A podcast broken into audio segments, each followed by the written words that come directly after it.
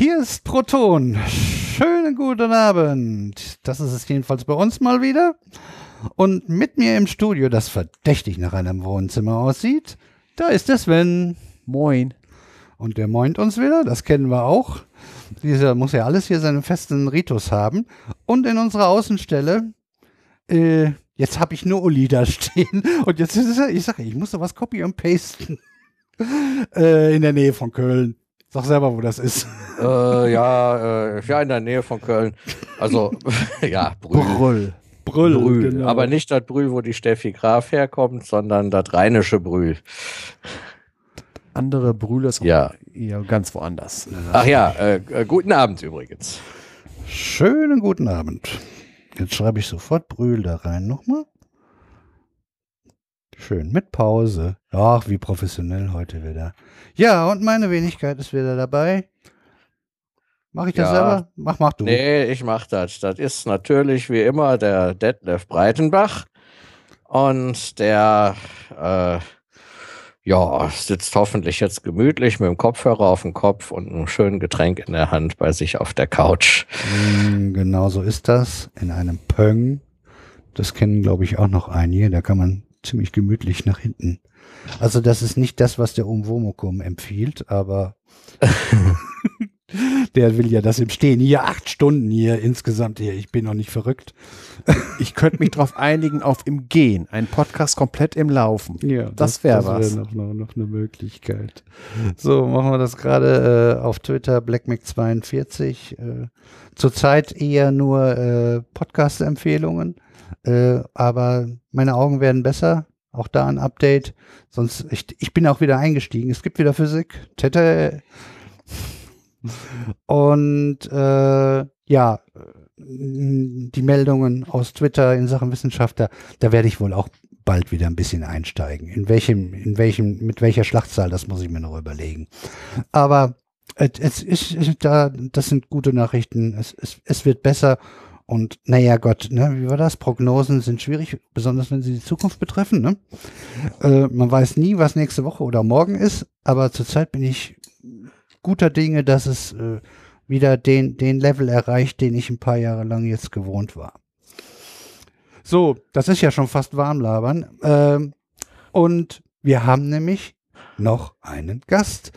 Und das ist der Kai. Und ich bediene mich äh, einer Floskel aus einem anderen Podcast und sage Hi Kai. Hi. genau. Schön hier zu sein. Freut mich. So, ja, und damit ist ja auch schon klar, du bist auch äh, passionierter äh, Podcaster. Und äh, ich, wir hatten dich genau mit einigen Sendungen schon in der letzten Sendung drin und da habe ich schon mal zwei vergessen, die ich jetzt erstmal sofort vorneweg hier äh, nachreichen möchte, wo du da mit deine Finger im Spiel hast. Das ist einmal die goldene 10 und Trick 17 und die anderen der Vollständigkeit halber nenne ich auch mal. Das ist der Hobbykochpot, das ist glaube ich der erste. Dann die Lauschkapsel, dann bist du bei Puerto Partida dabei. Bist da irgendwie so ein kannibalistischer Koch, wenn ich mich nicht irre. ähm, und dann habe ich hier noch stehen Spiegelfelder. Das gab's mal. Und da ist meine äh, Frage: A, hast du eigentlich noch neue Geschichten in petto? Und äh, du hattest es mir geschrieben, dass die alten irgendwann mal reloaded kommen. Da warte ich drauf. Okay. wann das, wann das kommt, weil die waren so richtig gut und ansonsten wäre auch schön, sonst irgendwie nochmal irgendwo, ich würde es auch sofort vertwittern äh, und auch hier nochmal erwähnen, weil die sind, die, auch die alten waren richtig gut. Also wenn du die Nummer irgendwo nochmal auf den Server packst, habe ich ja auch nichts gegen. Okay. ja, da würde ich mich aber auch drüber freuen. okay. Also zu der ersten Frage, die Spiegelfelder ähm, ist ja im Grunde das Vor äh, Projekt zur Geschichtenkapsel. Ähm, da hatte ich ja mit Lars Engelmann äh, mich auf dem vorletzten Podstock geeinigt, dass es cooler und vor allen Dingen äh, mehr Veröffentlichungen ähm, äh, gäbe, ähm, wenn wir uns da zusammenschließen, weil wir die Geschichten halt dafür selber geschrieben haben ähm, und dann immer dieser Druck im Hintergrund, äh, im, im, Nacken sitzt, was, was äh, können wir jetzt wieder fertig machen und die Leute warten schon drauf. Und da ist dann eben die Geschichtenkapsel entstanden, was ja mittlerweile mehr ist als äh, die Kooperation von Lars und Nia. Das ist ja mittlerweile eine Community. Richtig. Und, die Idee wäre halt diese Geschichten, die ja dann teilweise auch mit Dialogen und mit Hörspielsequenzen waren, dann tatsächlich auch mit mehreren Sprecherinnen und Sprechern aufzunehmen. Ähm, ähm, in der, in der, in den, bei den Spiegelfeldern habe ich die Sachen ja alle alleine vertont. Und das wäre so die Idee, dass man dann noch mal auf die Texte guckt, da noch ein bisschen dran feilt und äh, das dann noch mal mit größerem Aufwand vielleicht äh, noch ein bisschen noch ein bisschen schöner aufzunehmen. Ja. Aber ähm, auf dem kurzen Weg kann ich dir sicher noch mal die, die Sachen zur Verfügung stellen, die ich natürlich irgendwo archiviert habe. Äh, ich habe auch noch welche davon da. Ich, weil ich, weil ich, weil ich, äh, ich nutze ja keine, äh, ich nutze ja die Dateien alle direkt, also gar keine Podcatcher, weil ich da irgendwie, ich bin so ein Kontrollfreak und MP3-Schubser und habe die dementsprechend noch alle irgendwo auf irgendwelchen Festplatten äh, gedownloadet. Ja, ja siehst du. Also, also zum, zum, ja, die, die, äh, die, äh, die, die ersten so. Also hier, äh, das war doch, das war doch die Sache da mit der äh, Chimärenzucht und sowas alles. Genau, ja. Ja, da, davon, genau, die, davon habe ich, glaube ich, die ersten drei, vier, fünf Stück, die habe ich äh, noch als Datei rumliegen, äh, auf irgend, wahrscheinlich noch auf irgendwelchen alten iPötten. Ja, wir kriegen ja Daten hin und her geschaufelt, ja. das Gänge. Ja, ansonsten, ja, ich weiß jetzt nicht, äh, da müsste, müssten wir ja fast abklären, welche jetzt noch fehlen, weil, äh, also die würde ich auch gern nochmal wieder hören, auch wenn dann, also die Dinge eignen sich ja wirklich als Hörspiel, also so mit verteilten Rollen, da kann mhm. man mit Sicherheit was sehr Schönes rausmachen. Äh, ja. Das, das, da freue ich mich auf jeden Fall auch noch drauf. Äh, in den Anfängen, als ich hier Podcast, ich habe ja also 2005 schon mit Podcast an, hören angefangen, da war das alles hier über Mac und über iTunes. Die Dinger sind auch zum guten Teil alle erhalten, weil da wurde erst gar nicht weggeschmissen, weil Festplatte war immer dick genug und pff, Festplatten wachsen schneller als Musiksammlungen. Bei ja. Filmen ist das vielleicht, hat man noch eine Chance einzuholen, aber ich habe jetzt mittlerweile äh, in den alten Mac eine 3 Terabyte plus SSD reingeschraubt und die kriege ich mit MP3s und Podcasts und so weiter und selbst mit den Aufnahmen hier den, in, in, äh, in FLAC hier von unserem äh, Podcast kriege ich die nicht voll, bevor irgendwann der Computer auf den Schrott wandert, weil er äh, wirklich fertig ist. Ja, also da muss man schon mit Filmen anfangen, um da halbwegs mal was Vernünftiges an, an Menge zusammenzukriegen. Mit Audio ist das echt äh, fast nicht machbar. Da steigen die Zahlen der Festplatten, die, die Größenordnung definitiv schneller, als man Daten herbeizaubern kann. Ja, ne, ja. Das, Kriegen wir also auf jeden Fall hin. Also ihr guckt einfach mal, was ihr bei euch noch habt und das andere suche ich noch mal raus. Und ja, das ist halt immer bei der Geschichtenkapsel ist mittlerweile so. Ich habe die Idee auch schon mal da reingetragen, dass ich da gerne diese Remixe machen würde. Äh, Lars hatte ja auch noch den, den, äh, die Idee. Der hat ja auch ein paar sehr schöne epische Hörspielreihen gemacht, äh, beziehungsweise Hörgeschichtenreihen. Und ähm, aber wir haben mittlerweile, da ist tatsächlich eher das Problem, dass wir so viele Sachen haben, dass wir da im, im äh, so im äh, Maschinengewehrtakt die Sachen raushauen könnten. Und äh, da muss man dann schon sehen, dass man seine eigenen Ideen noch irgendwo unterbringt. Und äh, aber das ist ja schön. Also es kommt da nie Langeweile auf und auch nie Panik, was wir da als nächstes veröffentlichen könnten, sondern äh, wir müssen eher dann sehen, was wird fertig und was äh, ähm, was ist jetzt neu oder wer hat jetzt wieder gerade eine spannende Geschichte geschrieben äh, und was setzen wir als nächstes um. Von daher kann es auch noch eine Weile dauern, bis wir das, äh, diese alten Sachen wieder neu auflegen. Mhm. Ich habe hier wieder was zu unserer regelmäßig erscheinenden Rubrik äh, Diktier. Unfälle. Ich, ich, ich lasse den Sven eigentlich über meinen Text drüber gucken, aber das hat er nicht entdeckt. Und zwar Puerto hat er korrekt erkannt. Und dann hat er daraus gemacht Patina. Auch schön. Patina, ja. Das ist ja, das so ist ja eine weibliche Bewohnerin von Puerto Patina, ne? Ja. So, so, so, alt ist der Podcast aber auch noch nicht, dass er schon Patina genau. angesetzt hat. Das stimmt. Ich, ich habe mir gerade überlegt, ob das jetzt schon passend ist. Genau, das ging mir auch durch den Kopf. Also, kann gut sein, dass ich ihn extra überlesen habe, weil das nicht so relevant war, weil Puerto Partida kennt man bei uns so, dass man da automatisch das Korrekte liest. Egal, ja, was da steht. Und übrigens da noch eine kleine Korrektur. Der Kannibale, den ich da äh, ähm, auf der Insel spiele, der ist ja gestorben. Also da, aus, aus Puerto Partida bin ich mehr oder weniger raus. Also man geht da vielleicht nie so ganz, ich weiß nicht. Ähm, aber äh, der Kai Skoleon, der ist ja in die Liebesschlucht gestürzt, zusammen mit Jacques Cousteau. Ja. Und Jacques, Jacques Cousteau ist wieder rausgekommen, der andere nicht.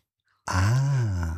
Äh, sagen wir es mal so, der narrative Imperativ kann sagen, dass da immer noch aus der Schlucht wieder irgendwas Untotes rauskommt nach einiger Zeit. Das heißt, äh, ein untoter Kannibale ist doch noch besser. Du, du hast dich jetzt erstmal aus dem Projekt ein bisschen verabschiedet. Genau. Weil das, das wäre sowieso meine Frage gewesen. Wie kriegst du das alles auf die Reihe? genau das. Also genau, äh, weil, weil eben die Geschichtenkapsel doch auch sehr viel Aufwand an Organisation und Kommunikation unter den Menschen äh, erfordert, hatte ich dann so ein paar Sachen ein bisschen zurückgeschraubt. Ähm, und äh, ist aber alles gut. Wir sind da nicht im Streit auseinandergegangen oder so. Es war einfach, dass ich gesagt habe, Leute, da ist eine Sache entstanden, da muss ich jetzt ein bisschen oder möchte ich mich ein bisschen mehr dieser Sache widmen. Ähm, und das heißt aber nicht, dass ich dafür immer äh, äh, jetzt dem den, den Rücken zugewandt habe. Und Sven hat schon recht, ähm, die gerade so eine verrückte äh, ähm, Insel im in so einem Raumzeitstrudel, da gibt's natürlich immer Möglichkeiten, dass auch so ein verkorkster Kannibale wieder auftauchen der kann. Au der Autor hat den Stift, die Tastatur und hat die Macht. Wenn der Autor einen Drachen braucht, kriegt er einen. Genau. genau. und da sind ja mehrere Autoren und äh, genau. wenn die genau. das, wenn die die Idee haben und nachfragen, muss ich mal sehen, dann kriege ich das bestimmt auch hin. Ja, oder mal eine Gastrolle oder so. Irgendwie, irgendwie so. Einer, der da irgendwie durch irgendwelche wie war das, wie, wie heißt das, Raumzeitkontinuum gefallen ist oder was weiß ja, genau. ich, irgendwie sowas. Fällt oder aus Versehen ein. geklont wurde oder was auch immer. Ja, genau. Also da gibt es so viele Möglichkeiten, da mal für eine Folge einfach mal spaßeshalber wieder äh, dabei zu sein, so unter dem Motto, ach, die bekannte Stimme ist auch mal wieder aufgetaucht, so als Gaststar. So Könnte wie, also passieren. Ja, so, so, ein bisschen so wie, wie das hier äh, äh, hier, diese gelben Figuren. Wie heißen die denn noch gleich? Minions? Nein, Minions. älter. Simpsons, Simpsons genau. die haben ja auch immer ständig irgendwelche bekannten Vertreter mal dazwischen. Ja. Inklusive Steve Jobs. ja, äh, Hobbykochpot ist richtig, war der älteste, ne? Ja, das stimmt. Damit ich glaube, hat fünf, wenn nicht sogar sechs Jahre. Kann man sagen, damit hat die Sucht angefangen, ne? Ja. Ich hatte mir damals überlegt, ähm, ich, ich habe halt wie, wie die meisten als Hörer angefangen und äh, de, das Podcasting hat ja auch immer was mit Nerd-Themen zu tun oder mit, mit halt Sachen, die einen begeistern und über die man halt ohne lange zu recherchieren was erzählen kann. Und dann bin ich so in mich gegangen, habe überlegt, was ist das denn bei mir? Was könnte ich so der Welt mitteilen? Und da ich eben, seit ich irgendwie gerade laufen kann, auch immer gern gekocht habe, war das halt das Thema. Telefon. Ja, das Wir ist haben unsere Tanja. alle verbannt. Das ist die Tanja, aber die weiß, dass ich eigentlich podcaste. Die muss sich jetzt mit meinem Anrufbeantworter unterhalten. Okay, ja, das lassen wir jetzt einfach so drin. Das hört ja. wie, wie war der Atmo ist das? Das ist Atmo. Gut. Ähm, haben wir den ja durch. Äh, Trick 17 finde ich das neue Konzept eigentlich äh, für mich angenehmer zum Hören. Also ich habe jetzt mhm. noch gut in Erinnerung die äh, Kunststoffflaschengeschichten. Er hatte bisher in der vorigen, in den vorigen Staffeln äh, bunt gemixte Themen, das heißt dann immer so ein bisschen nach Rubriken. Und jetzt habt ihr euch immer eine Challenge, also ein Hauptthema rausgesucht und äh, guckt da, dass ihr äh, alle möglichen äh, Ideen dazu sammelt. Und äh, ich, ich hatte wirklich den Eindruck, dass mir das vom Hören her flüssiger und angenehmer vorkam.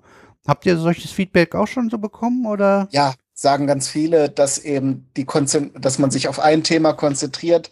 Das hilft ungemein. Und wir haben auch noch so ein paar andere Rubriken vor. Also es wird nicht immer dieses Challenge-Ding sein, sondern auch vielleicht andere, andere äh, Arten, wie wir uns dann mit, mit einem bestimmten Thema auseinandersetzen. Ähm, bei Trick 17 ist im Moment das Hauptproblem, dass äh, der Ben unheimlich eingespannt ist, beruflich, familiär und äh, wer weiß noch auf wie vielen Ebenen und dass wir da einfach im Moment keine Termine finden.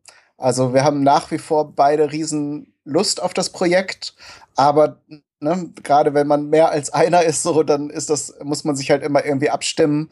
Und natürlich haben andere Bereiche des Lebens auch mal Priorität. Wir müssen mal dabei sagen, für die, die das nicht kennen, die machen Lifehacks da.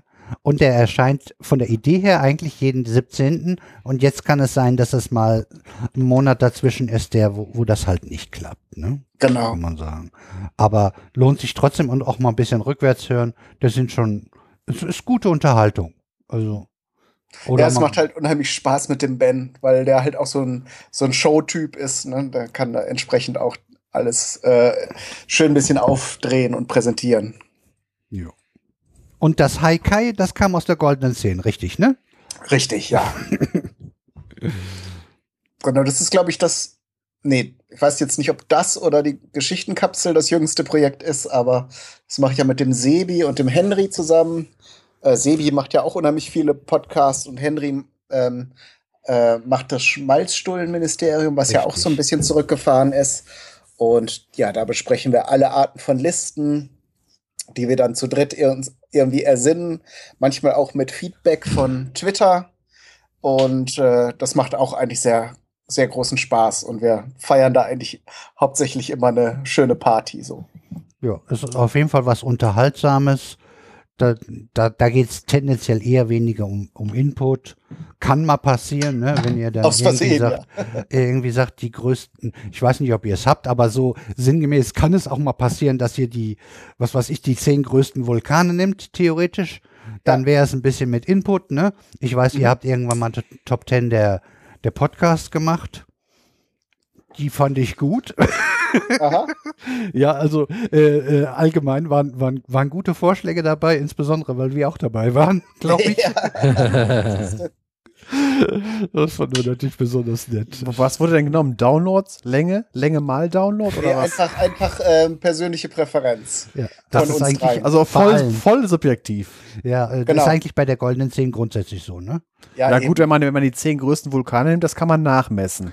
Eben. Das ist richtig. Aber sonst machen die eher so die zehn besten Filme und sowas. sowas ja, gut, das ne? ist, das ist voll subjektiv oder Lieblingslimonadensorten oder was auch immer. Also es ist eher subjektiv. Ja. Dann äh, setzen wir uns nämlich gar nicht dieser, dieser äh, Kritik aus, dass wir dann irgendwas ausgelassen oder vergessen haben, sondern einfach nach Geschmack.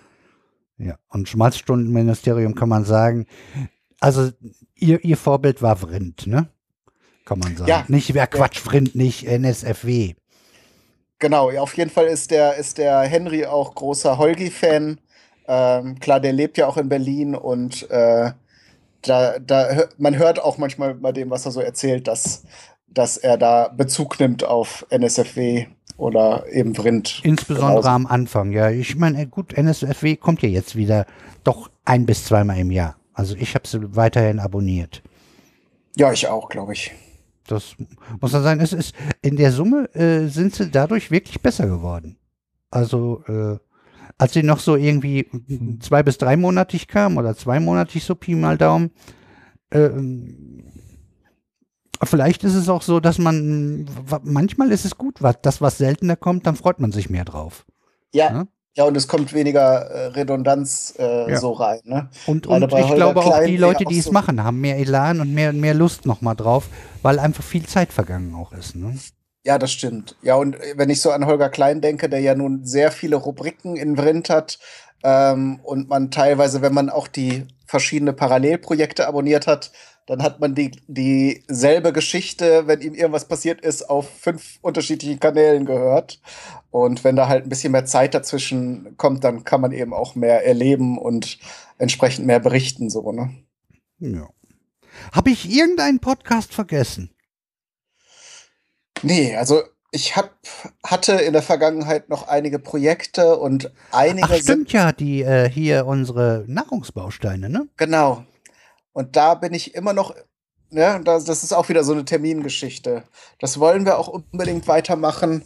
Äh, und der Andi und, und ich hatten halt in der letzten Zeit ein paar Sachen, die, die auch erstmal äh, Vorrang hatten. Ähm, aber wir haben wir sind da, wir, alle paar Monate klären wir das nochmal ab, ob es wieder möglich wäre.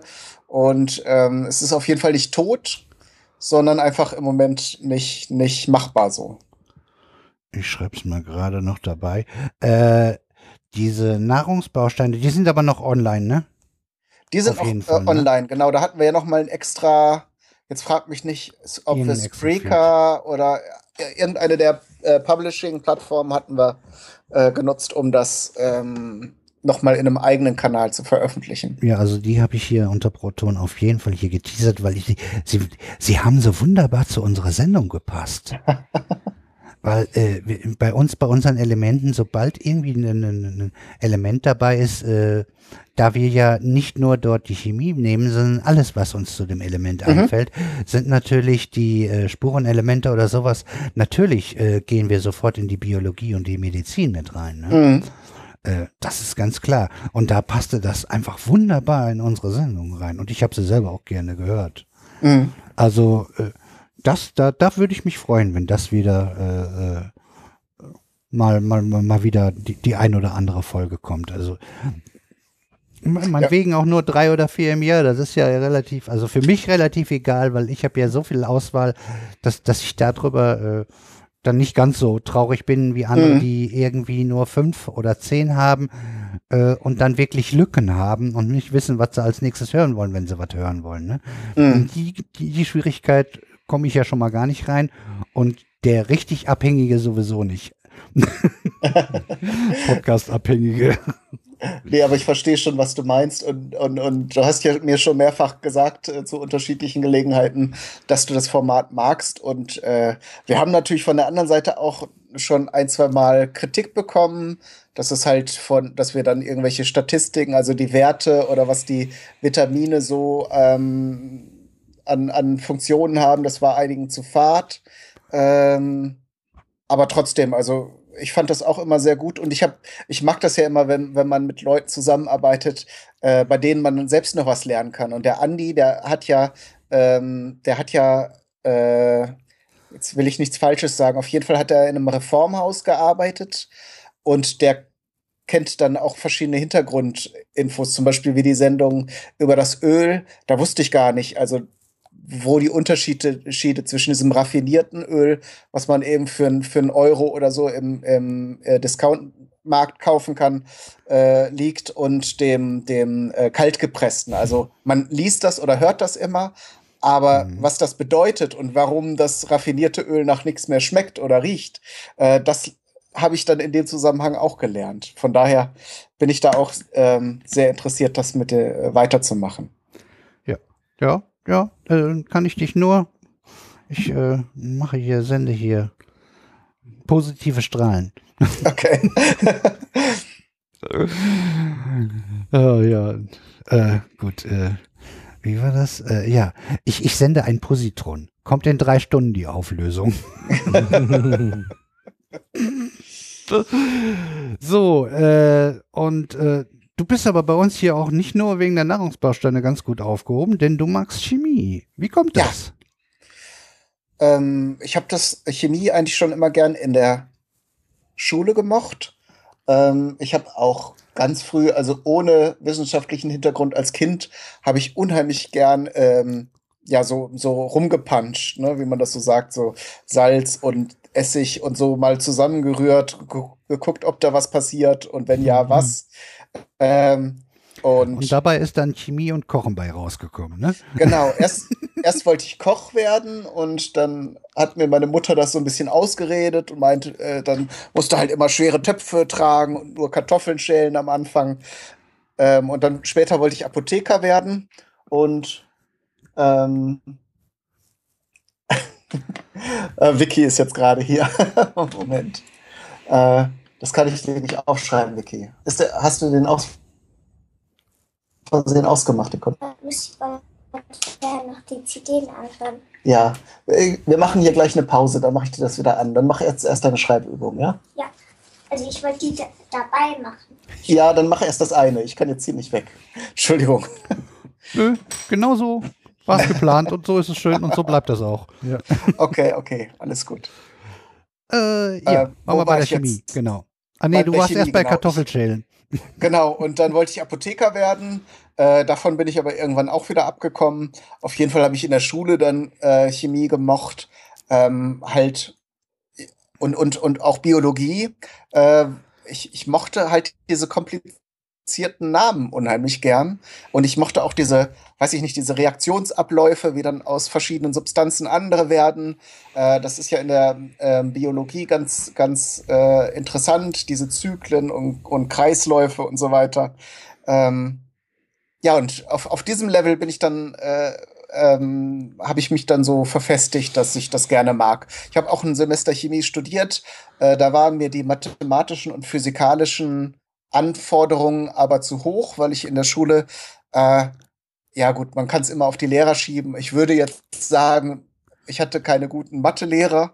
Ähm, aber ich habe es vielleicht auch irgendwann den Anschluss verpasst. Auf jeden Fall, das hat mich gehindert, äh, daran äh, so, so auf dem Gebiet weiterzumachen und mich jetzt darauf konzentriert, dass dann so in meiner Freizeit mich für verschiedene Stoffe und äh, Substanzen zu interessieren einfach. Mhm. Schön.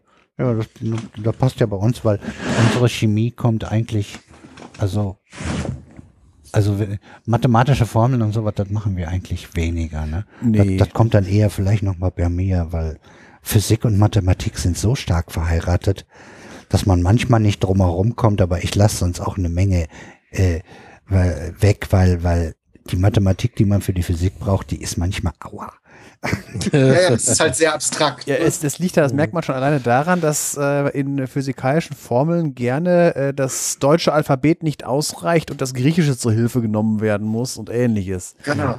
Ja. Ähm, ich, ich könnte mit dir noch eine Stunde weiter quasseln und mir fallen noch tausend Themen ein. Äh, also ich könnte da hier locker so eine Art Sendegarten rausmachen. Aber äh, in Anbetracht der Tatsache, dass wir unter sechseinhalb Stunden bleiben wollen. Gehen wir doch mal weiter zum Thema. Ja, aber trotzdem äh, äh, hast du der Welt noch was zu sagen? Ich meine, du bist natürlich weiterhin dabei, aber irgendwas, was dir wichtig ist oder was, was äh, irgendwie, was man auch noch, noch, noch ansprechen könnte oder was, was er unter den Nägeln bringt? Also ich finde es wichtig und auch gut, sich zumindest ein bisschen mit Chemie ähm, und Physik auszukennen. Es reicht ja, also ich finde es zumindest von meiner Seite, sich mit den Phänomenen auseinanderzusetzen. Man muss ja das nicht ausrechnen können auf einer, auf einer Serviette oder ne, also vorhersagen, was passiert, wenn, ähm, ist natürlich schön, wenn man das kann, aber so die Grundabläufe oder so wie die Natur aufgebaut ist und wie alles mit allem zusammenhängt, das ist schon faszinierend eigentlich und das hilft einem immer auch ein bisschen weiter. Ne? Und sei es, wenn man, wenn man im Supermarkt die Verpackungen liest und weiß, dass Ascorbinsäure Vitamin C ist, also nichts, was mhm. irgendwie, äh, was einem die Zähne auflöst oder so, äh, sondern einfach eigentlich gesund. Ähm, darum, es ist immer gut, Wissen ist immer gut. So als Botschaft an die Welt. Ja, das unterschreibe ich auch. Ja, ich glaube. Also viel, vieles, was äh, schief läuft, läuft auch aus Unwissenheit schief. Genau. Richtig. Und ja, es ist, ich denke ich mal, ist eine der, einer der Hauptgründe, warum es diese Sendung gibt, ne? Würde ich mal sagen. Also zumindest war das mit ein Grund, warum ich äh, auch diesen Podcast äh, ins Leben gerufen habe oder äh, machen wollte. Ja, schön. Sch schöne, schöne letzte Worte in Anführungsstrichen. du wirst dich ja noch aktiv beteiligen, das hört er gleich, weil wir, der, der, hat eine Rubrik übertragen bekommen. So haben wir uns das auch vorgestellt, wenn mal jemand Gast ist. Und äh, ja, äh, das kann auch, äh, das wird auch später nochmal wieder passieren, wenn, wenn wieder äh, jemand dabei kommt und, und wenn, was weiß ich, der Kai irgendwie in einem Jahr nochmal Lust hat, haben wir da auch kein Problem mit. Das können wir auch machen. Das, ja, gucken wir mal, wie es so läuft. Ne? Genau. Vielleicht, ja, vielleicht sagst du das ja nicht mehr, wenn wir hier fertig sind. Ja, genau. Ja, also der erste Eindruck, aber ich, ich, wir kennen uns ja schon ein bisschen. Das wir stimmt. haben ja schon so manche Abende äh, irgendwie an, an Bierzelttischen und Bänken gesessen. Und das, das waren ja auch immer bisher runde Abende. Das also, stimmt. Da habe ich mir, also, was das angeht, eigentlich keine Sorgen gemacht. Okay. So, äh, diesmal habe ich, äh, also äh, bei methodisch und methodisch inkorrekt zwei Sachen gehört, die ich aufnehmen will. Äh, die andere kommt später. In der Folge 99 hatten sie eine schöne Meldung. Und zwar, Jungs sind umso nerdiger, je älter der Vater ist.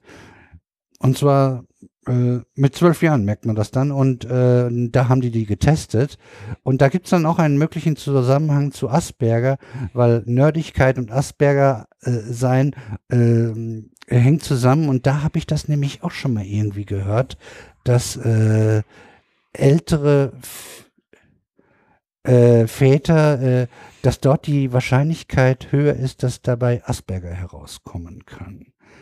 Und da kann ich dann, äh, also erstens äh, gibt es in der Folge 99, die machen ja immer so Paper. Die meisten kennen das, weil das sind ja auch sehr verwandte äh, Podcasts. Äh, dann ein Paper vorgestellt und dann wird da nochmal näher drauf eingegangen und die beiden, äh, ja, machen sich halt Gedanken darüber, das kann man sich durchaus anhören. Äh, und äh, ich habe nämlich äh, vor einem guten Monat oder so einen neuen Podcast kennengelernt. Und zwar einfach auch durch die Tatsache, dass der nominiert worden ist für, oh Gott. Ich sage jetzt erstmal, wie er heißt. Radio Rebell. Das ist ein zwölfjähriger Ned, der insbesondere sich in Physik auskennt und, und der die auch mag. Äh, und der ist Asperger. Uh, und jetzt muss ich noch überlegen, vielleicht könnt ihr mir helfen. Ähm, äh, damit ein ähm, Soziopod ist auch, hat da gewonnen. Äh, Grimme Online Award. Ja. Genau. Das ist so, so über die Art kriegen wir das doch raus. da waren die nominiert äh, und äh, ja, und äh, da habe ich dann natürlich sofort reingehört und mir angehört, wie er Hawking-Strahlung erklärt hat. Also wunderbar so richtig, äh, ich weiß, wie das geht und, und so richtig selbstsicher äh, seinem Vater das erklärt, die machen das zusammen. Also äh, ein schöner Tipp. Äh, reden über alles Mögliche. Es gibt auch eine sehr schöne Folge, das ist dann die Folge 13, wenn ich das richtig in Erinnerung habe, wo er dann auch über sein Asperger-Sein äh, spricht. Äh, und äh, die, wer sich da, da Interesse dran hat oder der jemanden kennt, der auch Asperger ist, da ist das vielleicht ganz interessant, da mal reinzuhören oder auch zu, mitzukriegen, was, was das bedeutet, Asperger sein. Zumindest diese Variante äh, gehört ja zum Autismus-Spektrum und das ist die, die in den meisten Fällen, äh, die kommen im Leben zurecht. Aber es gibt auch Asperger, bei denen ist es etwas stärker, die, die Autismus äh, Ausprägung, weil das ist ja so eine gewisse Spannbreite, wo dann der Asperger sich aufhalten kann. In, in, in der Stärke äh, dieser Ausprägung äh, gibt es auch Asperger, die äh, dann schon mehr Probleme haben. Äh, ja, dass man das weiß. Ähm, Sie sind besser. Darf, darf ich nochmal zwischenfragen? Ja.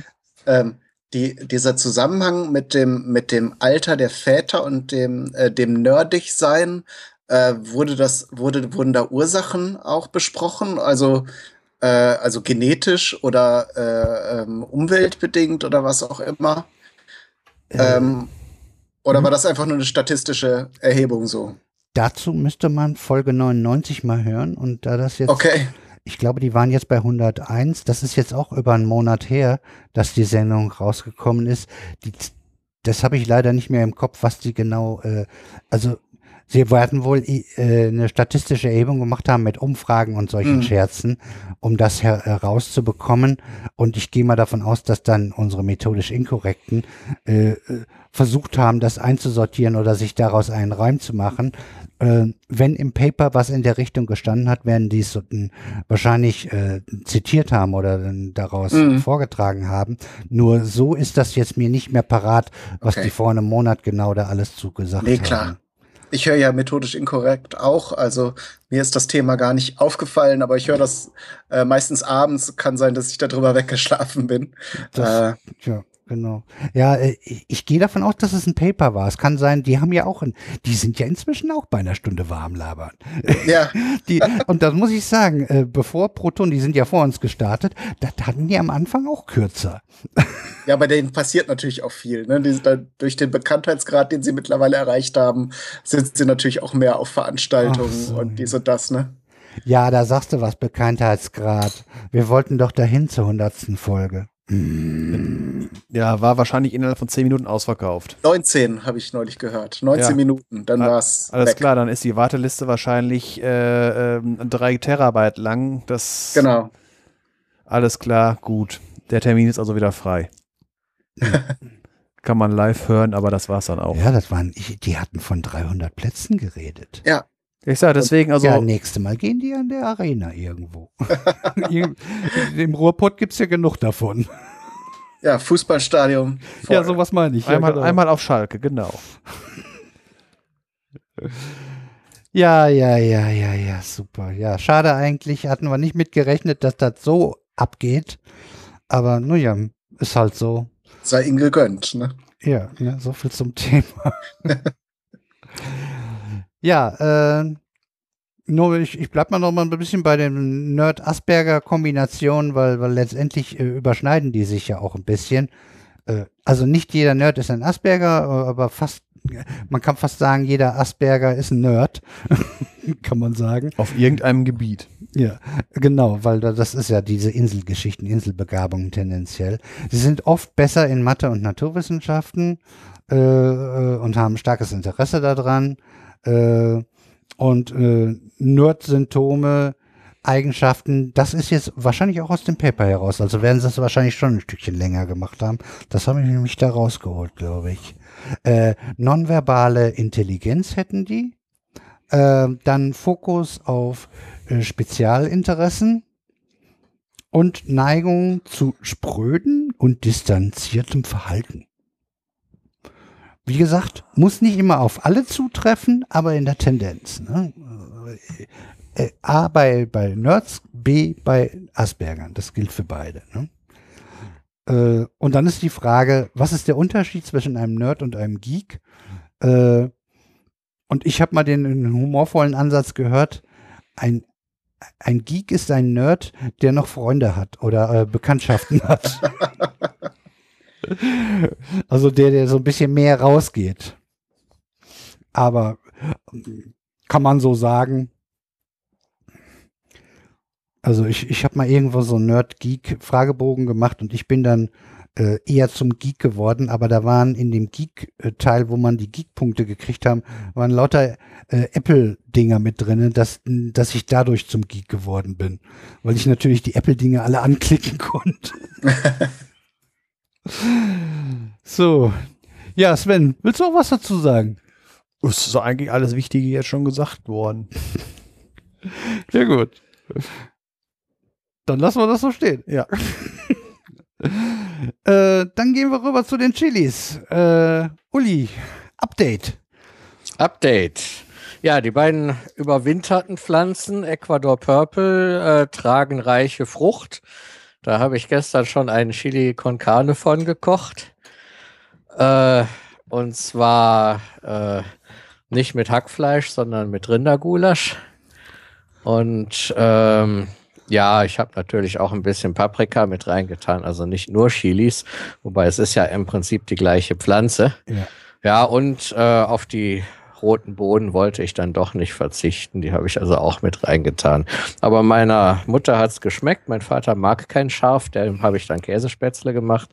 Äh, ja, und jo, lässt sich gut an. Die Jalapenos, äh, die ich habe, sind äh, an zwei Pflanzen zumindest schon mal dick und fett, müssen jetzt nur noch reif werden. Ja, und äh, aber wenn ich mir so die, den Blütenstand angucke, dann ist da auch noch mehr drin. Und die Habaneros, die haben sich ja Zeit gelassen. Ja. Die sind noch ein bisschen gewachsen und die haben jetzt Knospen. Ich befürchte allerdings, ich werde keine Blüten mehr sehen, äh, bevor ich äh, halt äh, in, in diese Jugendmaßnahme fahre weil die, die hat zwar jetzt schon seit über einer Woche Knospen, aber die wollen irgendwie noch nicht aufgehen. Die wollen wahrscheinlich lieber von einer Biene bestäubt werden als von einem Fisch bei der derzeitigen Wetter. Äh, ein ja, wenig so schlimm ist das zurzeit. hier. So schlimm ist das hier nicht. Ja, und die anderen Pflanzen, also die Ecuador Purple und die Jalapeno, die stehen ja auch schon in voller Blüte. Da kommt ab und zu mal eine Hummel vorbei. Und äh, ja, also Bienen habe ich da noch nie gesehen. Da gehen irgendwie nur Hummeln dran. Immer wenn ich Hummel höre, muss ich an diese Kölsch-Werbung denken. Hummel? ja. Vor ein paar Jahren, die kam auch immer zur Karnevalszeit. Die Hummel hat dann in irgendeiner Art Kölsch-Variante, ich weiß aber nicht welche, genippt. Und als sie dann weggeflogen hat, war, ging es dann.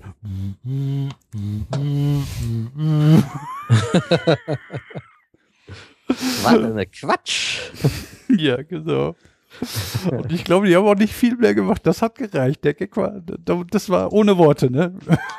Ja, gut. Ich meine, das ist einprägsam. Wahrscheinlich, weil es so blödsinnig ist, dass es einem auffällt. Und dementsprechend äh, hat das natürlich dann auch Wiedererkennungswert. Ne? Ja. ja, und ansonsten, ja, die Chilis machen halt so vor sich hin. Na, ich werde mal gucken, ob das mit den Habaneros noch was gibt. Das wäre dann vielleicht für die nächste Folge was. Vielleicht sind dann schon kleine Fruchtansätze da. So, gut. Und äh, du bist mit deinen Chilis durch, richtig? Ja, also mehr gibt es Ja. da jetzt im Moment nicht zu erzählen. Und es wäre absolut sträflich, wenn wir hier nicht einen Hobbykoch da haben, aber nach, nach, nach ein paar schönen Rezepten und ein paar Ideen zu, zu Chilis allgemein äh, nachzufragen, weil das, das bietet sich ja hier gerade ideal an. Ja, gerne. Äh, da, dazu muss ich sagen, ich habe jetzt auch gerade angefangen, äh, Chilis zu züchten. Ähm, äh, auf meinem Balkon ist, glaube ich, jetzt gerade noch ein Quadratmeter Platz, äh, wo ich so einen ganz schmalen Gang habe, äh, dass ich, dass ich da äh, zum Gießen überall hinkomme. Äh, Äh, haben, wir, stehen- di- haben wir dich äh, angetriggert oder? Weil wir sind Äh, ja schon seit einem halben oder seit einem Jahr. Nee, wir haben letztes Jahr, war der Uli schon Chilis Ja, gehabt, letztes ne? Jahr habe ich schon geerntet. Also aus der Ernte habe ich jetzt auch zwei Samen äh, wieder genommen und äh, äh, rangezogen. Die wachsen hervorragend. Aber was ich vergessen habe zu erwähnen, im Moment machen meine Chilis äh, eine ordentliche Malle-Party auf dem Balkon, weil ich bin ja jetzt eine Woche weg. Das heißt, die saufen zurzeit durch Schläuche aus Eimern. Die Frage hatte ich nämlich auch im Hinterkopf, wie krieg, machst du das jetzt? Äh, äh, dann Ja. hast du da schon eine Lösung für gefunden. Ja, ja, da, ist, da habe ich schon eine Lösung für. Ich hoffe, sie funktioniert. Ich habe es ja bei den Habaneros getestet und da funktioniert es seit drei oder vier Wochen ziemlich gut. Und ja, gucken wir mal. Ich hoffe, es gibt keine bösen Überraschungen, wenn ich Aber zurück. in den Eimern ist dann wirklich nur Wasser, ne? Äh, ich hab's Kein Sangria. verraten, ne? Dann, dann werden die schon von vorher eingelegt. Das vielleicht kann man dadurch einen ganz besonderen Geschmack hervorbringen. die Chilis nachher blau. ja, äh, die Ecuador Purple sind zumindest lila. Also, Das passt schon fast hier. also wenn sie, wenn sie, wenn sie noch nicht reif sind. ne? Die werden erst lila, dann kann man sie aber auch schon essen. Und äh, dann werden die irgendwann so, so schmutzig gelb, dann irgendwann schön knallgelb, dann orange und dann rot. Die gehen aber durch den ganzen Farbkasten. und, und Die wann- gehen durch den ganzen Farbkasten. Ja. Äh, die werden ja wahrscheinlich auch unterschiedlich dann sein. Äh, erntest du die dann zu verschiedenen Erntezeitpunkten oder hast du eine Lieblingsfarbe, also vom Geschmack? Äh, es kommt darauf an, was ich damit machen will. Wenn ich zum Beispiel eine äh, scharfe Pflaumensoße machen will, dann ernte ich die lilanen Chilis. Die sind noch nicht ganz reif und haben dadurch einen etwas frischeren Geschmack. Und das fügt sich in diese Pflaumensoße besser ein. Ähm, die gelben, die lege ich mir gerne auf ein Salamibrot morgens zum Frühstück. Also schneide ich so in Scheibchen und äh, die roten, die am Ende auch übrig bleiben, also die sind, die roten sind gut, um Chili zu kochen, äh, wenn man frische Chilis haben will da drin. Und äh, die, die ich am Ende zu viel habe, die werden dann auf äh, einen Faden gezogen und getrocknet. Das würde ich mit den lilanen und den gelben nicht machen. Die sind einfach äh, noch zu saftig. Ähm, das geht mit den roten besonders gut. Und da kann man dann, wenn die durchgetrocknet sind, kann man dann schönes Pulver draus machen und kann damit auch das, ich bilde mir ein, dass das tatsächlich auch so ein bisschen äh, rauchigen Beigeschmack hat. Ich weiß nicht, wo der herkommt. Vielleicht bilde ich mir das auch nur ein, aber damit kann man wirklich so die typischen Cowboy-Gerichte sehr schön würzen. Wo du das gerade sagtest mit dem Pflaumenmus, äh, ich hatte dir, glaube ich, noch keinen mitgebracht. Ich weiß es gar nicht genau. Äh, du hast mich mal bei doch, dir ne? probieren lassen. Ich Ah, fand ja. das auch sehr lecker, hab's aber für eine Soße als nicht unbedingt geeignet empfunden. Ach so, sonst hätte ich dir gerne eine mitgebracht. Da habe ich auch noch ein kleines Gläschen. Ja, mitbringen kannst du mir die trotzdem. Ich esse unheimlich gerne Pflaumenmus. So ist das nicht. ja, gut. Aber du machst äh, dann keine Chilis da rein. Ja, Ich mache dann keine Chilis da rein, genau. gut. So, dann kann der Kai jetzt. Äh, so ist das, aber du kennst das ja, ne? Du hörst das ja, dass wir hier abschweifen und, und was weiß Das ich. ist das Wichtigste. Hauptsache, wir finden den Faden wieder, ne? Genau. Ja. Also zu, zu der Frage, zu dem Auslöser kann ich sagen, ähm, natürlich lasse ich mich da auch von euch inspirieren. Ähm, in meinem speziellen Fall war es so, dass ich ein Kochvideo geguckt habe, ähm, wo die plötzlich so eine Chili äh, hinlegten, die unheimlich interessant aussah. Und zwar war das eine relativ große Schote, die, ähm, wenn ihr kennt, hier diese äh, Gallia-Melonen, die so diese poröse ja, Oberfläche haben. Ja, ja, kenne ich. Und die Chilischote hatte so längst ganz viele, ganz viele äh, Linien dieser Art, so eine, so eine pockenartige äh, Struktur. Dann habe ich recherchiert und rausgefunden, dass das eine alte osteuropäische Sorte ist und habe dann hier einen Händler gefunden. Das, die nennt sich hier Elephant. Ähm, Aha. hab die dann bestellt und auch eben, weil ich es im Internet bestellt habe und dann äh, Portokosten ein bisschen reduzieren wollte. Äh, paar andere Sorten, aber auch so Klassiker wie Habanero und Jalap äh, Jalapeno, ähm, ähm, aber auch Thai Chili. Und ich habe dann alles eingepflanzt, ohne es zu beschriften, weil ich mag dann auch die Überraschung und, und bin vor allen Dingen dann auch nicht ähm, traurig, wenn irgendeine Sorte, von der ich mir viel äh, versprochen habe, nichts geworden ist. Darum, wenn jetzt hier die Früchte Farbe annehmen, bei den Paaren, also bei diesen Elephant sehe ich jetzt schon deutlich, dass die was geworden sind. Da habe ich jetzt mehrere Pflanzen. Und bei den anderen Sorten muss ich jetzt warten, wie die sich farblich entwickeln. Zum Beispiel habe ich auch eine Scotch Bonnet, äh, die ähm, auch so violett-braun äh, am Ende werden soll. Und äh, ja, eben Thai Chili, die äh, ich habe dann nachher noch welche gekauft beim Gärtner, äh, Hot Banana und Hot äh, Carrot, ähm, die wahrscheinlich dann von der Farbe her dieses äh, diesen Namen rechtfertigen und mal sehen. Also ich werde dann auch ernten und zu Rezepten, also ich werde, weil das ja dann vermutlich alles re äh, relativ zeitnah äh, reif wird, auf jeden Fall eine Chili-Soße ansetzen oder wenn, es, wenn ich verschiedene Farben habe, mehrere. Äh, das ist so ein ganz einfaches Rezept. Da wird Knoblauch und Chili püriert, dann lässt man das ein bisschen fermentieren im Kühlschrank und dann wird es nachher mit Essig und ähm, Salz äh, ein bisschen aufgekocht, damit es eben steril ist und abgefüllt. So hat man eigentlich so, so klassisch das, was man als äh, Sriracha-Soße kennt. Äh, natürlich, wenn man jetzt exotische Sorten hat, verspreche ich mir dann noch ein bisschen äh, aromatische Vielfalt und natürlich auch optische. Da gibt's mit Sicherheit einen Hobbykochpot-Folge zu, ne? Das ist zu befürchten, ja. Ja, die werden wir natürlich dann hier, weil wir ja fast immer, äh, sobald der Uli auf jeden Fall ein Update hat, äh, unter Chilis dann unterbringen. Wenn ich, ich kriege das ja mit, weil ich höre deine Hobbykochgeschichten. Als passionierter äh, Koch, das haben, das haben ja die Leute schon mitgekriegt, dass ich gern koche. Äh, äh, da da werden kriege ich es A mit und dann, dann werden wir es hier auch wieder unterbringen. Kannst du das pluggen? Genau. Ja, so läuft das ja hier, ne? Immer Ja. schön gegenseitig. Genau. Und sonst äh, ähm, eine Küche, die von Chilis lebt, ist ja die westchinesische, also die Sichuan-Küche. Da habe ich ein paar Rezepte, die zu meinen Lieblingsgerichten gehören. Zum Beispiel der Feuertopf, äh, wo man dann auch alle Arten von Chilis unterbringen kann und wo es eigentlich nie scharf genug sein kann. Ähm, und da gibt es halt Varianten, entweder mit Fleisch äh, oder welche mit Fisch, mag ich sehr gern. Äh, gibt ein Gericht, das heißt äh, also äh, wörtlich übersetzt gekochter Fisch. Ähm, da wird der Fisch gebraten und dann wird so eine ein Sud angesetzt mit auch mit Sichuan-Pfeffer, also diesem leicht bitteren äh, Gewürz, aber was auch scharf ist. Kannst du Chinesisch ein bisschen?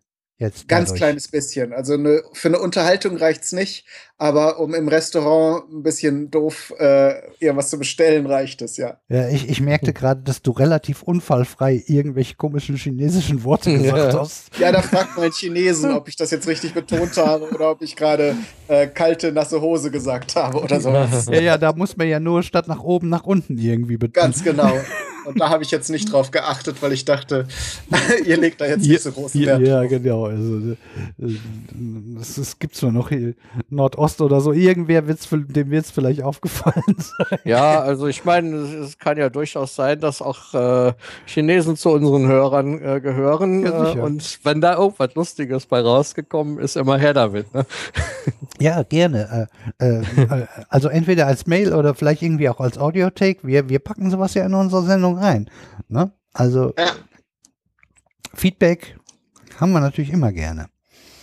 Äh, falls du äh, das, was du da gerade gesagt hast, irgendwie schon eine Sendung zu gehabt hast, äh, schick mir den Link, dann packe ich den in die Shownotes, ne?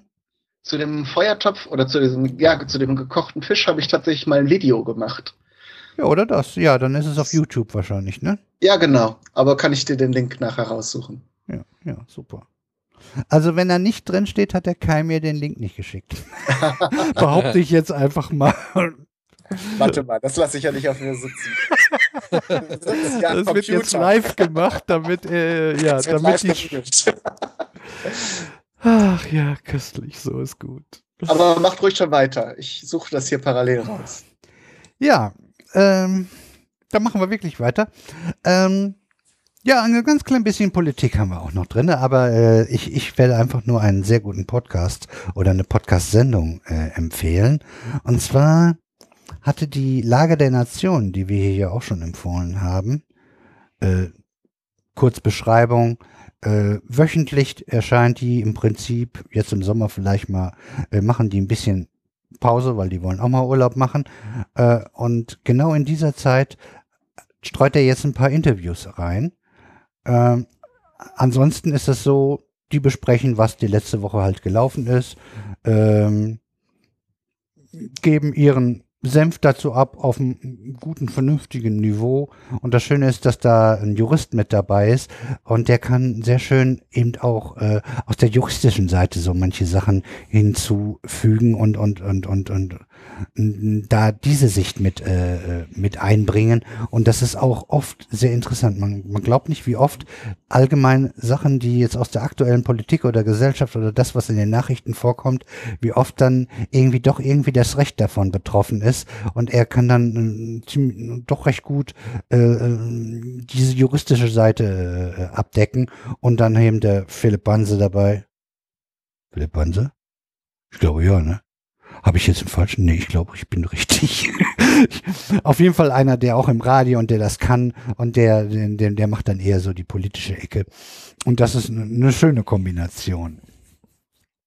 Und die hatten jetzt ein äh, sehr erhellendes Interview äh, zum Dieselskandal. Und das, das lege ich euch wirklich wärmstens ans Herz. Äh, ans Herz. Äh, der, der Link steht in den Show Notes. Äh, sofern wir hier nicht Dummheiten machen, was nie ganz hundertprozentig ausgeschlossen ist, aber ich gehe mal davon aus, das klappt. Ähm, da hat er mit jemandem gesprochen, der äh, diese ganze Sache äh, auf eine sehr gute Weise äh, zusammenfasst und und und und äh, es, es bestätigt eigentlich das, was wir eigentlich schon vor einem Jahr, als als diese ganze VW-Geschichte war, hatten wir ja, also wir hatten ja äh, Stickstofffolge und wir hatten ähm, äh, als Sonderthema unten als Rubrik hatten wir den Auspuff und da hatten wir das ja alles drin. Ähm, und in der Sendung wurde nochmal ganz klar gesagt, die haben das sogar noch, noch stärker gesagt wie wir, äh, mit genug Harnstoff ist es sogar möglich, von 1000 auf 50 runterzugehen. Also 1000 Anteile äh, NOx äh, kann man auf 50 runter äh, senken. Das sind also nur 5% und wir haben, glaube ich, damals 10% gesagt, wenn ich das richtig in Erinnerung ha äh, habe. Und äh, genau wie wir das bereits damals schon vor einem Jahr gesagt haben, äh, reicht es einfach aus, einen größeren und am besten von außen verfügbaren Harnstofftank äh, anzubringen. Und das ist eigentlich auch die Lösung. So wie es bei LKWs auch Ach, üblich du meinst ist, ne? ähnlich wie das AdBlue. Ja, das, das ist das Zeug. Ach, das ist das Zeug. Ja, stimmt, das ist Harnstoff. Richtig. Oder jetzt kann ich es wieder unterbringen, weil es gibt ja zwei Buzzwords, die wir jedes, je, jedes Jahr, sag ich schon, jede Sendung unterbringen können. Pipi. Aber das ist auch wieder untergebracht. Ja, damit, äh, also das lohnt sich wirklich. ähm, tolle Sendung, kann ich nur wärmstens empfehlen. Bringt das alles wunderbar auf den Punkt. Und ja, wollen wir mal gucken, wie das weitergeht und ob äh, die Autoindustrie endlich mal dazulernt und äh, merkt langsam, dass, dass die ganzen Skandale, ich meine, ja Gott, VW hat jetzt einen Skandal nach dem anderen, auch mit ihren, ihren, ihren anderen Töch Tochterunternehmen da und haben jetzt letztens wieder ein Bombenergebnis gehabt. Man kann noch niemals, äh, ne? Die, die Führungsschicht kann auch zu dem Schluss kommen, pff, äh, ist doch nicht schlimm, ne? Läuft doch. ist, ist, ist, ist nicht, äh, nicht, nicht meine Meinung, um Gottes Willen. Aber zum Umdenken würde man sie anders kriegen. Ich meine, das, das Mhm. dicke Ende könnte vielleicht noch kommen. Äh, auch das ist in der Sendung durchaus äh, äh, thematisiert worden, weil da gibt es wirklich ein, ein dickes Ende, was kommen könnte. Das verrate ich jetzt mal nicht, weil ihr solltet mal die Sendung hören, weil die war wirklich gut. Äh, wa- wa- was dann äh, den Betroffenen wirklich äh, Unternehmen, äh, Autokonzernen wirklich wehtun könnte. Äh, und dann, dann werden sie es hoffentlich lernen und, und so einen Quatsch nicht mehr machen, besonders diese, diese Betrügereien. Ne? Das diese, diese Ausreizung von, von, von, von irgendwelchen nicht genau formulierten Gesetzesformulierungen Formulierungen ist ja schon schlimm genug. Ne? Naja, hört's euch an. Dann gehen wir jetzt in die Feedback-Ecke. Ähm, einen schönen Dank an Wolfgang für eine PayPal-Spende. Und er schrieb, äh, weiter so, danke für die informativen Stunden. Grüße, Wolfgang. Ja, wir freuen uns und ja, machen wir Fünfer gut. Äh, iTunes hatte ich letztes Mal äh, einfach übersehen. Äh, sowieso äh, habe ich den, ich hab gesehen, ein bisschen was ist dazugekommen, aber äh, es trüppelt. Da kann echt mal ein bisschen mehr passieren. Macht da doch mal was. Ja, Leute. genau. Hört mal auf den Kai. Also, ähm, iTunes-Bewertungen und Kommentare. Ich habe jetzt einfach mal die letzten drei genommen, die über die letzten Monate reingekommen sind. Äh, deshalb gibt es hier mal einen äh, Dank an Technohirn Kurt Hagen, den kennen wir. Das ist ja der äh, Blinzeln. Mm, Irgendwasser war das genau. Der mit den vielen Folgen. Äh, und an Tango X73 nenne ich den jetzt mal. Jetzt gucke ich gerade mal auf die Uhr. 18.27 Uhr und 25 Sekunden. Ja, ich glaube, wir, unser Warmlabern ist eigentlich lang genug geworden. äh, ich habe nämlich hier eine Antwort draufstehen. Äh, das ist aber ein dickeres Brett, wo ich mir vorstellen könnte, dass die anderen dann auch wieder was dazu sagen. Das lasse ich für heute mal weg.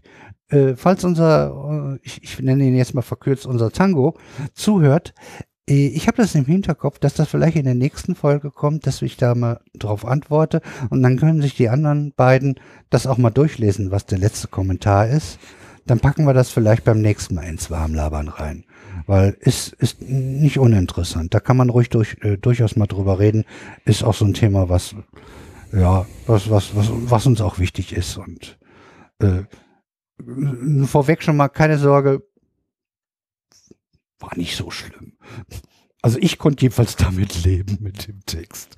Und die anderen beiden, ich, ich, ihr habt ja wahrscheinlich nicht geguckt, äh, könnt ihr ja mal durchlesen bis zum nächsten Mal. Oh, Hausaufgaben. Ja, also wir sagen sonst immer Hausaufgaben, äh, ne, wenn, wenn, wenn, wenn hier, wenn wir hier unsere Rubrik noch nicht fertig haben, äh, dann also Sven und ich jedenfalls äh, sagen immer, ich, ich muss noch Hausaufgaben machen, wenn wir unsere, unseren Part noch nicht Für unser fertig haben. Referat. Genau. genau. So, und äh, im Podcast-Empfehlungsbereich äh, habe ich jetzt einfach mal äh, ein, ein, ein, ein, ein, ein, wie nennt man das? Äh, Podcast-Gebilde, wobei das hauptsächlich aus zwei Podcasts besteht, äh, mir, mir mal rausgegriffen. Und das nennt sich Bildungsangst. Äh, Kai, kennst du? Ja, Ja. Ist schön, ist ne? doch, ja, äh, ich hab, hab's nicht abonniert, weil äh, eine Zeit lang ähm, gab's da auch nichts Neues, meine ich. Äh, von daher weiß ich jetzt nicht die aktuellen Wendungen, aber der Podcast an sich ist mir bekannt. Ist einfach nur wieder dünner geworden. Abonnier. Aha. Ist äh, einfach nur ein bisschen seltener geworden, aber auf beiden kommt immer mal wieder was. Und äh, ja, also wenn man, wenn man das mag, ist immer ein Zweierteam, oft zwei gleiche und manchmal hat er noch jemand anders, gerade bei Troja Alert hat er das dabei. Jetzt wollen wir mal von vorne anfangen hier. Also der erste, der unter der Bildungsangst äh, äh, ähm, Oberbau, also dem, dem, dem, dem Dach des Ganzen steht, äh, nennt sich Spoiler Alert. Äh, Und die nennen sich selber der Literaturpodcast mit nerdigen Erfahrungshintergrund. Man kann sagen, das sind erstens zwei Leute. Der eine erklärt so ein bisschen äh, das Buch und nicht umsonst heißt das Ding Spoiler Alert. Der geht auch ein bisschen, also ganz ordentlich auf den Inhalt ein. Ähm, und es sind meistens so Science-Fiction, Fantasy-Ecke, so die Sache muss es nicht zwingend sein, aber ich glaube, da haben sie schon eine gewisse Vorliebe für. Ähm, und äh, danach überlegen sie sich, was steckt dahinter? Was ist da für eine Aussage? Was kann man daraus lesen? Was hat das mit dieser Gesellschaft zu tun? Was, was für eine Aussage und, und für eine Message kann man dabei herauslesen? Und das finde ich einfach eine, eine schöne Kombination. Erstens kriegt man äh, etwas vorgestellt, was man vielleicht noch nicht kennt und was einen äh, anteasert und denkt, oh, das klingt aber interessant, wenn man diese äh, Genres mag, die es dann meistens als Bücher oder Hörbücher gibt und bei den entsprechenden Läden dann zu holen sind. Das wisst ihr ja selber, wo man das alles kriegen kann. Da ist das auf jeden Fall ein schöner Tipp, um an, an interessante Sachen zu kommen. Ähm, und kommt jetzt so, würde ich mal sagen, gefühlt dreimal im Jahr. Vielleicht auch viermal, keine Ahnung. Also so um den Dreh. Aber äh, äh, für die, die es für neuer, wie ich ja immer sag, man kann ja rückwärts hören. Ihr wisst, wie, wie ich das meine. Keine satanischen Verse oder so, rückwärts, ne? Aber äh, halt die älteren Folgen, äh, die, die Bücher werden ja nicht schlecht, die da besprochen werden. Und die gibt es ja, insbesondere seitdem es das digital gibt. Es ist ja nicht so, als wenn die, die Buchreihe dann irgendwann äh, nicht mehr äh, nachgedruckt wird oder Ja. so, genau. Äh, das ist ja der Vorteil bei der digitalen Sache. Wenn das einmal da drin ist, dann bleibt das wie üblich auch da drin, ne? weil kostet ja nichts mehr. Und man muss ja nicht nochmal überlegen, lohnt es sich nochmal irgendwie drei oder 7.000 davon zu drucken oder so. Ne? Das ist der große Vorteil jetzt von unserer, äh, der digitalen Revolution, wie es so schön heißt. So, also, und äh, die hatten jetzt Bartholomäus, wenn das einem was sagt. Also ich fand es sehr interessant. Ich habe es mir schon mal äh, auf meine Liste äh, gepackt. Wenn jetzt äh, demnächst die äh, saure Gurkenzeit anfängt und meine Podcasts nach und nach weniger werden, weil das ist in der Urlaubssommerzeit gerne so, dann kann es sein, dass ich mir die dazwischen packe. Ich habe zwar auch noch ein paar Bücher in petto, die ich mir vorlesen lassen will, aber da könnte es sein, dass ich da mal reinhöre. Klang für mich jedenfalls durchaus nach guter Unterhaltung. Das war diesmal ja Fantasy, kann man sagen. Aber durchaus auch wieder mit, mit äh, so, einem, wo man durchaus was Gesellschaftliches, äh, eine Parallele zur Welt theoretisch äh, schon ziehen kann. Und ich glaube, sowas suchen die sich auch gerne raus, wo man so ein bisschen was äh, rausziehen kann. Das zweite ist dann Spoiler Alert. Äh, Quatsch. Spoiler Alert hatten wir doch. Troja Alert. Heißt also sehr ähnlich. Und das ist der Erzählpodcast um, rund um Sagen und Mythen. Also in der Hauptsache geht's sowas wie Troja, Hagen, also nicht der Ort, sondern hier diese Nibelungensage, ne? Nibelungengeschichte und sowas hatten die. Aber der hat auch zwischendurch ein paar Mal jemanden da gehabt und die haben die Bibel ein bisschen auseinandergenommen. Also ich weiß, dass sie äh, mal genau da drauf geguckt haben, hier so mit, äh, wie, wie, wie auseinandergenommen die ähm, ähm, Sintflut und auch aus dem Alten Testament, was da für interessante Sachen, teilweise schon überraschend schräge Sachen drinstehen. Und das in einer sehr lockeren Art, aber nicht, also da ist jeder ein bisschen anders getriggert. Also es ist A, auf jeden Fall schon mal nicht streng christlich. Also nicht irgendwie total, wir wollen euch jetzt von der Religion überzeugen, sondern die gehen locker da dran. Ne? Aber ich bin ja selber Christ und ich habe die Art, wie sie damit umgegangen sind und der, der zweite äh, ist auch äh, aktiv und, und arbeitet bei einem katholischen Arbeitgeber und ist selber Katholik, der nur nicht so eng an der, an, an, an der Text, an der Bibel ist. Und naja Gott, das ist bei mir ähnlich. Ich bin da auch nicht ganz so textnah. Also ich bin da nicht so einer, der sagt, ja, das steht aber in der Bibel und deshalb muss das heute und auch in 5000 Jahren gelten, egal wohin sich die Gesellschaft inzwischen verändert hat. Ja. Ähm, also äh, die auch diese Sendung jedenfalls nach mir, meinem Dafürhalten, äh, eine angenehme Art, wie sie damit umgehen. Das mag aber jeder, je nachdem von wo er kommt, ein bisschen anders sehen. Ne? Probiert's aus. Ich finde diese beiden Podcasts wirklich sehr gelungen. Äh, und da das ja auch lange abgehangene Geschichten sind äh, und nicht irgendwie was, was, was mit, mit Aktualität zu tun hat, äh, das kann man, wie ich ja immer so schön habe, beides wunderbar rückwärts hören. Da habe ich jetzt noch ein kleines Bonbon für dich.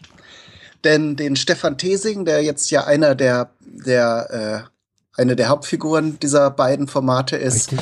der hat noch ein, also den kenne ich persönlich, den treffe ich äh, einmal im Jahr, wenn ich äh, zu, zu, zum Alexander Hoaxmaster zum Geburtstag eingeladen bin, weil der ist ja auch in Hamburg, der Stefan jetzt. Ähm, und der hat vor längerer Zeit, ich sehe gerade vor vier Jahren, mal ein Projekt begonnen, das auch mit dieser Bildungsangst.de Domain verknüpft ist, und zwar rausgehauen. Ich weiß nicht, ob dir das mal begegnet ist. Rausgehauen.bildungsangst.de. Da hat er selber. Geschichten geschrieben. Und wo wir eben schon bei alten Sachen, die man noch mal anhören kann, äh, waren, dachte ich, das bringe ich an, hier noch mal an. Und zwar hat er da eine Serie äh, begonnen. Da habe ich dann nachher auch einen Teil äh, geschrieben. Und leider ist das jetzt nicht abgeschlossen oder fortgesetzt worden bisher, weil der Stefan eben auch äh, ähnlich wie der Ben aus beruflichen Gründen einfach nicht mehr richtig zum Podcasten kommt. Äh, aber da sind ein paar sehr schöne Geschichten drin. Da kann man auch mal reinhören. Ja, gucken wir, dass wir den Link dazu finden. Das wird ja wohl nicht so schwierig Den sein. äh, werfe ich dir hier auch in den Chat. Ja, wären wir jetzt in einem anderen Podcast, hieß es, du würdest mir ins Slack werfen, ne? Was für ein Genau. genau. Ich hab, hab's dir jetzt hier in den äh, Direktnachrichtenkanal geworfen. Äh, Sven, kümmerst du dich da drum? In welchen direkt? Von, von Twitter oder was? Ja, Von nee, Skype. Von Skype. Sowas gibt's? Ja, ja. Ich nutze das, ich nutze Okay. das Skype nur hier für, äh, um eine Tonspur hier hinzukriegen. Sonst nutze Ich ich, glaube, Skype die nicht. bleibt aber erhalten, glaube ich, ne? Auch wenn man das zumacht, oder wie war das? Ich, ne? ich kann euch das auch noch mal in, in, in äh, Twitter DM kopieren. Twitter oder Mail. Hast, Ne? hast Also ich habe ja den Protonpod äh, Dings DM. genau. Dann müsst ihr da nicht irgendwie das aufbohren, um es rauszuholen. Also auf jeden Fall klingelte mir was mit rausgehauen. Gehört habe ich das auch schon mal. Äh, kann sein. Also ich hörte ja raus, da ist längere Zeit nichts mehr gekommen, ne? Genau, darum haben es vielleicht viele auch schon nicht mehr auf dem Schirm gehabt. Hm. Ja, so kommt es mir auch vor, dass ich es irgendwo in Erinnerung habe, dass ich's- ich ich halte es für sehr, weil, weil diese Art von Podcast mag ich ja auch. Deshalb ja auch dein Spiegelfelder und so. Äh, dass ich das abonniert habe. Vielleicht sogar immer noch, weil man sortiert immer mal ein bisschen durch. Aber wenn man so eine Riesenliste hat, ist das auch ganz schön aufwendig, besonders wenn man scheiß Augen hat. und ähm, da kann das so durchaus sein, dass ich dem, dem gefolgt bin oder be- beziehungsweise es abonniert habe und dann ist halt nichts mehr gekommen.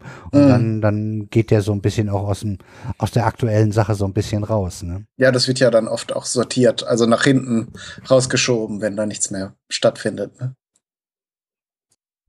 Ja, schön, finde ich gut. Äh, packen wir gerne mit dabei. Das äh, wird ja auch ungehört, äh, gehe ich davon aus, dass das eine Empfehlung ist.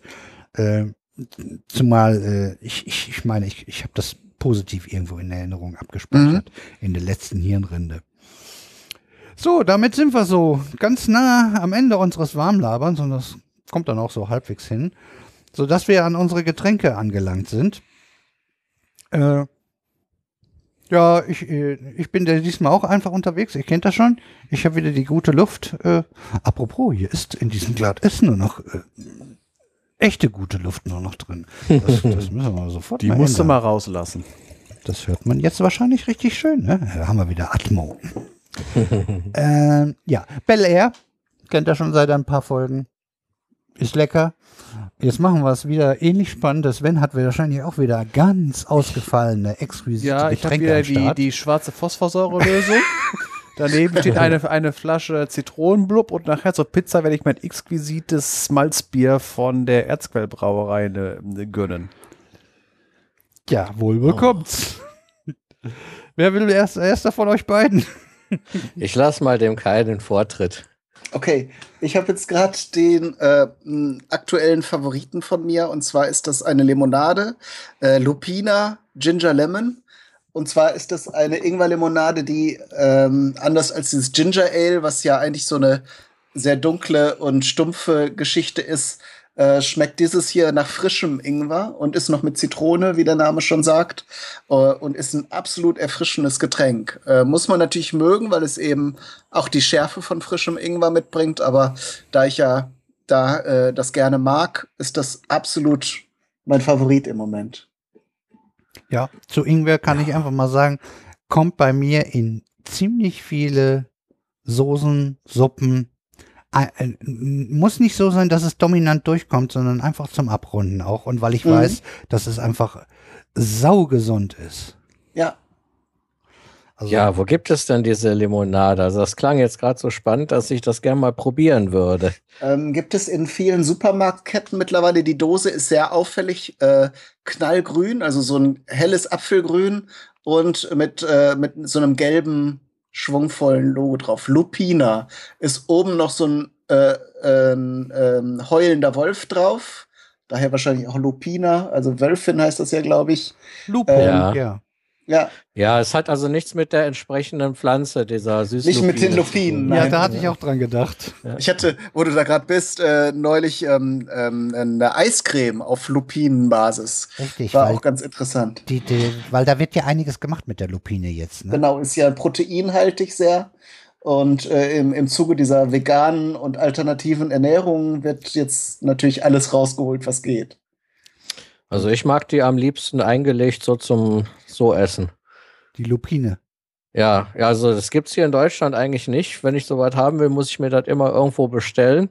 Äh, aber in Italien gibt's das so in der Kneipe zum Bier, wie bei uns halt ein Schälchen Erdnüsse da stehen, äh, steht, stehen da halt äh, Schälchen teilweise mit äh, eingelegten Lupinensamen halt.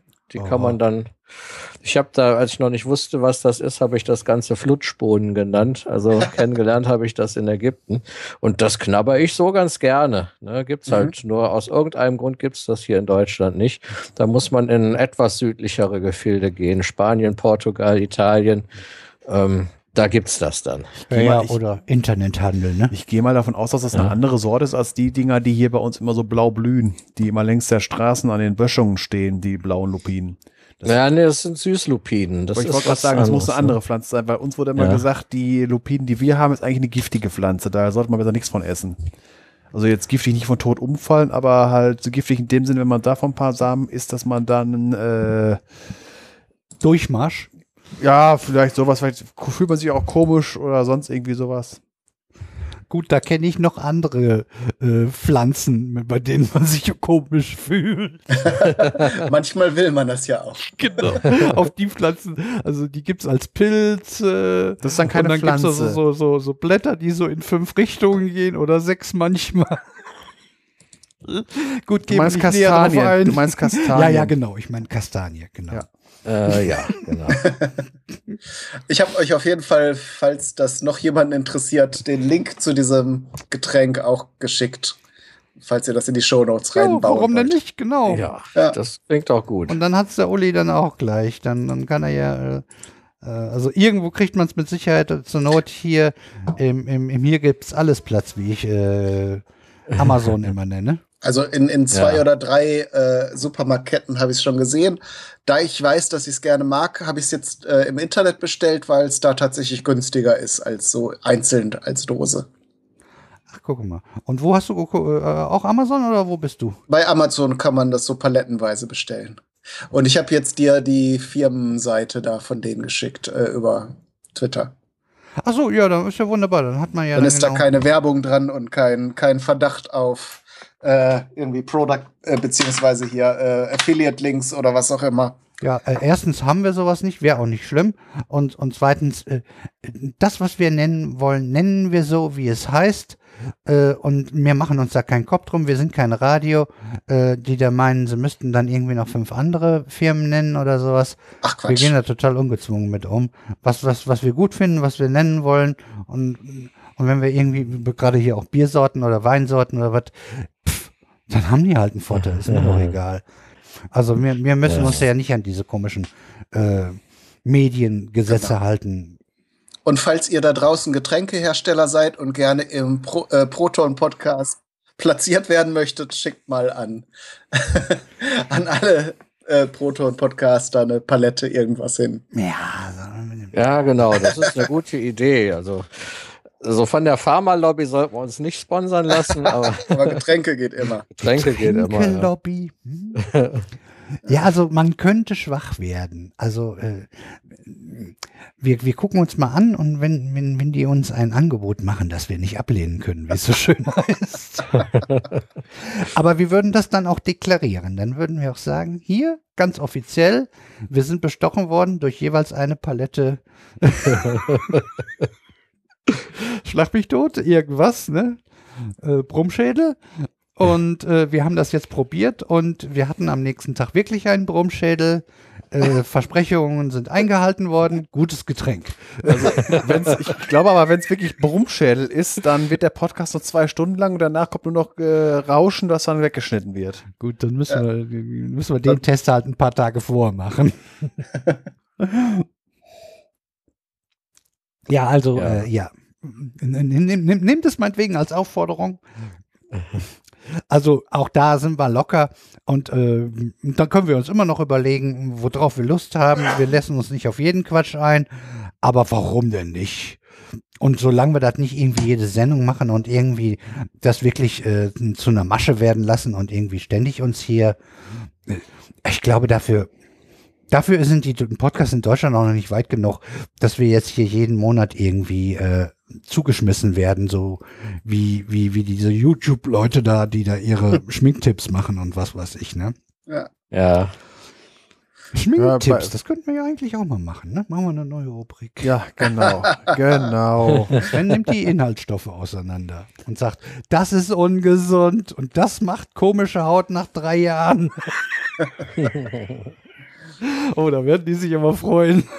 Und du wirst dann geschminkt, Detlef, oder was? Ja, ach Gott, ja, für Spaß. Ich, ich, äh, ich bin, äh, ich bin eine Rampensau. Mit mir kann man das machen. Ne? Ja, Ich genau. mach, mach, mach mich bunt. Wobei, Uli, ich glaube, du bist auch für, für, für solche Dummheiten bist du auch zu haben, glaube ich, ne? ja, ein gewisses Restniveau vorausgesetzt. Das sind dann die Momente, wo ich mich in ein Mauseloch verkriechen möchte. Ja, genau. Das ist äh, Svens Welt überhaupt gar nie nicht das. So Fremdschämen-Momente, oder? Ja, das sind dann die Momente, Ja. wo ich dann, wo der Fluchtinstinkt so stark wird, dass ich wahrscheinlich sogar äh, über eine drei Meter hohe Mauer drüber komme. Wie gesagt, es geht nicht darum, wie gesagt, genau, es geht nicht darum, dass er das nicht macht, sondern er möchte nicht dabei sein, wenn wir das machen. Ich kenne die Leute nicht. Ich bin nur Genau. zufällig hier. Ich, ich musste hier unbedingt noch dieses Portal von Ingress hacken, aber sonst habe ich mit den Leuten nichts zu tun. Ich kenne das von meinem Bruder auch, wenn früher, wenn im Fernsehen irgendwas Peinliches lief, da muss, ist der rausgerannt. Das konnte der gar nicht angucken. Sehr schön.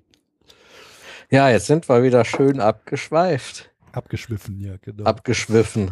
Ja, weil ich habe meine Getränke noch gar nicht bekannt Genau. gegeben. Das äh, mache ich jetzt gerade mal. Also zu meiner Rechten steht ein fast leeres Pint Cider. Das werde ich gleich nachfüllen. Und zu meiner Linken, so von, von der Seite, steigt mir der Duft eines äh, Single Grain Whiskys aus Buchweizen ähm, aus dem Schwarzwald entgegen. Ja, ich glaube, ich wüsste gerne, wo ich jetzt wäre. Im Schwarzwald? Nee, neben dem Uli. Und dann würde ich ein Glas dahin halten und sag, auch haben will. Ja, also äh, Bring mal mit auf Potstock. soll ich dir mal mitbringen auf Potsdok? Ja, Ist oder irgendwas anderes, Flasche, was also- du lecker findest, äh, weil, weil hier, da ist es, Mhm. das ist auch eine Art Mitbringparty. Ich werde ja wie jedes Jahr auf jeden Fall wieder reichlich Wein mitbringen, ne? Das mache ich jedes Jahr. Also Ach vom so. ersten Jahr an. Das, das macht auch jeder.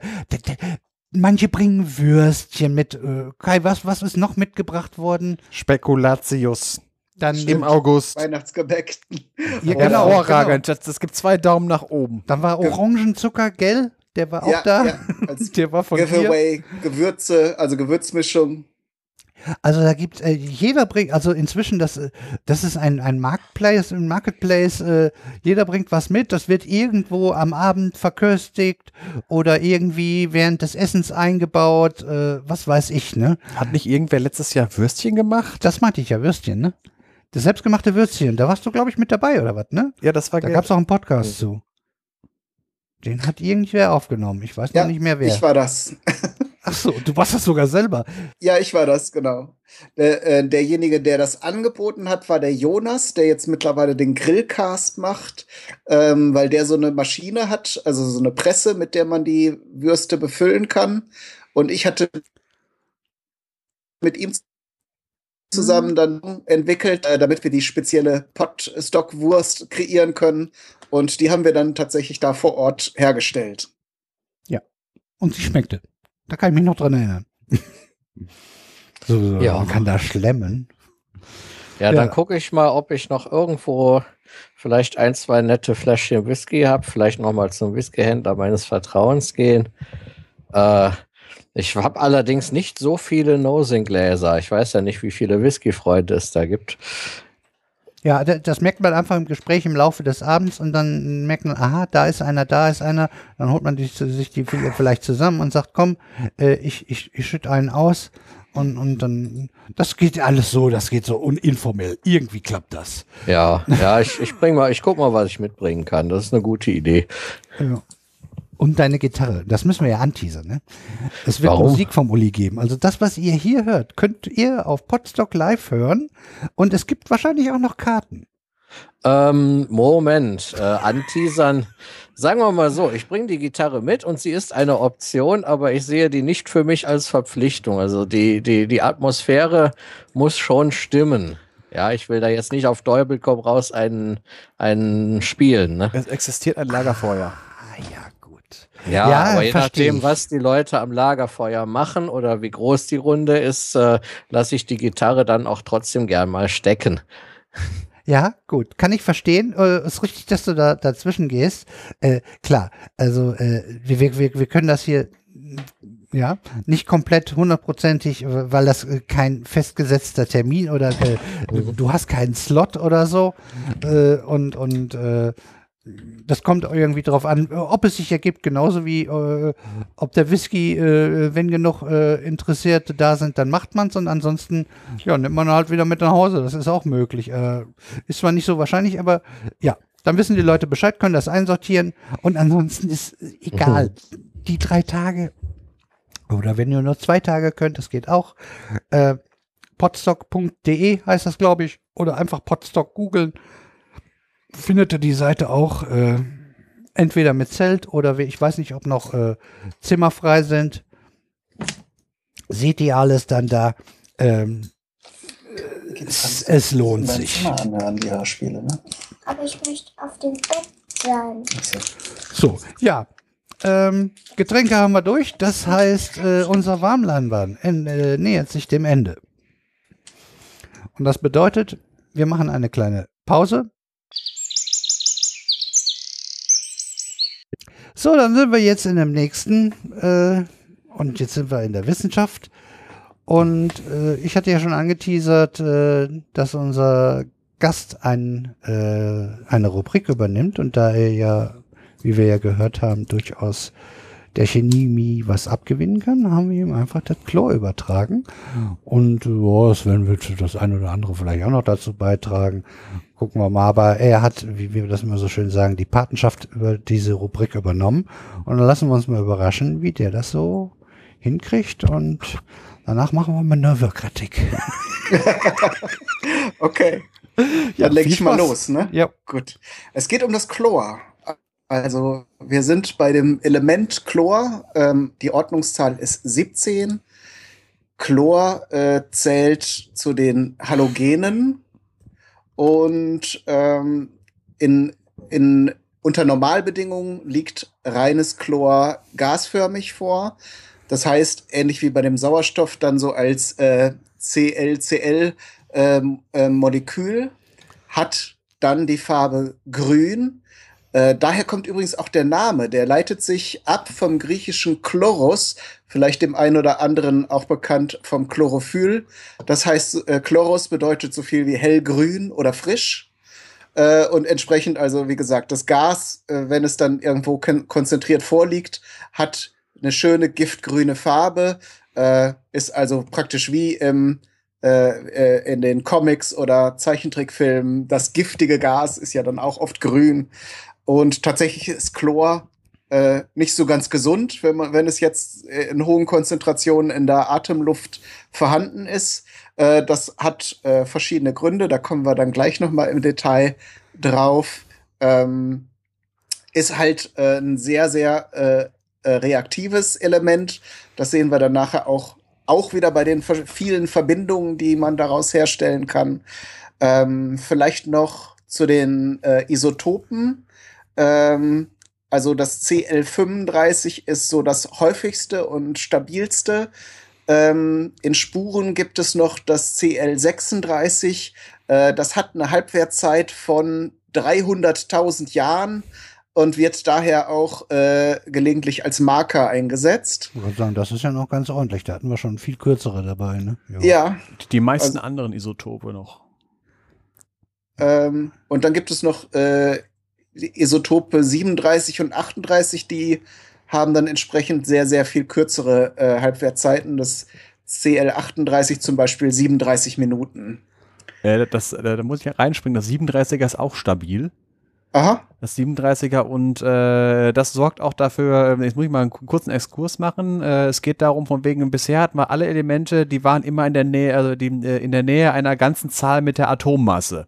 Äh, Natrium bei 23, Kohlenstoff bei 12 und so weiter. Beim Chlor ist das nicht der Fall. Das ist äh, völlig krumm, nämlich bei 35,5 über den Daumen. Das liegt daran, weil es zu dr- drei Vierteln aus dem 35er Chlor besteht und zu, zu einem Viertel aus dem 37er, was in der Mischung dann halt einen 35,5er gibt.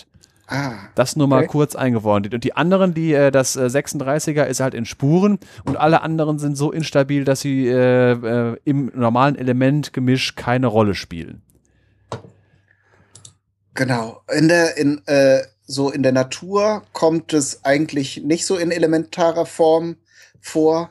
Ähm, häufiger natürlich äh, in Form des Natriumchlorids. Ähm, das also zum Beispiel, also das ist ja das Kochsalz. Da habt ihr dann ja in der Folge zum Natrium schon mal äh, ausgiebig drüber gesprochen. Äh, darum sei das jetzt hier nur am äh, Rand erwähnt. Ähm, das, das ist natürlich überall im, im Meerwasser und so weiter. Ähm, ganz spannend fand ich noch, um jetzt ein anderes Salz noch das, äh, eine andere äh, ähm, Verbindung mit Chlor in Salzform ins Gespräch zu bringen, wäre das Calciumchlorid.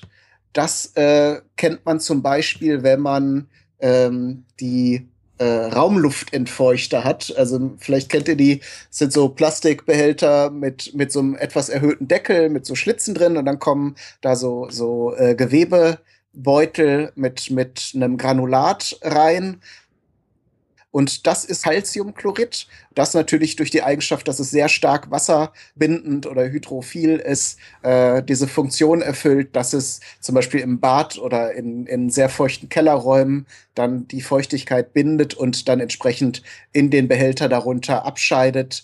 Ähm, eine andere, andere Anwendungsform von Calciumchlorid äh, ist noch ganz witzig, und zwar in der Molekularküche. Da wird es in Kombination mit Natriumalginat eingesetzt, um diese, um diese Kugeln mit irgendwas drin, also Geschmack äh, ähm, mit, mit irgendeiner Flüssigkeit. Das können irgendwelche, irgendwelche äh, ähm, Säfte oder auch mit Alkohol hat man das schon gesehen. Ähm, da äh, verbindet man äh, das eine mit dem Natriumalginat und dann macht man ein Bad mit Calciumchlorid und dann tropft man eben das eine in das andere mit einer Spritze oder mit einem entsprechenden, mit einer entsprechenden Vorrichtung rein und dann entstehen äh, halt diese Gelkugeln mit einer, äh, mit so einer ganz dünnen Hülle. Ähm, da reagiert entsprechend das äh, Calciumchlorid mit dem Natriumalginat. Es bleibt über Salzwasser und eben diese Alginatkugel. Ähm, und äh, das, das vielleicht noch so als Fun Fact äh, weil ich mich ja nun auch ein bisschen mit Ernährung beschäftige. Äh, Frage, ist das, äh, seit ein paar Jahren haben wir ja hier diese, diesen, diesen Trend oder diese Mode mit diesen Getränken, die so, so lauter so kleine Kügelchen drin haben. Ist das das gleiche oder ist das was, äh, funktioniert das nach einer anderen Methode? Ja, es gibt auch diese, du meinst diesen Bubble Tea. Genau. Den gibt es auch aus dieser, aus dieser Kombination. Da gibt es aber auch Varianten, die dann diese, es gibt ja auch so wie Gummibärchen, so solide Kügelchen, die werden dann, glaube ich, mit irgendeiner Stärke, mit irgendeiner ähm, äh, so eine exotische Tapioca-Stärke oder sowas. Das ist dann eher wie Pudding. Aber es gibt auch welche, die auf diese Art hergestellt werden mit Calciumchlorid und Natriumalginat. Die sind aber dann in der Herstellung etwas aufwendiger und meistens bekommt man eher diese, diese aus, aus Stärke also aus aufgekochter, mit Geschmack versehener Stärke. Also das ist, ist Gummibärchen. Im Grunde, ja, äh, Gummibärchen sind ja dann Gelatine ja. oder äh, Agar-Agar. Ähm, eher wie so, wie so, äh, äh, was gibt's? Ja, es gibt ja auch so um, äh, gesunde, gesunde Gummibärchen, die sind dann eben mit Stärke. Ja, besonders, äh, wir müssen ja gucken, dass wir die auch wieder für die Veganer finden und weil. Ja. genau, das, das ist dann auch vegan. Da braucht man dann Agar-Agar, ne? Genau, und um ein weiteres Salz des, äh, mit, mit dem Anion äh, Chlorid äh, zu, zu nennen, wäre noch Kaliumchlorid ganz wichtig. Das ist natürlich in der Landwirtschaft sehr wichtig als Dünger. Wird auch sehr viel hergestellt. Und ja, so viel vielleicht zu den Salzen. Es sei denn, Sven, du hast noch irgendwas mit Chlorid. Sonst würde ich zu anderen Verbindungen. Äh, mit Chlorid jetzt direkt nicht mehr. Okay. Dann hatte ich noch rausgesucht, weil das äh, so eine der häufigsten Nutzungsformen von Chlor sind, beziehungsweise Chlorverbindungen, das Vinylchlorid. Äh, das dann natürlich, das ist das Monomer, das dann äh, im Poly Polyvinylchlorid eben zu einem Kunststoff wird. Da gibt es zwei Hauptarten, nämlich einmal das harte Polyvinylchlorid, was man eben von den Schallplatten kennt, aber auch aus ähm, Kunststoffrohren, also so Abflussrohren äh, oder verschiedenen anderen Baustoffen, wo es dann eben sehr fest ist. Äh, kleiner Und, Einwurf, äh, ja? weil die Leute das wahrscheinlich eher kennen. PVC. PVC, genau. Daher kennt man es. Und äh, wie gesagt, das, das, äh, das Monomer ist halt äh, ne, ne, ähm, im Prinzip ein, jetzt lass mich nicht lügen, ein Ethan, äh, bei dem eines der Wasserstoffatome durch Chlor ausgetauscht wird. Äh, das, ist, das ist im, äh, im Polymer. Im äh, Monomer ist es noch Ethen äh, mit einer Doppelbindung. Richtig, genau. Und im, bei der Polymerisation gehen dann, gehen dann die Doppelbindungen auf und die ganzen, äh, dann entsteht ein, ein langkettiges äh, also ein, also durch Kettenpolymerisation entsteht dann eben der Kunststoff. Der ist übrigens auch thermoplastisch, das heißt, den kann man einschmelzen, schmelzen.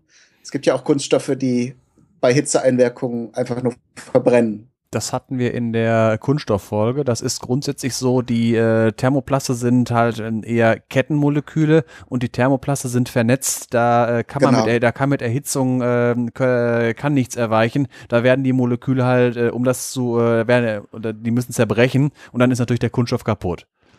Genau. Und äh, die Thermo, also die Thermoplasten kann man sich so als äh, ausgerichtete Spaghettis so vorstellen. Äh, wenn, man, wenn man da Wärme zufügt, werden sie halt äh, formbar und wenn sie auskühlen, äh, ver, ver, verhakeln sie sich sozusagen so ein bisschen und äh, nehmen dann ihre Form an. Äh, noch so, ein- so ein klassischer PVC-Einsatz äh, ist, äh, sind Kabelummantelungen.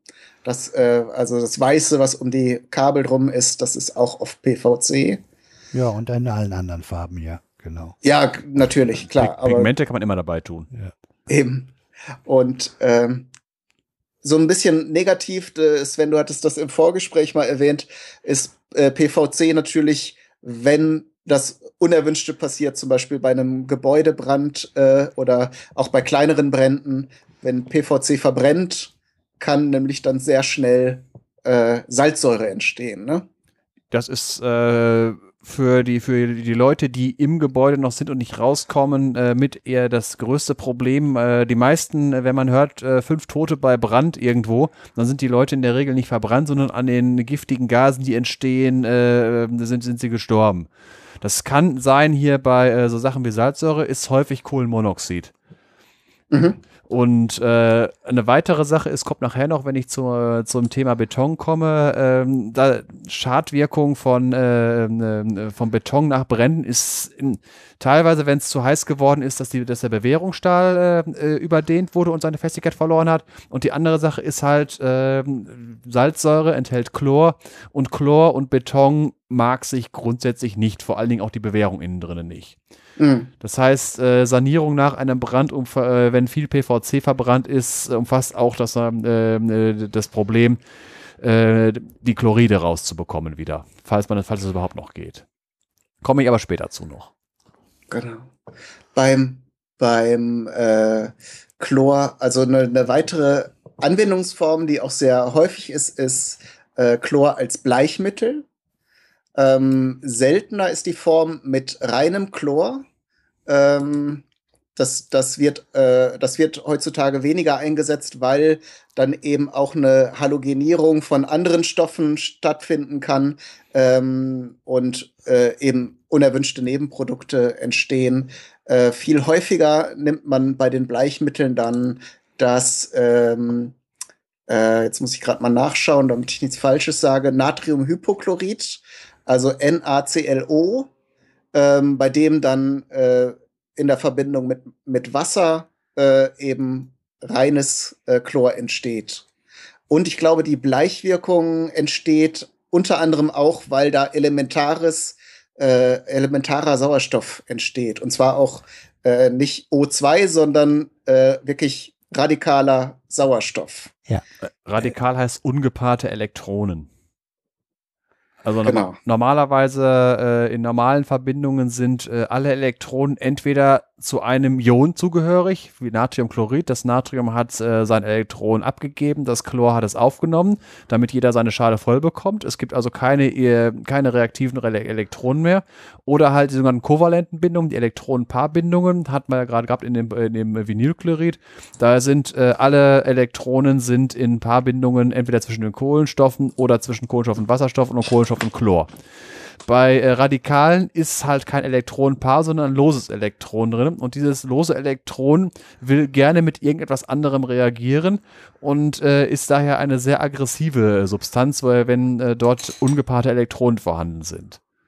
Äh, Haare bleichen. Äh, Wasserstoffperoxid, machen wir mal eine eigene Folge von.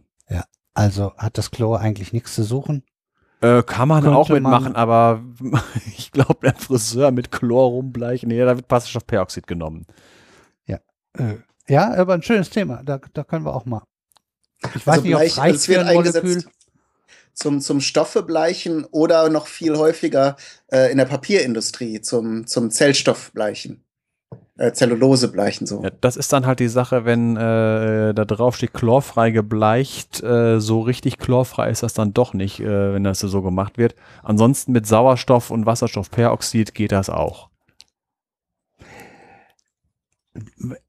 Heißt das jetzt auch, also nicht nur das, das recycelte Papier kennt man ja, das ist gerne ein bisschen dunkler, obwohl sie das ja inzwischen auch irgendwie besser, besser hingekriegt haben.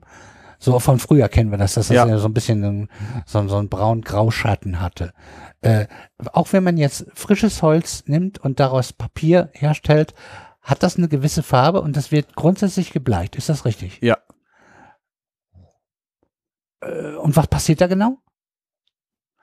Also, wie, wie kommt die Farbe raus? Weiß, weiß das jemand genau? Äh, das müsste ich nochmal extra machen. Also soviel ich weiß, werden die farbigen Stoffe wegoxidiert. Aha. Und Ja, halt also oxidieren heißt ja eben, das muss nicht mit Sauerstoff stattfinden, sondern halt, äh, es muss eine, die Farbstoffe müssen zerstört werden. Aha.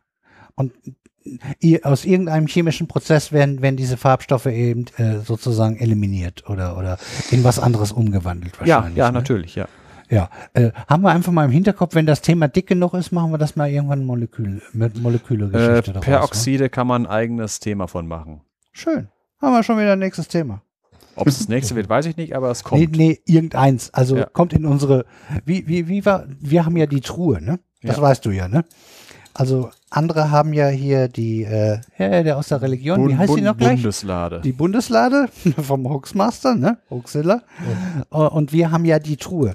Äh, Ich weiß gar nicht, ob du, weil, weil wir machen darüber äh, ständig irgendwelche Angleichungen. Kennst du das überhaupt? Äh, Scheibenwelt. Scheibenwelt? Terry Pratchett. Ich jetzt? Ja. Ich, Ja. ja. ich kenne das. Gut, dann, dann, Und ihr, ihr, habt, ihr habt die Truhe mit den vielen Füßen, oder was? Genau die. die, die sich wehren kann. Die auch dafür sorgt, wenn man dreckige Socken reintut, kommen saubere Socken wieder raus. Zum Beispiel. Die ist, äh, ist auch eine eierlegende Wollmilchsau. Kann alles. Ja gut, also dann, dann, dann, dann kennst du die Anspielungen hier, dann kannst du die hier unterbringen. Weil äh, das hatte ich, es, es, es, es konnte fast nicht anders sein, weil wenn ich mir überlege, was, was für eine Art von, von, von, von Story die Spiegelfelder sind, äh, das, das schreit danach, dass man eigentlich Scheibenwelt mögen wollen müsste. Und wenn du jetzt gesagt hättest, ich kenn's nicht, dann hätte ich gesagt, dann hast du die nächste Zeit viel zu tun, weil da gibt's eine Menge Bücher, die klasse sind, Ja, die dir doch. eigentlich gefallen müssten. Ich habe ich hab sogar von meinem Bruder mal eine handsignierte äh, äh, Ausgabe von Terry Pratchett, ähm, von, von einem Terry Pratchett Buch, Buch bekommen. Wow. Da war er bei, äh, der lebt ja und arbeitet ja in England und da war in seiner Nähe wohl Birmingham oder so, war, äh, war er gerade in irgendeiner Buchhandlung zu Gast und dann ist er halt hingedüst und hat sich ein paar Bücher signieren lassen. Du sagst lebt. Wir Lebt. sind ja vorsichtig Also mein- geworden, mein- Leute mein- für mein tot zu Bruder- erklären. Nein, mein Bruder. Also Terry Pratchett ist tot Ach mittlerweile, so, soweit ja gut. weiß. Also, Ja, ist genau. Das ist schon ein paar Jahre her, aber der ist gestorben, ja. Ja. Gut. Nicht, dass wir da schon wieder so ein Ding Proton Nee, äh, aber- Podcast erklärt alle Leute tot. tot. Nein, darum. Und, und auch Douglas Adams muss man eigentlich kennen. So. Die beiden, ja, deshalb die 42 bei mir ist klar, ne? Ja, ja. Und äh, die beiden kommen ständig bei uns irgendwie mal vor. Das, das ist Pflicht. Das ist auch so fast wie Pipi und Atombombe, die der Sven noch irgendwann unterbringen muss. Auf jeden Fall eine sehr große sogar. Ja, ja, ja. Also äh, sie ist schon eingeplant. Sie kommt noch. Wunderbar. So, eine weitere Rolle äh, spielt das Chlor in den äh, Fluorchlorkohlenwasserstoffen, eher bekannt, Genau, FCKW. Genau, eher bekannt als FCKW. Ähm, in den 80er Jahren gab es das mal so, äh, ging das durch die Medien. Es war halt als Treibmittel in den Spraydosen drin. Und in Kühlschränken. in, als Kühlmittel in den äh, Kühlschränken war es noch längere Zeit, weil es äh, keine geeigneten Ersatzstoffe so schnell äh, gab. Also bei den, bei den Spraydosen kann man ja im Grunde, gab es teilweise auch dann so Pumpsprays, wo es mit Druckluft funktionierte ähm, oder eben irgendwas anderes. Also das ließ sich gut ersetzen. Bei, bei den Kühlmitteln ging es, glaube ich, nicht so reibungslos. Mittlerweile gibt's da äh, andere Kohlenwasserstoffe, die da eingesetzt werden. Ähm, das Doofe bei den Fluorkohlenwasserstoffen war eben, dass wenn sie in die, in die Atmosphäre gelangen, was bei einer Spraydose natürlich schneller passiert auch als bei einem Kühlschrank, ähm, dass sie einfach nach oben steigen äh, und dann in Kombination mit, ähm, mit UV-Strahlung sich zersetzen und dadurch eben das Ozon in der Ozonschicht, also das O3, äh, ähm, zerstört wurde. Da auch bekannt, Stichwort ist hier das Ozonloch und äh, eine sehr schnelle internationale äh, Regelung getroffen wurde, die FCKWs als äh, Treibmittel dann verbannt wurden und dann äh, ähm, auch das Ozonloch ist jetzt, glaube ich, schon, hat sich schon zurückgebildet äh, am, am Nord- und am Südpol. Ist jetzt also nicht mehr so ganz akut gefährlich. Man muss natürlich immer noch darauf achten, aber ähm, so das Weltuntergangsszenario konnte da äh, abgewandt werden. Ähm, ja, vielleicht wir, so. Hatten wir ein Thema, haben wir, glaube ich, ich vermute unter Sauerstoff haben wir es gepackt, ne?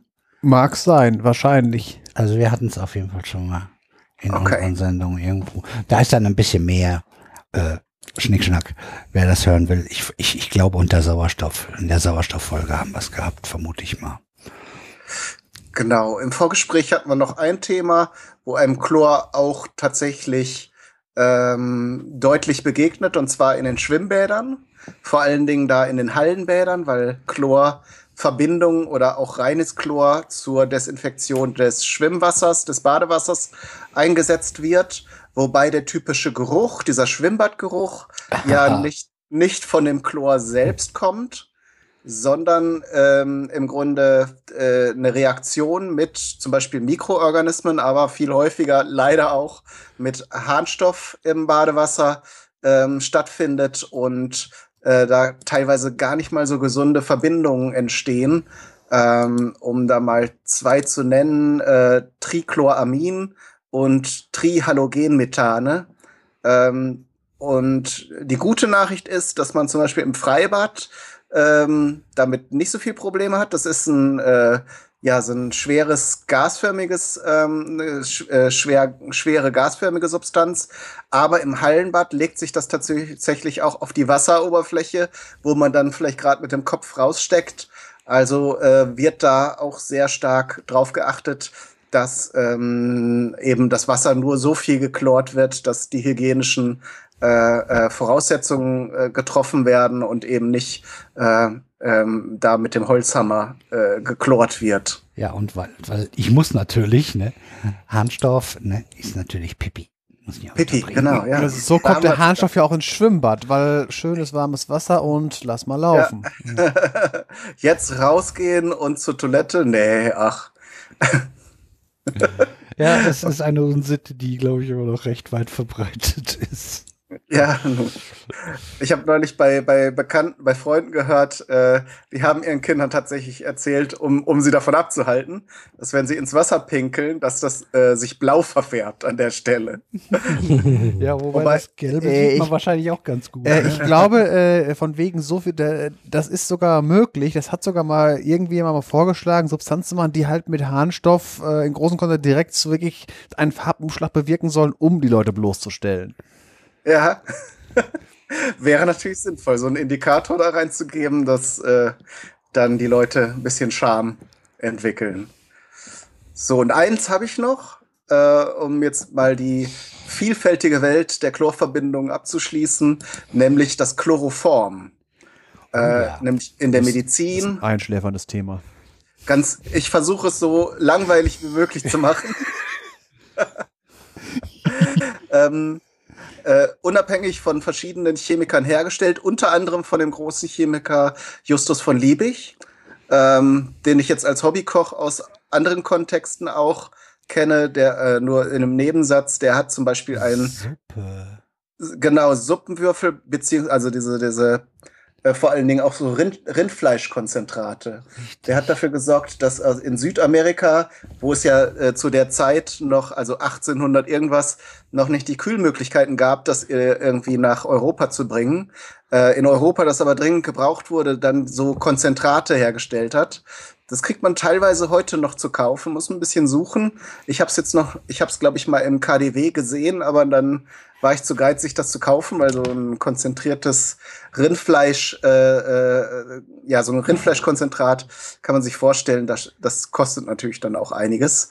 Ähm, gut, und Justus von Liebig ist auch dafür verantwortlich, dass Köche bis heute teilweise glauben, dass man das Fleisch scharf anbraten muss, damit die Poren sich verschließen. Das hat er wohl dann irgendwie abgeleitet vom Kauterisieren, was man ja aus der Medizin auch kennt, um Adern zu verschließen und so weiter. Bei Fleisch ist es manchmal sinnvoll, aber nicht, nicht ausschließlich. Also scharf und heiß anzubraten. Das mache ich wegen der Röststoffe meist. Ja, das ist natürlich ein Punkt, den man nicht außer Acht lassen sollte. Ähm, aber zurück zum Chloroform. Das ist äh, natürlich ein Narkosemittel. Ähm, von der Verbindung her recht einfach. Ähm, ist also ein Kohlenstoff äh, von der Struktur her ein Kohlenstoffatom in der Mitte äh, und dann praktisch ähnlich wie Methan, äh, nur dass eben nicht in alle vier Richtungen Wasserstoffatome abzweigen, sondern ein Wasserstoffatom und drei Chloratome. Das ist dann Chloroform, wirkt dann eben, ist ähm, unter Normalbedingungen flüssig und man kennt das ja teilweise aus den etwas älteren Kriminalgeschichten, äh, kann auf Watte aufgebracht werden und vor den Mund gehalten werden. Und wenn man das dann einatmet, das verdunstende Chloroform, dann äh, verliert man das Bewusstsein.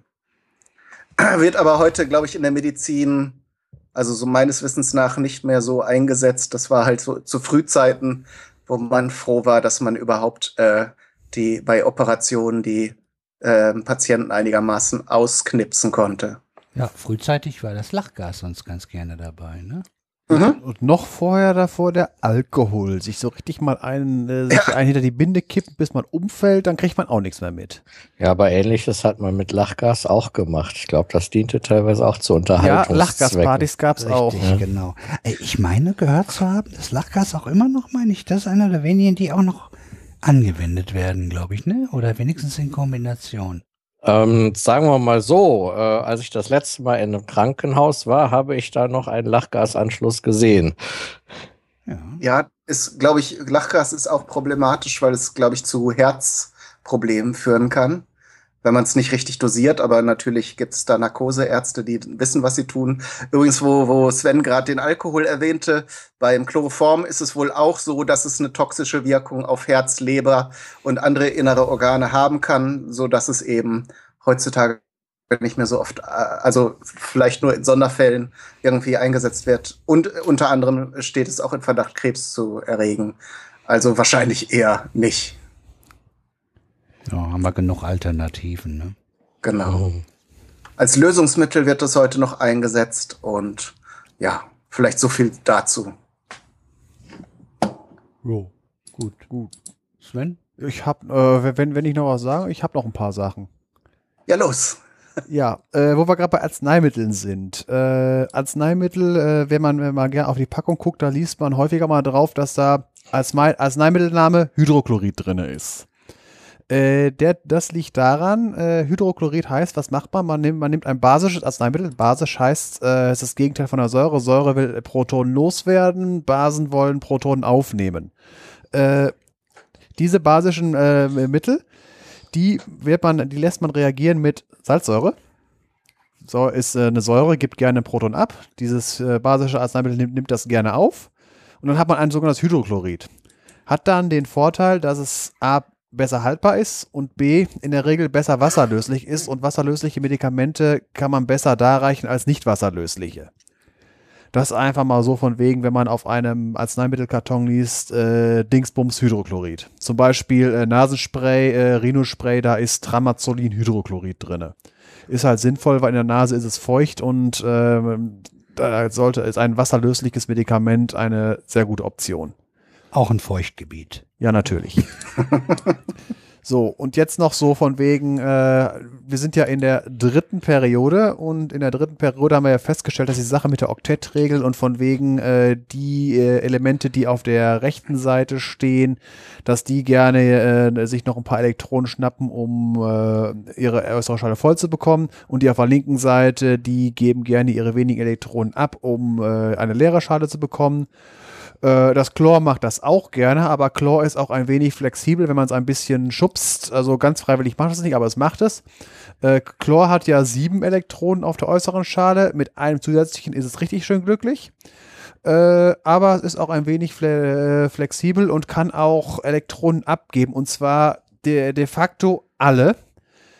Das heißt, es kann Aua. tatsächlich, ja, es kann tatsächlich, also alle auf der äußeren Schale. Das Ja, heißt, das habe ich mir schon gedacht. von den Oxidationszahlen, minus 1 ist das normale, im, äh, zum Beispiel im Natriumchlorid, äh, Natrium 1 plus 1 und äh, Chlor minus 1, das ist so das standardmäßige und da fühlt sich Chlor auch richtig wohl. Aber Chlor kann auch äh, sämtliche Oxidationszahlen von plus 1 bis plus 7 annehmen. Wobei 1, 3, 4, 5 und 7 die häufigsten sind.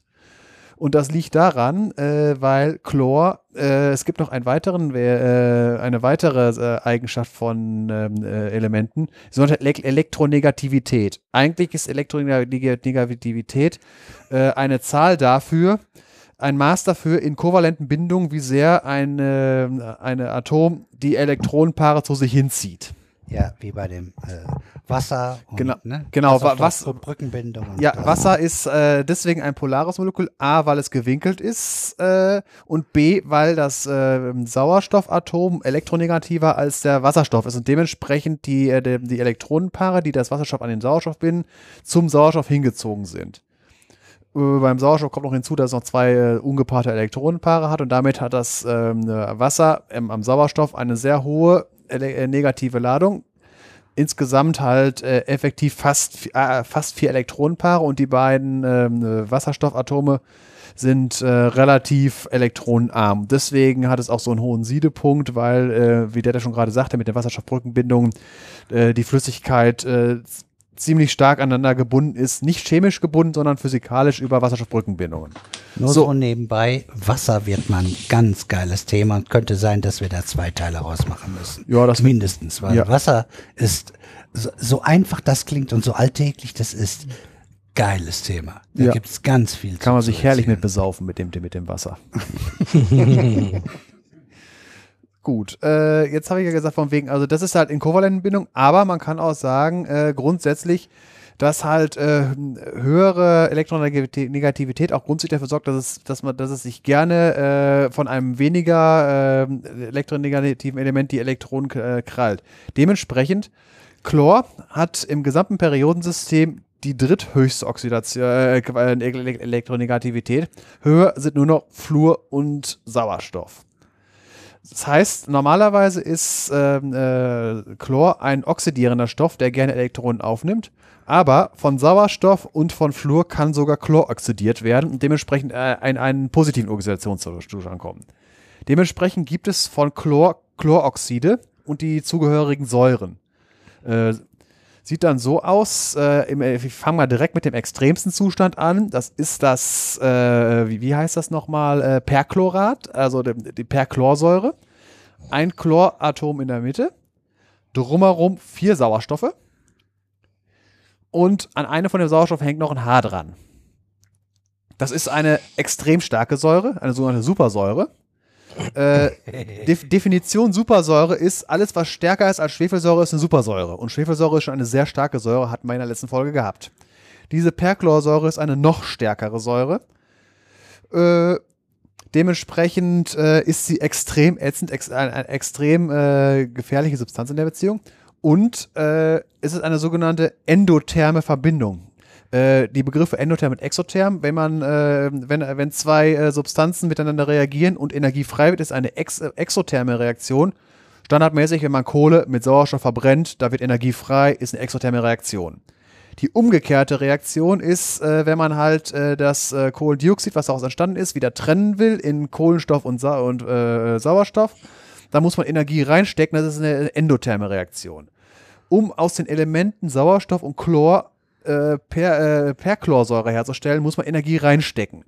Das heißt, grundsätzlich ist die, äh, dieses Molekül wäre glücklicher, äh, wenn es wieder in die Elemente zerfallen würde. Chlor und Sauerstoff. Das heißt, es ist eine endotherme Verbindung. Das heißt, äh, sie äh, reagiert gerne mit anderen Dingen. Das geht, oder auch sogar mit sich selber. Perchlorsäure ist so ab einer, äh, wenn, sie in einer äh, wässrigen Lösung ist, nicht so sehr, aber wenn man das Wasser rausdestilliert, also das Wasser verdunsten lässt und dann immer weiter äh, hochkonzentriert die Perchlorsäure, die wird von sich aus explosiv. Das heißt, man sollte sie, äh, so wie man immer äh, standardmäßig hört von Nitroglycerin, wenn man davon eine Flasche fallen lässt, macht Bumm.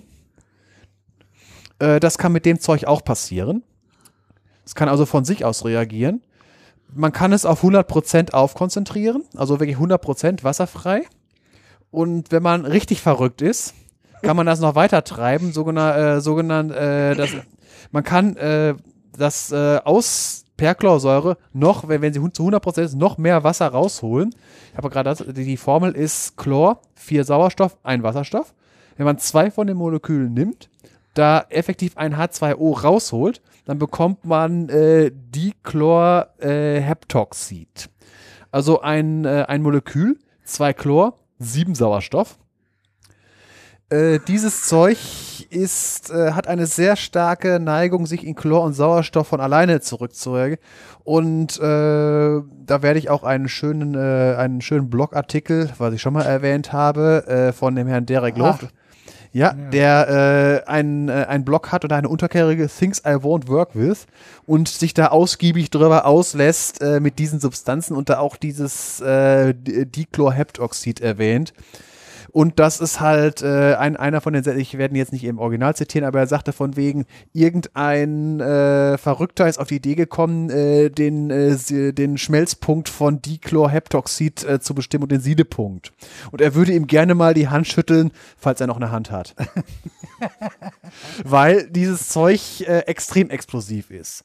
Jetzt die Verwendung dieser Substanzen, weil ich habe eine Perchlorsäure, ist halt eine Säure. Sie kann halt mit anderen Sachen, genauso wie Natriumchlorid, kann man äh, äh, Natriumperchlorat herstellen. Ist das äh, Natriumsalz.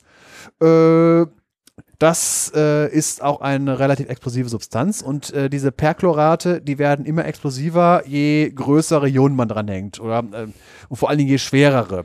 Also wenn man äh, zum Beispiel äh, Quecksilber oder Blei per, nimmt, die Dinger sollte man nicht böse angucken, da gehen die schon hoch.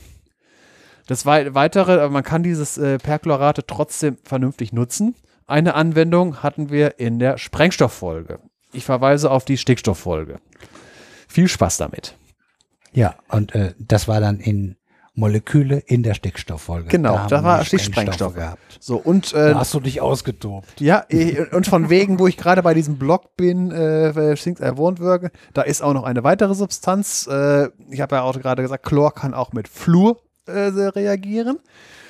Äh, da gibt es dann die nette Substanz Chlortrifluorid. Da, ähm, von wegen Oxidationsmöglichkeiten, also mit äh, Perchlorsäure kann man schon einiges oxidieren. Mit Chlortrifluorid noch besser. Äh, normalerweise, es gibt ja Substanzen, sagt man, da brennt nichts mehr, weil die sind schon oxidiert. Äh, mit Chlortrifluorid brennt alles. Ich habe das schon gehört. Wird das irgendwo verwendet oder so? Oder? Äh, es wird, glaube ich, in der Halbleiterindustrie benutzt, um die Leiterplatten zu, ähm, äh, zu reinigen. Oder sowas? Nee, äh, zu reinigen.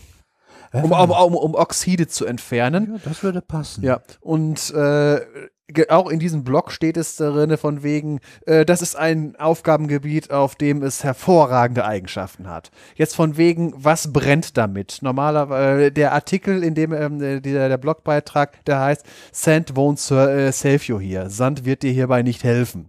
Von wegen löschen. Normalerweise steht in jedem äh, gut ausgestatteten Che äh, Chemielabor immer ein Eimer mit Löschsand, wenn man mit wirklich fiesen Sachen hilft nicht, weil Sand brennt damit. Ziegelsteine brennen damit, Asbest äh, brennt damit. Und über normale organische Substanzen braucht man nicht zu reden. Mit Wasser explodiert es. Also, wenn äh, irgendwo Chlortrifluorid äh, ausgelaufen ist, weglaufen, brennen lassen. Äh, ist übrigens mal passiert. Da sind äh, mal in einem Labor sind mal 900 Kilo davon ausgelaufen. Hat sich durch 30 Zentimeter Beton gebrannt und einen, Meter Sand darunter. Und die Problematik ist, äh, es ist Fluor drinne und Chlor. Und Fluor mit irgendwas äh, macht ziemlich giftige Substanzen. Unter anderem wird äh, äh, Flusssäure, äh, Fluorwasserstoff und äh, Flusssäure. Und äh, in der Fluorfolge kann man sich mal informieren, äh, was für eine liebliche Substanz Fluor, Wasserstoff und Fluorwasserstoffsäure sind. Äh, giftig. Und zwar extrem giftig. Ja, deshalb ist das ja auch in deinem Blog drin da. Ist nicht mein Blog, es gehört Derek Love. Ich, ich lese es nur gerne, weil es Ja, auch sehr eines ist, deiner ist, Lieblingsblogs. ist, auf, ist amüsant geschrieben, ist auf Englisch, ist herrlich. Also einfach nur lesen, auch vom Stil, wie es geschrieben ist. Link kommt wieder, den Link hatte ich Ja, auch. ruhig immer wieder Hat, reinschmeißen. hat, hatte ich schon in der äh, äh, Flurfolge und in der Stickstofffolge immer wieder zu lesen und ich bin fertig. Ja. Äh, dann habe ich nur noch einen kleinen Teaser. Äh, in, weiß ich nicht, einer guten Stunde, je nachdem, wie lange der Sven braucht, äh, wird es ein Experiment geben in, in der Physik. Äh, ein, ein, mh, dort wird ein Teil, äh, wurde ein Teil gebaut, in dem man ein, ein, ein, Chlor in, in rauen Mengen brauchen wird oder gebraucht hat. Hm, Dazu aber später mehr. So, sind wir mit Chlor durch? Hatten wir schon gesagt, dass es durch Elektrolyse gewonnen werden kann? Also das reine Chlor? Das, das ist der, äh, ja, äh, gut, das kann man natürlich sagen. Das ist immer gut, wenn man weiß, wie man die Sachen herstellt. Genau, also man nimmt einfach sowas wie Kochsalz und Elektrolyse, habt ihr bestimmt schon mal vorgestellt, weiß ich jetzt gerade nicht. Das hatten wir, glaube ich, sogar bei der Natrium-Folge, weil wir, wie stellt man Natrium her? Weil äh, Natrium und Chlor zugleich, zugleich herstellen ist eine sehr gute Idee, wenn man Natriumchlorid als Ausgangssubstanz nimmt. Da kommt beides bei raus. Ah, mach, ah, mach die Elektro Elektrolyse mal gerade. Hast du die? Nein, habe ich nicht. Nee, aber der, ich äh, verweise auf die Kai hört sich Natriumfolge. so an, als wenn er da. Äh, Nee, Ach so. Weil ich, ich weiß so grob, wie es geht. Also eine ne, ne Batterie hatten wir auch und in der links Ele- und rechts. Das hatten wir in der, auch in der Elektrochemie-Folge. Ja, äh, weil mir fällt dazu ein, wir hatten vor zwei oder drei Folgen, hab ich äh, Apfelfunk gehört und da erzählte er, dass er einen Pool hat und nie äh, richtig die Menge äh, von dem Chlor äh, hingekriegt hat und dass er da einen neuen Trick gefunden hat, also eine neue Methode. Äh, und zwar packt er jetzt einfach Salz, ein bisschen Salz, so dass es nicht unbedingt wie Meerwasser ist, aber ein bisschen salzig schmeckt. Und dann packt er in ein Gerät rein, das genau regelmäßig schön ausgeglichen die passende Menge Chlor entwickelt. Und das klingt danach, dass das Ding, weil das hat er mich interessiert, weil das hat er nämlich nicht erzählt, wie das gemacht wird. Und das könnte ja durchaus sein, dass sie das über Elektrolyse dann machen, ne? Ja, vermutlich. Wenn er Salz ins Wasser gibt, ist das naheliegend. Ja. Wäre nur die spannende Frage, ob das Natrium dann irgendwo rumliegt nachher. Oder ob das dann, geht das in Lösung? Keine Ahnung. Äh, das Natrium will man natürlich als Metall haben. Äh, das ist, ha- äh, so viel ich weiß, das hat, die Season bei meinem auch nur den Kopf nur zum Haare wachsen lassen. äh, äh, so viel ich weiß, schwimmt oben auf der wird das, das muss natürlich unter Luftabschluss sein, weil das sonst natürlich sofort wegoxidieren würde. Mhm. Weil Natrium ist so reaktiv, dass es äh, an der Luft sich sofort mit einer Oxidschicht überzieht und mit, mit Wasser in, Luft, äh, in Berührung kommt, macht's Bumm. Und das hat, Genau. man, das hatten wir auch in der Natrium-Folge Ja. gehabt, warum's Bumm macht. Ja, genau. Das ist nämlich eine sogenannte physikalische Explosion. Ja, die ganze Reihe, die ganze Gruppe da.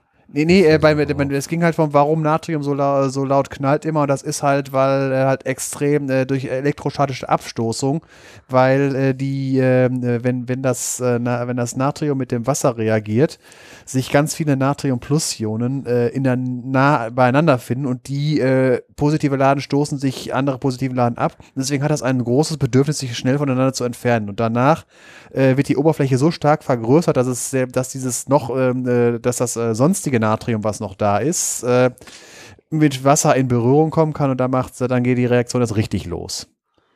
Das, da habe- haben wir auch in der Natrium-Folge ein Video zu verlinkt. Und wenn ich da mal gerade einen Podcast erwähnt habe, äh, Apfelfunk ist relativ klar, worum es da geht. Hm? Also Obst normalerweise. Obst, ja. Genau. Klar. Das ist auch eine Art Koch-Podcast.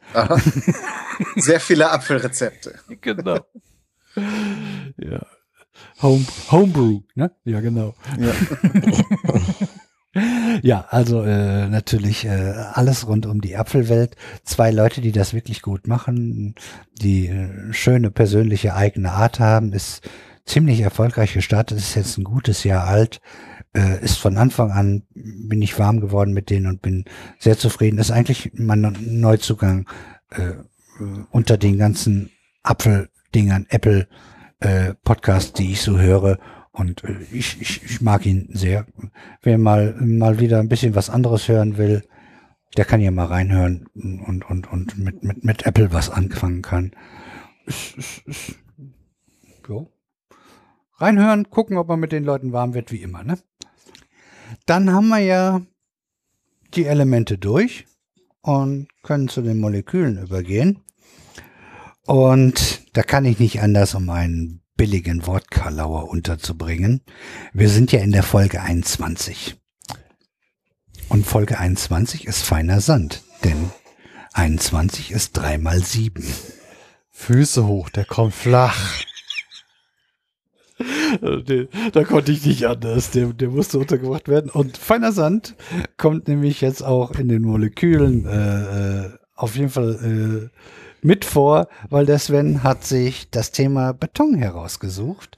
Und dann wollen wir mal gucken, was dabei rauskommt. Das wird mit Sicherheit auch wieder ein überraschend buntes Thema. Es, äh, muss ich leider verneinen, es wird eher ein graues Thema. Ja, ja, das schon, aber vi- viele verschiedene Sachen. Man, das Ja. hört sich so langweilig an, aber ich glaube, dass da, da, da steckt mehr hinter, als man so denkt am Ich, ersten Mal. ich konzentriere mich auf das Wesentliche, weil, ich fange an, Beton, was ist denn überhaupt Beton? Beton ist künstlicher Stein, der aus Bindemitteln und Zuschlagstoffen besteht. Und die Zuschlagstoffe, das sind Ge Gesteine ähm, und das Bindemittel ist Zement. Und da wir ein Chemie-Podcast sind, werde ich mich hauptsächlich auf den Zement konzentrieren. wo der Sand drin ist. Ja, natürlich, deswegen. Also deswegen, das sind die Zuschlagstoffe. Das kann Gestein und oder Sand sein, wobei Sand nicht äh, äh, unbedingt mit dem Sand am Meer, also den normalen Quarzsand, den man so kennt, sondern Sand eher eine Größen, also ein Malgrad, eine Größe von den einzelnen Partikeln äh, sind, die äh, drinne sind. Also der Übergang zwischen Gestein und Sand ist fließend. Wenn man also, also, nur einmal sieben. ja, äh, es kommt darauf an, äh, welche Siebe man benutzt. Äh, Ja. Wenn man, äh, es gibt da, äh, das ist genormt äh, von wegen äh, Korngröße, Größtkorn, Kleinstkorn. Äh, da, wenn man dann halt wirklich in äh, Steinbruch geht oder zum Baustoffhändler, man möchte irgendwie bestimmten Sand, Schotter oder sonst irgendwas haben. Diese ganzen Worte, die sind verknüpft mit bestimmten, äh, das nennt sich Sieblinie. Äh, von wegen, was Kleinst- und Größtkorn da drin ist. Und das ist halt je nachdem, was für ein Beton man machen will, äh, wählt man dazu das auch. Und äh, nochmal eine begriffliche Sache. Unterschied zwischen Beton und Mörtel ist eigentlich nur die Größe der, äh, der Korngröße. Mörtel ist nichts größer als 4 Millimeter. Und Mörtel ist halt das, womit man Ziegelsteine und ähnliches vermauert. Und Beton ist das, wo man äh, eigentlich nicht mit mauert, sondern wo man halt große Teile draus gießt. So, jetzt erstmal weitere Sachen. Äh, wenn man diesen Zement und das Gestein hat und noch Wasser dazu gibt, fängt das an zu reagieren. Kommen wir später zu. Und wichtig ist, Beton trocknet nicht, sagt man immer so schön. Beton bindet ab, das, weil das Wasser reagiert chemisch mit den Sachen. Bei äh, Farbe, die trocknet, da verdunstet ein Lösungsmittel. Das, äh, das, beim Beton nennt man das Ganze dann auch deswegen abbinden und nicht trocknen. Äh, des Weiteren, das kann ein normaler Beton. Nicht zu verwechseln mit Entbinden. Das ist Nee, das ist was anderes. ja, das. Gut. Äh, jetzt kommt noch eine weitere Sache, äh, ähm, eine Wortverwirrung. Ähm, Zement ist ein sogenanntes hydraulisches Bindemittel. Das hat jetzt nichts mit Hydraulik von wegen irgendwelchen Pumpen oder was zu tun, sondern es heißt, A, es bindet mit, äh, mit Wasser ab, es bindet unter Wasser ab und äh, es ist wasserfest. Das nennt sich dann hydraulisches Bindemittel. Im Gegensatz dazu, ein nicht hydraulisches Bindemittel ist normaler Kalk. Äh, das- also normaler, äh, wo man zum Beispiel Kalkmörtel mitmacht. Das ist reines Calcium, äh, Calciumoxid, das mit, äh, mit Wasser, sogenanntes, Löschen, wird Calciumhydroxid raus und daraus, äh, die, mit diesem Mörtel kann man zum Beispiel Wände verputzen oder Wände streichen, komme ich nachher noch zu. Also, Beton ist Zement plus Zuschlagstoffe, Gestein plus Wasser und gewisse Zusatzstoffe. Komme ich nachher auch noch zu. Jetzt fangen wir mal mit den Bestandteilen im Detail. Wasser, hat Detlef ja gerade schon gesagt, kommt nochmal noch ein oder zwei Folgen zu. Gehe ich jetzt nicht weiter drauf ein. H2O halt. Dann Gestein. Das ist das Schöne. In den letzten paar Folgen hat man eine Menge davon gehabt. In den Folgen von Aluminium, Silizium, Kohlenstoff und Magnesium. Äh, was für Gesteine hatten wir da? Zum Beispiel Magnesiumcarbonat. Äh, das ist, eine, eigentlich eine Mischung Magnesiumcarbonat. Äh, äh, Carbonat sind halt die äh, Salze der Kohlensäure. Das ist, wären als, als Gestein Dolomit. Silizium, Quarz. Der Feldwaldwiesensand. Oder halt, Quarz kennt man auch als diese Kristalle, diese schöne Bergkristall. Ist auch äh, gesteinsbildend. Weitere Gesteine, Glimmer oder Silikatgesteine allgemein, weil äh, das, das hatten wir in der Silizium-Folge gehabt. Diese Siliziumoxid-Tetraeder, die äh, es in verschiedenen Varianten gibt, äh, je nachdem, wie sie vernetzt sind. Kohlenstoff hat in den Carbonatgestein, Kalkstein, Calciumcarbonat, Dolomit mit, Magne mit, mit Magnesium. Das ist Ich habe in- beinahe Mayonnaise verstanden. ja, habe ich auch beinahe gesagt. Ich habe gerade, ich hab, bin also immer noch nicht ganz satt. Also Pommes Mayo bitte Dann einmal. hätte der Sven, der, der Kai was dazu sagen können. Also Mayonnaise ist kein guter Zuschlagstoff für Beton. Das kann man Ist schon noch mal. nicht weiß. ausprobiert worden. Ja. Aber von wegen, es wird nachher noch kulinarisch, es wird manchmal Zucker zum Beton gegeben. Das ist sogar sinnvoll. Komme ich aber später zu. Äh, Aluminium, Aluminiumsilikat, das ist wahrscheinlich Felsspat. Feldspat, nicht Felsspat. Man kann aber Felsen draus machen, weil Felsspa, äh, Feldspat, Quarz, Glimmer gibt zum Beispiel Granit. Das sind so alles Gesteine, die man halt in Beton äh, hineingeben kann. Jetzt kommt halt das Interessante, was chemisch was tut, der äh, Zement. Jetzt müssen wir erstmal gucken, wie man das Zeug herstellt. Äh, der Feldwald-Wiesen-Zement, den man so im Baumarkt oder beim Zementwerk kaufen kann, ist der sogenannte Portland-Zement, der deswegen so heißt, weil ein Herr Josef Espdin in im Jahr 1824 das Patent für einen äh, künstlichen Stein her, ähm, eingereicht hat, der ähnlich aussah wie der Kalkstein von Portland, ähm, also ein graues Zeug. Äh, Portland ist eine Halbinsel äh, in, in, äh, in Großbritannien, ist äh, einfach, wenn man in London ist und dann nach äh, Südwesten rausfährt, fast im Zipfel unten, da ist irgendwo eine Insel, die heißt, äh, wie heißt Portland. Da kommt aber nicht der Portwein her. Nee, nee, der kommt aus Portugal, glaube ich. Hauptsächlich. Oder ist Import, deswegen. So, äh, welche Rohstoffe benutzt man? Grundsätzlich Kalkstein und Ton, das sind die Hauptbestandteile. Und zusätzlich noch Quarzsand und Eisenerz, äh, Eisenerz zur Korrektur für, äh, um die äh, Verhältnisse der Substanz, die man drin haben will, einzustellen. Komme ich jetzt gleich dazu, was das alles ist. Was macht man mit dem ganzen Zeug? Erste Stufe ist, den ganzen Krempel fein mahlen. Dann das Ganze in einen sogenannten Drehrohrofen reinzugeben.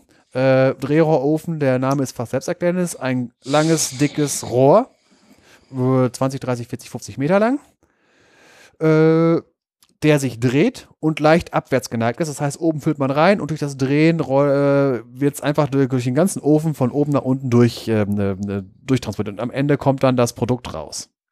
In dem Drehrohrofen wird der ganze Kram auf 1400 bis 1500 Grad erhitzt. Dabei äh, äh, gibt es äh, finden verschiedene Prozesse statt, die, die ich gleich noch erläutern werde. Nachdem diese Erhitzung fertig ist und die Reaktionen durch sind, muss das äh, sehr schnell abgekühlt werden auf unter 200 Grad. Komme ich gleich auch, warum das so ist. Zum Schluss gibt man noch Gips dazu. Der ganze Krempel wird gemahlen und verpackt in Säcke oder halt in größere Gebinde. Und jetzt komme ich halt dazu, was während dieser Produktion chemisch passiert. Dazu muss ich jetzt nochmal sagen, äh, bei diesen ganzen, äh, in der äh, Chemie äh, der, des äh, Zements nimmt man eine etwas andere Nomenklatur, also andere Bezeichnungen der Substanzen, die äh, anders, etwas anders aussieht als die äh, chemische an Abkürzungen. Zum Beispiel, äh, ich will ein paar wegen Calciumoxid kommt ziemlich häufig vor, wird einfach mit C abgekürzt, wie Kohlenstoff. Also wenn ich jetzt nachher von einem äh, C3, äh, von einem C3A rede, heißt das nicht, dass da C äh, dreimal Kohlenstoff und ein A, was auch immer A ist, äh, ist, sondern das heißt, da sind dreimal Calciumoxid Oxid drinne. S steht für Siliziumdioxid. A für Al2O3, F für Fe2O3 und dann gibt es noch ein paar andere, die nicht sogar äh, häufiger kommen. Ja gut, H ist Wasser. Und die anderen, die sind halt, die kommen nicht so häufig vor, das werde ich dann bei Bedarf erzählen. Dieser, jetzt, was passiert chemisch? Portland Zement besteht aus, also das fertige Produkt besteht aus äh, dem, äh, aus den äh, wichtigsten Bestandteilen Alit, Belit, Braunmillerit und äh, äh, wie heißt das andere? Calcium, Aluminium, Fer Ferrit und Tricalciumaluminat. Das Ganze wird dann abgekürzt äh, in dieser Beton-Zementnomenklatur als C3S, das ist der Alit, C2S Belit, C3A ist dieses Braunmillerit das, und das andere, das ist äh, das Calcium-Aluminium-Ferrit, C2 in Klammern AF. Das AF soll noch sagen, dass das äh, Verhältnis zwischen, Alu, äh, zwischen Aluminat und Ferrit nicht äh, 1 zu 1 ist, sondern verschieden sein kann. Dieses Alit ist äh, C3S, ist also ein, äh, ein, äh, ein Mineral, das aus drei Teilchen, äh, also aus drei Teilchen Calciumoxid und einem äh, Siliziumdioxid besteht. Belit das Ganze nur mit zweimal Calciumoxid. Und das äh, C3A ist dreimal äh, Calciumoxid mit einem äh, Al2O3, Aluminat. Und das äh, C2A, das äh, Calcium-Aluminium-Ferrit, ist äh, zweimal äh, Calciumoxid äh, mit äh, wechselnden Verhältnissen zwischen, zwischen Aluminat und Ferra, äh, Ferrit. Nicht Ferrat, wie ist was anderes. Dieses Gemisch, was hinten rauskommt, wird sogenannter Klinker genannt. Wie äh, der Begriff kommt daher, dass das, was hinten rauskommt, so ähnlich aussieht wie die Ziegelsteine, die man Klinker nennt, wo man Häuser mit verklinkert. Hat aber bis auf Bei das mir Aussehen und den, hinten raus keine Ziegelsteine und auch kein Klinker. Es kommt drauf an, was du, was du vorher gegessen hast. Man sagt ja manchmal, das liegt wie Ziegelsteine im Magen, dann kann das doch passieren. Ja, äh, ich könnte mir vorstellen, dass der Steinesser oder wie heißt der noch gleich? Der bei Steinbeißer, der hat aber nur, Genau. bei dem kommt da höchstens Calciumoxid raus, weil der hat das, wenn man das die ordentliche Geschichte genau gelesen hat, der hat Kalkstein gegessen. Ja, Weil aus, weil aus, äh, bevor das nichts sein, sein Gebirge vernichtet, hat er gesagt, dass, dass das Gebirge aus allerfeinsten Kalkstein besteht. Und jetzt ist nichts mehr da. Und er hat ja nur noch sein Fahrrad dabei. Das war alles Kalkstein. Also der hätte höchstens Calciumoxid gesch Sag doch ruhig, Ja. wenn ich Pipi Jetzt sind wir sag, explizit. Jetzt sind wir geschissen sagen. explizit. Gut, also, äh, das deswegen, weil das da hinten so als dicke Brocken rauskommt, muss das noch gemahlen werden, weil äh, je feiner es gemahlen ist, desto besser ist das nachher für die Reaktion äh, beim Abbinden. Und je feiner es gemahlen ist, desto härter wird nachher auch der Beton. Und alles, was hinten rauskommt, sind Oxide, die wasserfrei sind und mit Wasser reagieren können. Das ist halt das Potenzial, warum Zement funktioniert. Und diese Oxide müssen im Drehrohrofen aus den Gesteinen unter Energie zuvor gebrannt werden. Die Ausgangsprodukte sind zum Beispiel äh, das, was ja Kalkstein. Kalkstein ist Calciumcarbonat, CaCO3. Und äh, wir wollen ja Calciumoxid haben. Deswegen muss das äh, CO2 rausgebrannt werden. Calciumcarbonat, also CaCO3, reagiert unter Hitzeeinwirkung zu Calciumoxid und CO2. Das ist ein Bestandteil und auch der wichtigste Bestandteil, das, äh, das, äh, das Calciumoxid, was da rauskommt. Dann habe ich ja gerade eben gesagt, da kommen noch so Sachen raus, äh, de, äh, Siliziumdioxid. Das muss aus, äh, äh, den, äh, aus den Silikaten raus. Wobei das in den Silikaten häufig schon einfach als SiO2 so, an, äh, so, so, so, äh, so äh, vorliegt. Zum Beispiel, weil normales, normaler Quarzsand ist ja reines SiO2 die weitere Details in der Silizium-Folge. Das gibt ja, äh, je nachdem vom, ähm, wie, äh, wie stark das vernetzt ist, mehr oder weniger noch äh, an äh, Sauerstoff in dem, äh, in dem Siliziumoxid. Dann habe ich ja gesagt, wir brauchen noch Aluminat, Al2O3.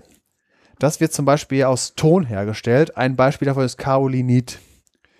Die Formel sieht etwas wilder aus, ist äh, Aluminium 4 und dann kommt eine große eckige Klammer. In der eckigen Klammer ist 8 OH, also OH-Gruppen, und äh, Silikat, Si4O10. Äh, ja, das hört sich jetzt sehr wüst an. Einfach nur, damit man was mit anfangen kann. Kaolinit äh, ist äh, eine weiße Substanz. Äh, es gibt ein Gestein, also Kaolin.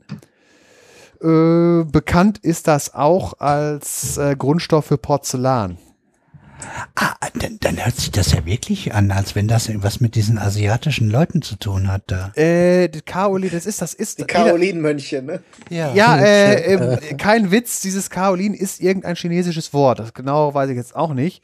Äh, ich habe nur, äh, deswegen, äh, warum ich das noch erwähnt habe, von wegen Ton, äh, also Aluminiumoxid äh, und äh, Al Al Aluminiumoxid äh, äh, Silikate. Äh, warum ich das Kaolonit, das ist halt, weil habe ich ja auch in der Silizium-Folge mal, äh, oder, oder was, Aluminium-Folge, von wegen beim, beim Spiel Dwarf Fortress, äh, das war ja diese Sache von wegen Zwerge buddeln eine Mine.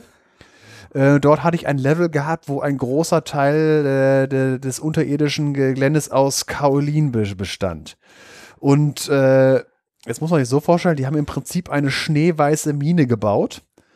Äh, und alle Gegenstände, die sie brauchten, auch aus dieser Substanz. Und irgendwann habe ich später entdeckt, dass man halt äh, zusammen mit äh, Holzkohle um, äh, daraus halt äh, Porzellan brennen kann. Und äh, man kann, das ist auch ein bisschen, äh, kannst so handeln mit, mit, mit außenliegenden, mit anderen Völkern und habe dann halt den anderen alles Porzellan und Kaolin äh, äh, Steinmetzarbeiten verkauft ne, oder gut Kohle gemacht. Einfach nur so als am Rande. Gut. Aus diesem äh, ganzen Zeug, wo jede Menge Wasser, OH drin ist, äh, muss natürlich das Wasser raus und das wird dann halt zu dem Al2O3 gebrannt und äh, da, da kommt natürlich, da kommt auch das SiO2 her. Und das Wasser muss auch raus unter Energiezufuhr. Des Weiteren ist noch, äh, wir brauchen noch das, das, das, die, die, das, das Fe2O3. Das, äh, wo? Achso, das habe ich hier gar nicht mitge... Gut. Ist auch, ist auch nicht so die, äh, die, äh, die größte. Das war, ist halt da, wie gesagt, mit Eisenerz direkt beigetan. So, und diese Ausgangsprodukte müssen halt unter Energiezufuhr gebrannt werden. Und das äh, Drehrohrofen, das heißt, ihr, das Ding ist lang und äh, es gibt halt verschiedene Zonen, wo verschiedene Dinge passieren. Der wird halt von äh, vorne nach hinten immer heißer. Bei niedrigen Temperaturen, also niedrig 450 bis 950 Grad, äh, wird dieses, äh, der Ton als erstes, das Wasser ausgetrieben, dass halt da das Al2O3 übrig bleibt. Bei 800 bis 1000 Grad wird der Kalkstein, der drin ist, zu Calciumoxid und CO2 äh, umgewandelt. Das CO2, das entweicht natürlich. Während äh, in, in diesem Bereich äh, zwischen 800 und 1000 Grad reagiert das Calciumoxid zusammen mit dem Aluminat, mit dem äh, Al2O3 zu dem äh, zu den äh, zu den äh, zu CS und CA. Das ist halt diese Abkürzungs äh, diese Abkürzungsnotation Calciumoxid mit äh, Silizium, mit dem Siliziumdioxid und Cal äh, Calciumoxid mit Aluminat. Also aber halt jeweils immer nur ein Teil Calciumoxid.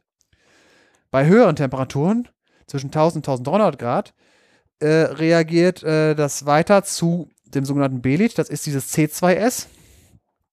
Und dieses, Kal äh, wie heißt das? Das, ist, so Kal- das, sind, das sind immer Wörter. Calcium, Aluminium, Ferrit, Fer warte. Selbst du kommst da und du bist ja da gewohnt, solche Sachen auszusprechen. Ja, deswegen die, die, die, die Abkürzungssachen, deswegen haben die sich die Abkürzung ausgesehen. Deswegen statt Calcium, Aluminium, Ferrit äh, sagen die C4AF. Hört sich da viel besser an. C für das äh, Calciumoxid, A für das Aluminium und F für das Ferrat. Und äh, es fängt schon an zu, äh, zu dem Alit C3S, also drei, drei Calciumoxid, ein Aluminat zu reagieren. Und zwischen 1300 und 1450 Grad äh, äh, wird jede Menge von dem Alit gebildet C3S. Und das ist auch der, die entscheidende Substanz, die auch am reaktivsten nachher mit Wasser ist. Und bei der höchsten Temperaturen zwischen 1300 und 1450 Grad liegt nur das, äh, das Alit liegt noch in fester Form vor, alles andere ist in flüssiger Form. Jetzt kommt die Sache, äh, im, im, im dritten Schritt muss das relativ schnell abgekühlt werden. Das ist deswegen, weil dieses Alit C3S, Calciumoxid 3 und ein, äh, ein Siliziumdioxid, das ist nicht stabil, das ist nur metastabil. Das heißt, wenn das langsam abkühlen würde, würde das wieder zerfallen zu Calciumoxid und zwischen äh, Siliziumdioxid. Damit das nicht passiert, muss es schnell abgekühlt werden. Wenn, sobald, wenn, wenn es abgekühlt ist und das 200 Grad unten noch existiert, bleibt es stabil. Also es ist, es ist wie Diamant. Diamant ist normalerweise nicht stabil bei Raumtemperatur, aber es muss, äh, äh, da es, es braucht eine gewisse Aktivierungsenergie, Hitze, damit es sich von, äh, von Diamant in Graphit umwandeln kann. Also unter normalen Umständen äh, bleibt ein Diamant ein Diamant, sonst wären Diamantringe ziemlich unästhetisch, wenn die sich nach und nach in Graphit umwandeln würden. Tun sie nicht. Besser ist das. Ja. Da, also das, was da hinten rauskommt, dieses sogenannte fertige Klinkergemisch hat ungefähr folgende Zusammensetzung. 50 bis 75 Prozent Alit, also C3S. 5 bis 20 Prozent äh, Belit, C2S. 5 bis 15 Prozent Aluminat und 5 bis 15 Prozent Ferrat. Ferrat ist richtig. Also mit F geschrieben, nicht mit V. Also Ferrit ist verkehrt. Also ich, ich hake mal da ein. Äh, Ich, ich kann mich erinnern, ich habe vor Ewigkeiten irgendwann eine Sendung gesehen, wie Zement hergestellt Ja. wird. Das war sozusagen eine Art Sendung mit der Maus für Erwachsene. Ja. Und ich habe einfach in Erinnerung, weil die Details habe ich alle nicht behalten. Ja. Das ist das, was du da alles erzählt hast gerade. Ich, ich habe nur behalten, das ist viel komplizierter, als wenn man diesen grauen Stoff da vor sich sieht, den ich schon ein paar Mal in der Hand gehabt habe, Ja. man je ahnen könnte. Und ich bin auch jetzt wieder genauso fasziniert, wie komplex das Ganze ist und was für ein Aufwand getrieben wird, um, um diesen, äh, ja, wenn man den so sieht, diesen profanen Stoff, dass da so ein Aufwand und, und, und so, so ein Heckmeck ist, bis der da erstmal so, so ist, wie er da ist, das ist schon Wahnsinn. Ja, vor allen Äh, Dingen ist es ein ganz billiger Baustoff so, ne? Ja, Man denkt, genau. äh, wenn, wenn man die Komplexität so hört, denkt man ja, da müsste ein Sack ja eine Million Euro kosten. Ne? Ja, Das ist bei vielen Sachen so. Äh, Die Sache ist die, äh, das ist so komplex. Jetzt vor allen Dingen jetzt, ich habe ja jetzt gerade erstmal gesagt, wie man es herstellt. Feuer drunter machen. Äh, Wenn man jetzt Wasser dazu gibt, äh, dann wird das Zeug ja irgendwann hart. Betonhart, kann man sagen. Äh, So richtig verstanden hat das bis heute keiner. Es funktioniert, es ist empirisch. Aber was exakt drinne passiert, äh, das hat man nicht so richtig verstanden. Es gibt mehrere Theorien dazu und ich werde mal so äh, eine Mischmasch daraus, so von wegen Lügen für Kinder, eher gesagt Lügen für Erwachsene, gleich mal erzählen, was da so alles passiert und warum das und wie und äh, so das alles passiert. Nur jetzt- kurz eingeworfen, ich bin Physiker. Ich habe damit keine Probleme. Ja. so. Jetzt eben schnell die Herstellung abschließen. Das ganze Zeug, was ich jetzt gerade eben gesagt habe, das wird dann das wird dann noch gemahlen und da muss noch 5% Gips dabei. Kommt nachher dazu, warum da Gips mit bei war. Jetzt ist fertig, Sack Zement. So, jetzt haben wir das Zeug auf der Baustelle und wir haben das Zeug gemischt und jetzt fängt das Zeug an zu reagieren. Und was macht es sich? Was macht es dann? Was soll das Ganze? So, jetzt muss ich erstmal hier ein wenig Platz schaffen, weil die Formeln sind lang. Jetzt geht das nämlich los. Ich habe ja gerade eben gesagt, dieser Zement, der besteht ja aus äh, hauptsächlich aus vier verschiedenen Sachen plus den Gips. Einmal C3S, C2S, C3A und C4AF. Nochmal zur Erinnerung, alle äh, Cs stehen für Calciumoxid, S stehen für Siliziumdioxid und A für A2O3 und F für Fe2O3. Dieses ganze Zeug sind alles Oxide. Wenn man sie mit Wasser zusammenpackt, dann, äh, dann reagiert das mit dem Wasser. Äh, entweder direkt, dass sich andere Sachen substanz, oder es bilden sich Kristalle, wobei Kristallwasser eingebaut wird. Kristallwasser heißt, das Wasser ist nicht mehr los, sondern ist in dem Kristall fest gebunden. Einfach mal als Beispiel, ich werde die Formel nicht alle vor, äh, vorlesen, sondern einfach nur mal, was passiert. Dieses sogenannte Alit, ich, äh, wo der Name herkommt, habe ich nicht rausgefunden, aber ich gehe davon aus, dass einer einfach nur durchnummert. Alit, Belit, Celit habe ich nicht gefunden, gibt nicht. Äh, dieses Alit C3S, also äh, re reagiert mit Wasser folgendermaßen. Man nimmt zwei von dem zwei von diesen äh, C3S, was halt jeweils besteht aus drei Calciumoxid äh, in, der in der Schreibung Punkt. Das Punkt heißt, dass das äh, in der gleichen in, in dem gleichen äh, Kristall drin ist. Punkt SiO2, das heißt effektiv hat man sechs Calciumoxid und zwei SiO2. Das reagiert mit sechs Wasser H2O zu einem äh, Kristall namens äh, Kal äh, 3 Calciumoxid, Punkt 2 Siliziumdioxid, Punkt 3 H2O und noch zu 3 Calciumhydroxid, also 3 Ca in Klammern OH2. Oha. Ja, oha. äh, Ähnliches passiert auch mit dem C2S. Da kommt nicht so viel bei raus. Äh, mit dem C3, äh, mit dem C3A, was halt äh, Calciumoxid mit Aluminiumoxid, also Al2O3 ist. Das reagiert mit 12H2O und, jetzt ist es jetzt wichtig, Calciumhydroxid, das lag im, im Zement noch nicht vor. Das heißt, dieses C3A kann erst weiter reagieren, wenn sich aus dem A-Lit und B-Lit schon Calciumhydroxid gebildet hat. Wird nachher noch wichtig, wenn ich bestimmte andere Zementarten und zum Beispiel auch wie Römer gebaut haben erkläre.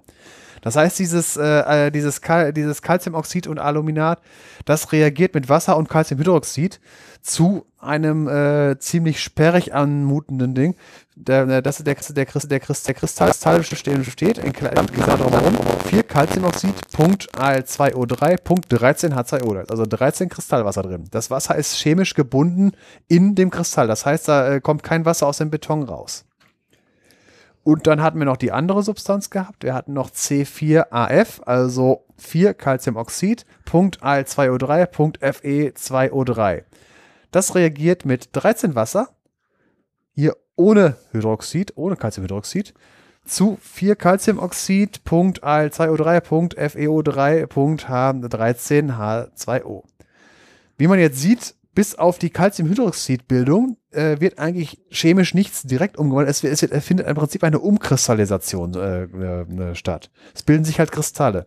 Beton sieht allerdings nicht sehr schön kristallin aus, sondern ist halt eine graue Masse. Das liegt halt daran, dass diese Kristalle winzig klein sind und äh, ineinander wachsen. Damit äh, erklärt sich auch die Festigkeit des Betons, dass diese ganzen äh, Kristalle ineinander wachsen. So, und dann habe ich ja gerade gesagt, es bildet sich Calciumhydroxid. Calciumhydroxid ist eine basische Substanz äh, und die sorgt dafür, dass der Beton sehr, sehr basisch wird, hat einen pH-Wert von 12,5 bis 13.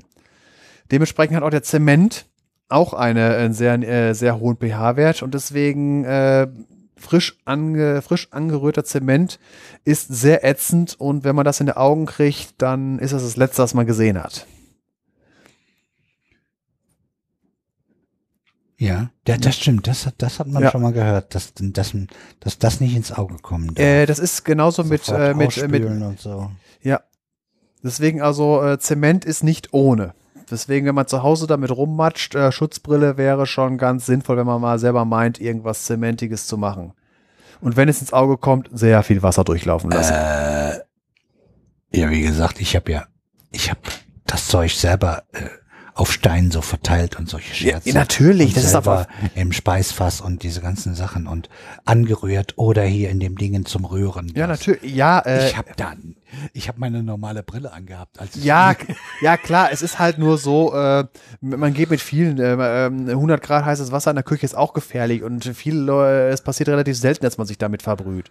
Es ist einfach nur, man sollte mit dem Zeug aufpassen, es ist ähm, äh, basische Sachen sind äh, für die Haut und für den Körper tendenziell äh, gefährlicher als äh, saure Sachen. Weil die Haut halt einen pH-Wert von 5,5 hat und mit Säure besser um kann als mit basischen Sachen. Ja, wobei, das kommt auf die Säure drauf an. Ja. Ne? Ja. Das mag die Haut nämlich dann auch ganz, nicht ganz gerne und besonders Klamotten nicht. Ja, ja. Gut. So, hatte ich ja gerade schon gesagt. Also, wie man sagte, der Zement trocknet nicht, der Zement bindet ab, weil das Wasser äh, wirklich chemisch gebunden wird oder halt im Kristall eingebaut wird.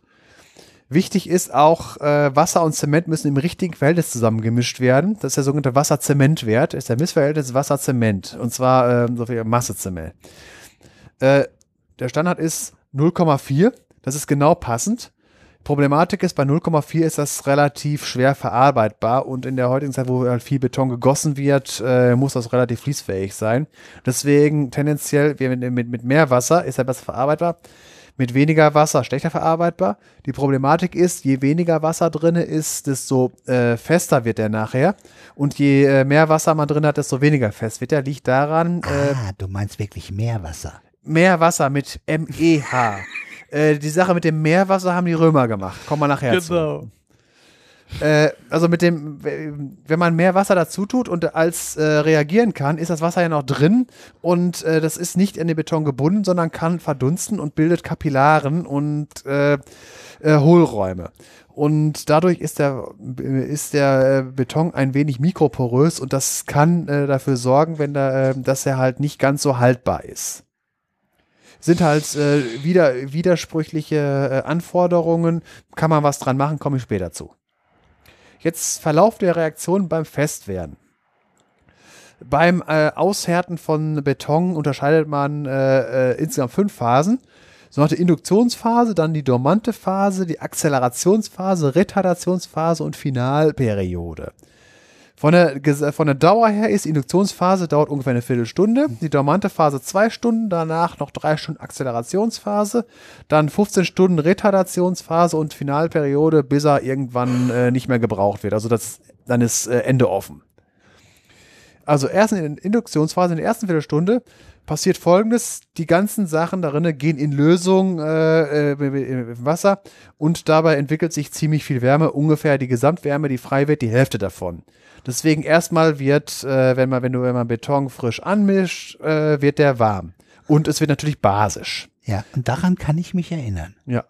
Also wir hatten so ein Ding zum Drehen, ne? Ja. Dieses Teil, was sich automatisch drehte, in Ja. klein. Also so oh, Hausnummer, Durchmesser einen Meter ungefähr. Ja, diese, so. diese Kugeldinger, ja. Ja, genau.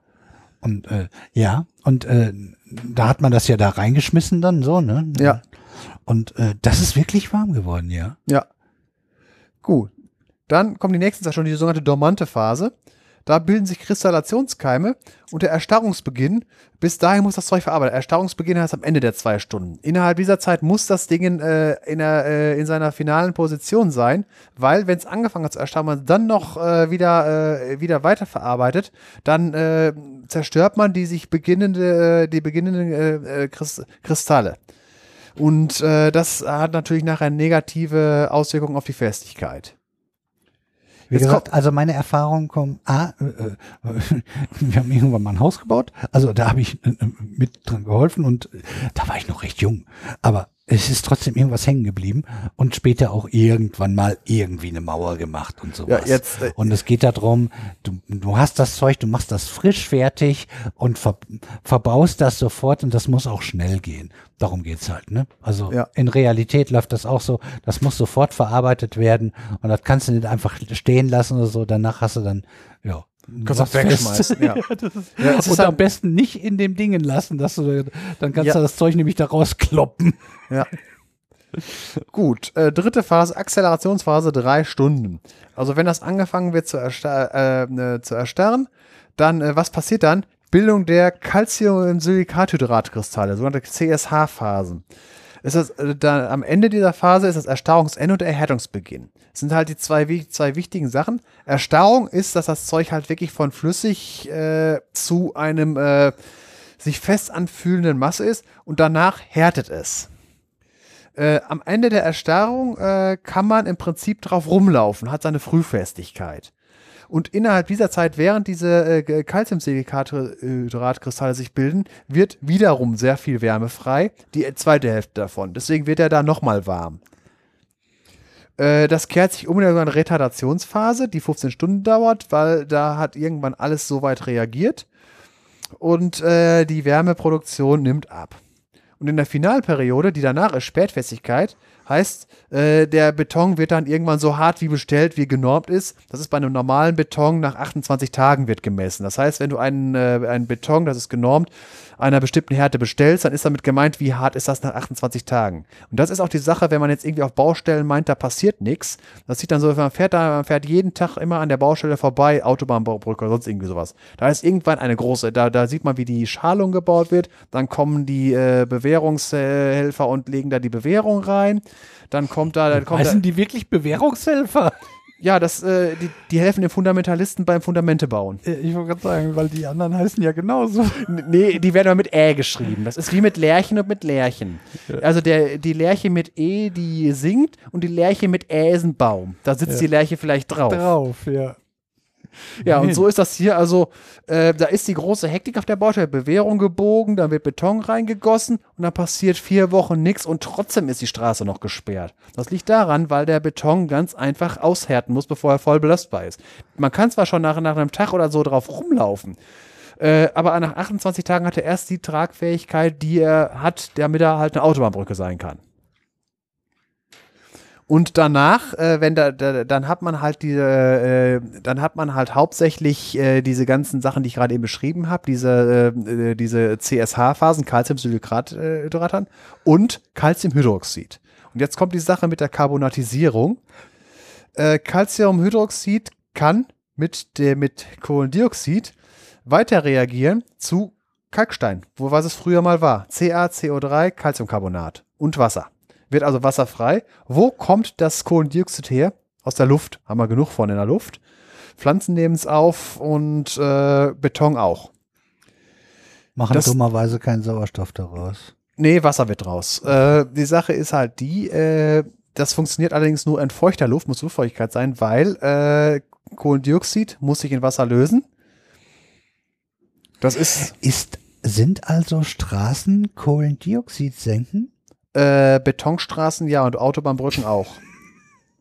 Unter anderem ja. Aber das es ist ja aus Umweltgesichtspunkten ein ganz neuer Äh, es ist ein, Aspekt. Null, ein Nullsummenspiel, weil äh, beim, beim Brennen im Ja, äh, ja, Drehrohr auch da wurde das ganze zu. Kohlendioxid ja frei. Das ist Ja, maximal Nullsummenspiel. Äh, Also das Calciumhydroxid reagiert mit dem äh, Kohlendioxid äh, über den Umweg äh, gelöst in Wasser als äh, Kohlensäure zu Calciumcarbonat und H2O.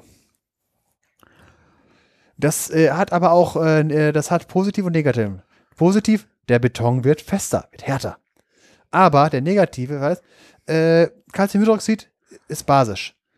Calciumcarbonat, da sinkt der pH-Wert von 12 auf 9 bis 10. Äh, der meiste Beton, den wir irgendwie so haben, Stichwort Autobahnbrücke, ist Stahlbeton. Habe ich ja gerade gesagt, da wird vorher Bewährung reingelegt. Das funktioniert so, das funktioniert aus folgenden Gründen so gut. Äh, warum der da drin ist, komme ich nachher noch zu. Stahlbeton. Äh, aber Stahl hat ungefähr den gleichen Wärmeausdehnungskoeffizienten wie Beton. Das heißt, äh, wenn sich diese äh, zwischen Hitze und Kälte gibt es keine Spannung, also keine mechanische Spannung zwischen dem Beton und dem Stahl. Und der, durch das basische Milieu, dadurch, dass das, äh, das Beton basisch ist, ist der Beton automatisch vor Rost geschützt, weil im pH-Wertbereich 12 äh, bildet sich eine Schicht an der Oberfläche des Eisens im Gegensatz zu Rost. Der, der Rost ist ja durchlässig für, äh, für weiteren Sauerstoff und Wasser, dass, dass das durchrosten kann, äh, wird im Beton der, der Stahl geschützt. Wenn der pH-Wert allerdings auf 9 bis 10 sinkt, ist dieser Schutz nicht mehr gegeben und der Beton kann rosten. Äh, Das hat noch weitere Folgen, komme ich später zu. Äh, der Beton kann rosten. äh, der Stahl in dem der Beton. Stahl natürlich. Ja. Ja, das sieht so aus, wenn der Beton rosten können, weil das braune Zeug natürlich mit in dem äh, Beton drin ist. Richtig. Aber das ist der Stahl, der drin rostet. War einfach nur vertan. Und äh, von wegen die Carbonatisierung hat auch noch ein paar äh, Effekte, wo manche Leute nicht mit rechnen. Es gab mal ein Experiment, äh, ähnlich wie hier dieses Mars 500, von wegen das das sogenannte Experiment Biosphere 2. Da hat irgendein Milliardär hat einfach mal ein riesen Gewächshaus in die Wüste gesetzt. Äh, der Clou an dem Gewächshaus war, man konnte es komplett hermetisch von der Außenwelt abregeln. Nichts rein, nichts raus, außer, außer Sonnenlicht. ja, die Geschichte. Ja, außer Sonnenlicht. Der, man, soll, man wollte gucken, ob man es schaffen kann, in diesen drin ein ab, in diesem äh, Gewächshaus drin ein abgeschlossenes Ökosystem zu machen mit kompletten Kohlendioxid und sonstigen Kreislauf. Also, was hat man gemacht? Man hat das Ding groß genug gebaut, man hat da Pflanzen reingegeben, man hat Tiere reingegeben, man hat Menschen reingegeben, man hat Boden Gebirge. reingegeben. Was? was? Künstliche Gebirge. Ja, natürlich. Ja, waren auch drinne. War alles drinne. Äh, also da waren verschiedene Klimazonen, die haben irgendwie 6.500 äh, verschiedene Arten reingegeben und hat mal geguckt, was passiert hat. Wirklich dann äh, hat man irgendwann die Tür zugemacht und man mussten da drinnen äh, zurechtkommen. Das hat auch mehr oder weniger geklappt. Das Experiment gilt zwar als gescheitert, aber man hat Erkenntnisse daraus gewonnen. Äh, da ist jetzt Folgendes passiert. Äh, man wollte ja einen, äh, den CO2-Kreislauf wie in der normalen Atmosphäre. Von wegen Pflanzen äh, machen aus Kohlendioxid und Licht, machen sie Sauerstoff und Kohlenhydrate. Und äh, über den Umweg Tiere und so weiter wird wieder A, aus den Kohlenhydraten plus dem Sauerstoff wird wieder Kohlendioxid. Und das muss ja, es soll ein Kreislauf sein. Das heißt, Äh, in, äh, in, auf der Erde funktioniert das ja so, dass die 21% äh, Sauerstoff relativ konstant bleiben. Das ist minimal, ändert sich das über Sommer, äh, Winter. Kohlendioxid hat einen deutlichen Jahresgang äh, und eine Tendenz nach oben. Äh, Klimawandel, anderes Durch Thema. unsere Menschen, ja. Ja. Und man hatte gedacht, man, war sich natürlich völlig im Klaren, dass in so einem kleinen System wie diesem Projekt Bi- Biosphere 2, äh, dass die Schwankungen natürlich größer wären, weil halt die Pufferkapazität kleiner ist. Man hat aber festgestellt, bei der ganzen Rummesserei und so weiter, es verschwindet Sauerstoff. Nach einem Jahr oder so ist der Sauerstoffgehalt von 21% auf 15% gesunken. Und äh, man hat, äh, man ist ja davon ausgegangen, Sauerstoff und Kohlendioxid äh, sind wie auf einer Soll-Haben-Bilanz. Was das eine ist, muss das andere sein. Also effektiv hätte ja eigentlich 15, 5% Kohlendioxid in der Luft sein müssen. War aber nicht. War futsch. Der Kohlendioxidgehalt ist auf maximal, glaube ich, äh, 600 ppm, äh, normale Luft äh, 400 bei uns, gestiegen, aber nicht irgendwie auf ab. Der Sauerstoff war weg. Da haben sie gedacht, wo bleibt der blöde Sauerstoff? Wir haben doch kein Leck, ist doch alles dicht. Äh, und irgendwie andere Sachen, es fehlt nur Sauerstoff, es ist nichts anderes. Wo ist der Sauerstoff hin?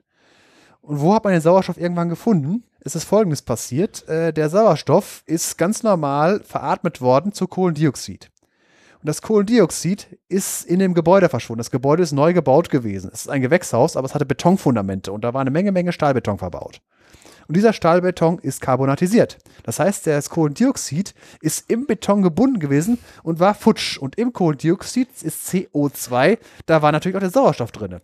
Das heißt, äh, der, dadurch, dass das Kohlendioxid verschwunden ist, ist automatisch Sauerstoff verschwunden. Äh, das war in dem ersten Durchgang von dem Experiment. Die haben danach einen zweiten Durchgang gemacht. Da haben sie vorher den Beton alles äh, schön mit irgendwas angestrichen, damit er nicht mehr reagieren kann. Weil das Problem ist, die Karbonatisierung, die geht über Jahre und Jahrzehnte. Das hätte also auch beim zweiten Durchgang wäre das genauso passiert. Faszinierend. Ja. Ja, das hatte ich auch vergessen. So. Und das ist was. Ja, jetzt müsste eigentlich noch eine Frage kommen. Äh, ich hatte nämlich, am Anfang habe ich erwähnt, dass bei, dem, äh, bei der Zementherstellung Gips dabei getan wird. Aber davon habe ich bei den chemischen Reaktionen eben noch überhaupt nicht gesagt. War gar kein Gips. Was ist Gips überhaupt? Gips Ja, äh, meine Frage kennst du, aber die habe ich ja vorher eingebracht, Was- da wirst du ja noch zu was, kommen. was denn? Ne? Äh, äh, CO2-Geschichte. Ja, das kommt zum Schluss. Äh, was ist mit dem Gips? Gips ist Calciumsulfat. Wozu brauchen wir das? Das ist ja gar nicht eben damit drin gewesen. Das ist im Prinzip dafür da, um die Erstarrung zu verzögern. Sonst wäre Beton gar nicht verarbeitbar, weil er sofort an, weil äh, Phase, äh, Phase 3 Akzelerationsphase wird sofort losgehen. Äh, bei dem Gips, das funktioniert so. Dieses, äh, wenn man das Zeug äh, mit Wasser vermischt, und das anfangen will zu kristallisieren, bildet sich auf den äh, CA, C3A äh, Sachen, also den Alit, eine Trisulfatschicht. Trisulfat äh, ist also eine Substanz, die drei Sulfat-Sachen hat. Das sieht dann so aus. C3A plus 3CS plus 32H bildet einen Kristall aus, also äh, C3A, Alit, das ist dieses Calciumoxid mit drei, äh, also drei Calciumoxid und ein Al2O3 wieder dieser berühmte Punkt. Ein Sulfat, nee, drei Sulfat, logischer, ist ja Trisulfat. Und 32 Kristallwasser. Äh, kommen wir nachher noch zu, warum das 32 wichtig ist. Also ist eine sehr wasserhaltige Substanz. Dadurch bilden sich erstmal keine weiteren sich verzahnenden Kristalle. Das ist also erstmal äh, alles im wahrsten Sinne auf Eis gelegt. Also nicht auf Wahnsinn. Also erstmal reagiert da nichts weiter durch, hat, gewinnt man Zeit und kann das Zeug ver verarbeiten. Die Substanz nennt sich übrigens Ettringit, die sich bildet äh, ist nach einer Stadt, äh, ist nach einer Stadt benannt, Ettringen, wo äh, dieses Ettringit äh, als Mineral einfach so äh, gefunden wurde im Steinbruch. Das ist doch irgendwo, hört sich nach im Deutschen. Ist irgendwo in Deutschland, ja. Ich weiß, ja. Und äh, später geht er, äh, spä äh, warum geht die Reaktion irgendwann weiter? Weil äh, dieses Ettringit kann verschiedene, äh, verschiedene Kristallarten äh, Arten bilden, also von wegen, wie die geformt sind. Am Anfang bildet sich die Schicht, später macht Ettringit das, was es am liebsten macht, Prismen bilden. Ein Prisma ist im Prinzip, äh, also ähm, geometrisch ist ein Prisma, man hat eine Grundfläche und auf jeder von der, äh, und äh, auf jeder von den Ecken dieser Grundfläche, wenn es ein Dreieck ist zum Beispiel, eine, eine äh, muss nicht immer senkrecht sein, aber im, im, im senkrechten Fall ist das einfachste. Äh, oben wieder ein Dreieck, da ist dann ein Prisma. Im Prinzip wie äh, eine, eine Litfaßsäule wäre ein Prisma, wenn es ein Kreis wäre. Und diese, äh, diese Dinger äh, bilden sich dann und äh, dann kann das Ganze äh, sich weiter verzahnen und dann äh, reagiert so weiter. So, jetzt haben wir Beton gemacht. Jetzt machen wir wieder kaputt. Ah.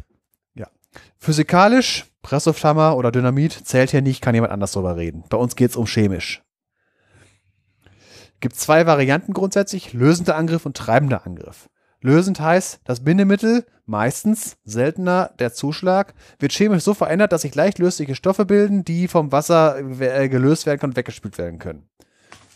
Das ist lösend. Treibend ist, es bilden sich Stoffe, also äh, in dem, also Stoffe in dem, äh, im Zement werden in andere Stoffe umgewandelt, die ein höheres Volumen als die Ausgangsstoffe haben. Das wirkt dann sprengend. Das ist wie die Sache mit dem, äh, mit dem Wasser, in das in Ritzen eindringt und dann gefriert.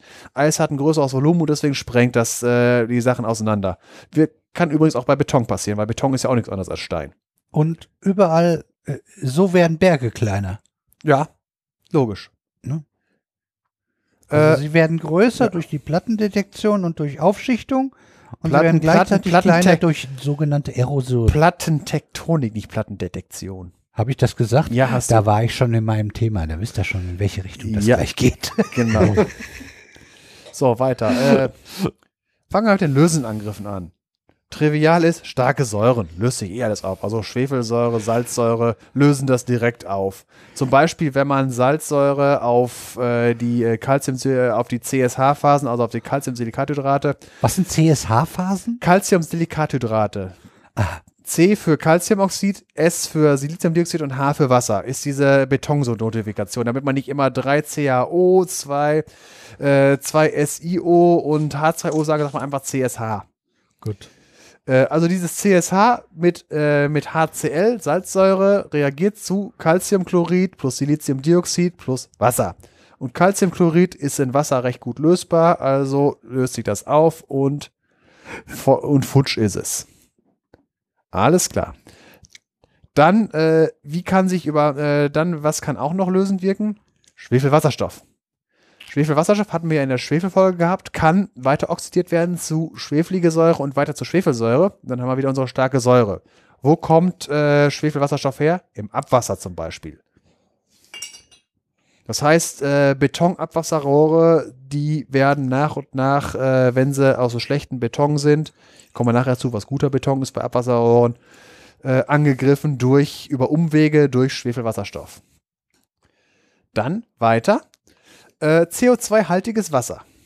Jetzt äh, das CO2-haltiges Wasser, Kohlensäure, ist eine schwache Säure, wind, äh, wandelt das Calciumhydroxid in äh, Calciumcarbonat um und weiter in Calciumhydrogencarbonat. Und Calciumhydrogencarbonat ist relativ leicht löslich und kann damit weggeschwemmt werden.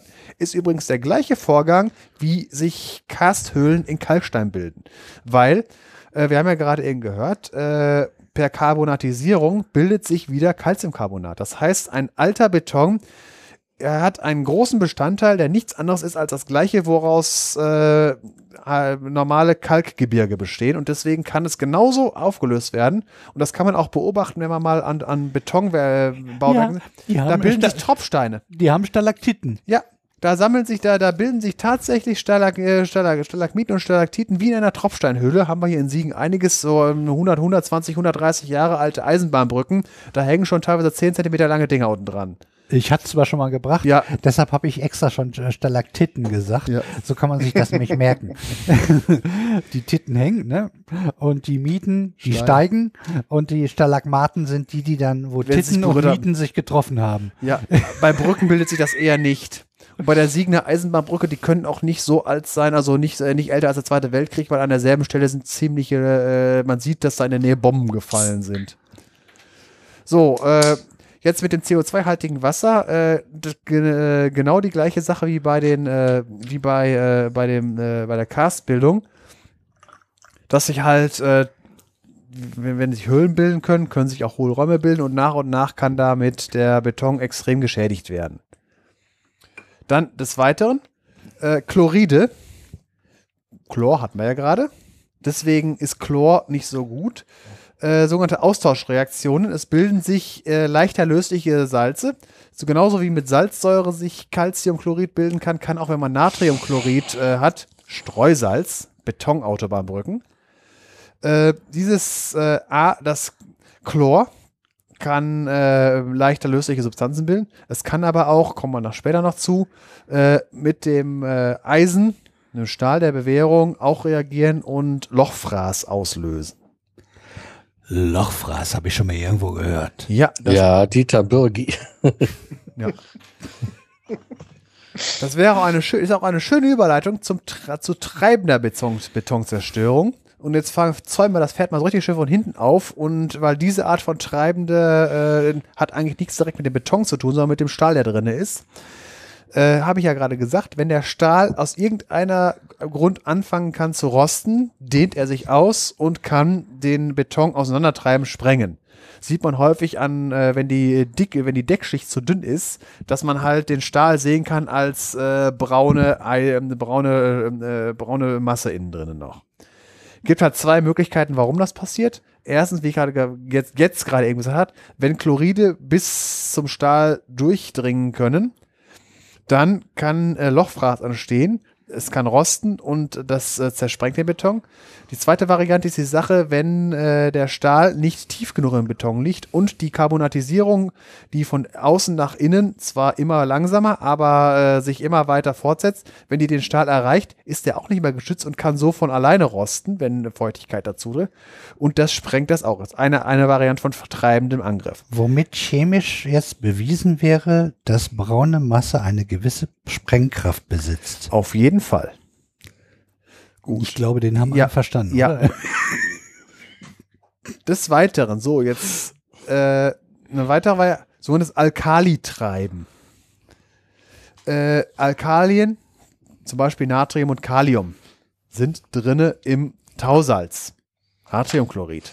Also Natriumchlorid ist richtig. Ah, ich will noch mal. Du Ja. bist fertig mit, mit, mit den ganzen Sachen, die Beton kaputt machen, ne? Nein, da bin ich gerade mittendrin. Ich bin weiter. Ich, Ach, ich, bin, ich bin gerade in Zerstörung. Dann mach, dann mach erst weiter. Also, äh, Natriumchlorid ist so richtig schön. Also Autobahnbrücken mögen das. Das Chlor greift den Stahl an und äh, auch den Beton und das Alkalitreiben. Das funktioniert so. Äh, Im Zuschlag ist amorphes Siliziumdioxid drin. Zuschlag ist also nicht der Zement, sondern das, sondern der Sand zum Beispiel. Äh, amorphes Siliziumdioxid ist ähm, Opal, nicht der Edelstein, also ist die gleiche Substanz, aber nicht der Edelstein. Äh, ist im Sandstein enthalten. Äh, Im Zement äh, kann auch Natrium drin sein, aber wenn zum Beispiel Natrium von außen noch dazu kommt, das reagiert mit dem Opal zu Alkalisilikat und dieses Alkalisilikat kann zusammen mit Wasser Gele bilden, die aufquellen, ein höheres Volumen haben als die Grundsubstanz und das treibt den Beton auch auseinander. Alkalitreiben. Dann gibt es Kalktreiben. Äh, in dem Zement ist auch unreagiert, also äh, nicht gebundenes Calciumoxid, was dann Calcium, äh, was dann Calciumhydroxid bilden kann. Wenn noch nicht, ge, äh, nicht reagiertes Calciumoxid drin ist, wenn das mit Wasser in, äh, auch äh, mit nachher noch mit Wasser, also nach, jetzt nicht äh, beim Abbinden, sondern später, wenn der Beton schon lange da ist, wenn das dann mit Luftfeuchtigkeit oder sonst irgendwas in äh, Wasser in Verrührung, dann reagiert das auch zu Calciumhydroxid. Aber da jetzt der Beton ja schon fest ist, kann dieses Calciumhydroxid, was ein höheres Volumen hat als das Calcium, Calciumoxid, auch den Beton durch Volumenvergrößerung auseinandersprengen. Und jetzt kommt das Übelste an äh, treibendem Angriff, das sogenannte Sulfattreiben. Sulfattreiben heißt deswegen Sulfattreiben, weil es mit Sulfat funktioniert. SO4, 2 minus. Das ist das Zeug aus der Schwefelsäure oder was auch im Gips vorhanden ist. Oder wo kann es auch herkommen? Aus der Luft. In der Luft, äh, vor allen Dingen in Industrie, äh, in Industrieluft, ist Schwefeldioxid bzw. Schwefeltrioxid drin. Hatten wir ja in der Schwefelfolge. Schwefeldioxid ist das, was beim Schwefelverbrennen äh, entsteht. Und mit dem Luftsauerstoff kann es zu äh, Schwefeltrioxid oxidiert werden. Oder es kann sich schwefelige Säure bilden, die dann äh, vom Luftsauerstoff Sauerstoff zu Schwefelsäure oxidiert wird. Oder halt das äh, Schwefeltrioxid reagiert dann zu, Schwefel, äh, zur Schwefelsäure. Äh, das muss auch nicht unbedingt dann direkt ätzend wirken, also als Schwefelsäure. Das kann auch, diese, diese auf jeden Fall, es bilden sich Sulfate. Und diese Sulfate, die können mit dem reichlich vorhandenen C3A, also dem, ähm, dem ALIT und dem, äh, Son und, ähm, dem äh, sonstigen Cal Calciumoxid äh, mit den CSH-Phasen reagieren und den sogenannten Etringit bilden, was ich eben schon hatte, was halt die Formel hat, C3A äh, ähm, und äh, C3S, also 3-Trisulfat und 32 Kristallwasser. Die müssen irgendwo unterkommen. Etringit hat das achtfache Volumen der Ursprungssubstanzen. Achtfach ist schon eine ziemliche Hausnummer. Das heißt, Sulfattreiben ist mit das Zerstörerische, was Beton passieren kann. Was kann man dagegen tun? Man sollte keine sulfathaltigen Zuschlagstoffe nehmen. Das ist halt eine, eine wichtige äh, Sache. Äh, man kann einen Zement nehmen, der äh, extra, der, der, der ist äh, im Baumarkt, kann man den kaufen unter dem Namen SR-Zement, sulfatresistent. Da ist dann wenig Aluminat drin. Weil, wir haben, habe ich gerade eben gesagt, da ist C3A. Äh, C ist ja, das A ist das Aluminat und wenn man davon wenig reintut, kann sich kein Etringit bilden. Oh, aber wenn genug Sulfat da ist, kann sich immer noch Gips bilden und ähm, das ist auch nicht gut. Auf jeden Fall Beton am besten immer trocken halten. So, ich bin jetzt mit der Zerstörung durch. Jetzt darfst du weiter zerstören. Äh, äh, äh, nee, mich interessierte die Zerstörung von, von Gebäuden, halt, halt, wovon du da sprichst, von Zement Ja. und, und, und, und Beton und so. Da wird entweder gesprengt, gibt ja auch schöne, schöne, schöne Bilder von, oder äh, eben eher die Abrissbirne. Ja. Äh, die ganzen Sachen, die du da jetzt gemacht hast, sind das alles äh, äh, ungewollte oder Sachen, die man eigentlich unterbinden will? Äh, Äh, Effekte oder werden die auch irgendwo auch eingesetzt? Um nee, nee, nee. sowas- Also Betonmacher mit Dynamit oder mit der, mit der Abrissbirne. Das, was ich ist halt Einwirkung vor der Umwelt. Ja, nicht das gewollt- wollte ich wissen. Konnte ja sein, dass man irgendwelche von diesen Methoden, das war ich gerade mal belegen, Nee, nee, äh, das ob man ist alles. die irgendwo für einsetzen Das ist könnte. alles, was man nicht will. Das ist, warum man, äh, warum man äh, halt äh, zum Beispiel Eisen anstreicht, weil man will nicht, dass es rostet. Und das ist so, das sind alles ungewollte Sachen. Man kann es sanieren, man kann aber auch durch äh, geeignete Maßnahmen von vornherein verhindern, dass sowas passiert. Das würde auch zu lange dauern, Detlef. Ne? Also wenn du das jetzt benutzen wolltest, um ein Gebäude oder eine Struktur abzureißen, glaube ich, das sind ja so so Sachen, so Reaktionen wie Korrosion, wie wie Sven schon sagt. Ne? Das geht über die Zeit und das wirkt so langsam ein. Ja, ich hatte gerade irgendwie gedacht, weil beide Varianten sind ja äh, durch viel Staub und durch viel Einfluss an die Umwelt. Ich habe noch, ich äh, hab an noch das Umfeld, warte mal, äh, äh, verbunden. Und ich hatte mir Mhm. gedacht, vielleicht gibt es irgendwie, sag ich jetzt Dass sich mal, das einfach so auflöst. Ja, so also ich habe noch nicht gesehen, dass jemand ein Gebäude statt zu sprengen, sich mit einem äh, C-Rohr daneben stellt mit Schwefelsäure das Gebäude auflöst. ja, ich, ich hatte so cool, gerade oder? überlegt, ob es irgendwie was gibt, sag ich jetzt mal, so eine Altstadt, die total geschützt ist und UNESCO Weltkulturerbe und bla. Und da ist irgendwie so ein blödes Teil, das in den 80, 70er, 80er Jahren, äh, sag ich mal, irgend so ein scheiß altes Karstadtgebäude da reingekommen ist, was da als Sünde nie hätte da drin sein dürfen. Äh, und äh, aber drumherum sind total empfindliche alte Häuser, die nicht beschädigt werden können. So ging mir das gerade durch den Kopf. Und ob man da nicht irgendwie dann gesagt hat, okay, wir machen das Ganze jetzt über x Jahre und und, und, und sowas ist mir durch den Kopf gegangen, ne? dass man da so, so, Steht so der Tropfen holt den Stein. ja, so, dass man sagt, okay, um, um die Umwelt halt, äh, die umliegenden Wohnungen, die so äh, alt sind und schützenswert sind, zu schonen, dass man dann zu einem anderen Verfahren greift. Das hatte ich mir gerade so überlegt. Äh, nein, das Verfahren, was da meist einge angewandt wird, wird ist stehen lassen. Ja, sieht aber auch scheiße aus. Ja, dann wird halt eingemauert oder sonst was drumherum gemacht. Zum Beispiel, es gibt andere Gebäude, die sind in den 40er Jahren gebaut worden, die sind einfach stehen gelassen nämlich die ganzen Flakbunker.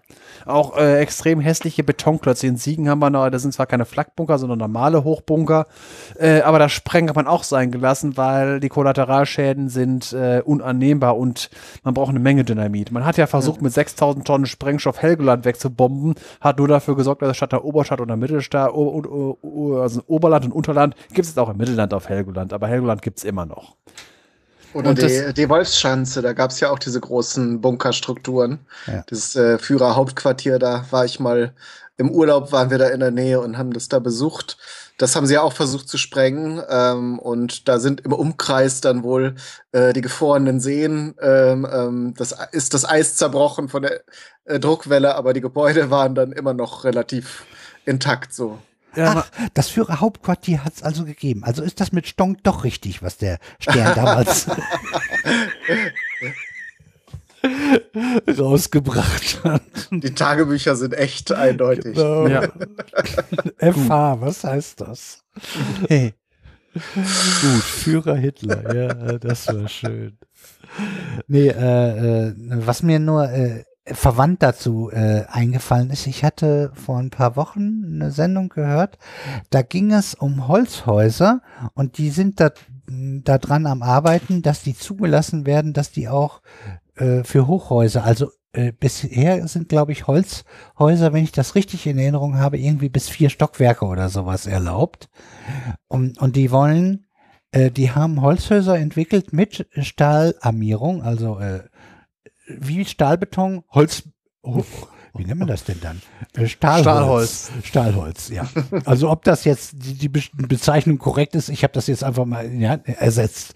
Äh, Und das Interessante ist, die haben folgendermaßen argumentiert, wenn es äh, äh, zu Brand oder sowas kommt, soll dadurch, dass wenn das so ein, das Holz ist, das sie verwenden, äh, wird das nur angekokelt und ähm, aber in der Summe wird die Wand weniger heiß, was die äh, äh, Stabilität der echten Stahlträger, also nicht hier so R und Q-Matten, sondern die echten Stahlträger weniger angreifen soll, weil es nicht äh, über die entsprechende Hitze drüber geht bei diesen Holz, Stahlholz äh, Bauten, äh, weil das niedriger dann äh, ist als bei, bei, bei Beton und, und, und ab einer gewissen äh, äh, Hitze macht ja dann auch Stahl schlapp und äh, hält nicht mehr. War ich, war ich ganz überrascht, dass, dass, dass sie das so argumentieren, dass Holz da sozusagen quasi sogar die bessere Wahl ist. Hm. Ja, man kann das ja auch noch entsprechend imprägnieren, äh, dass es nicht so schnell entflammt und so. Richtig. Ge geht ja schon was.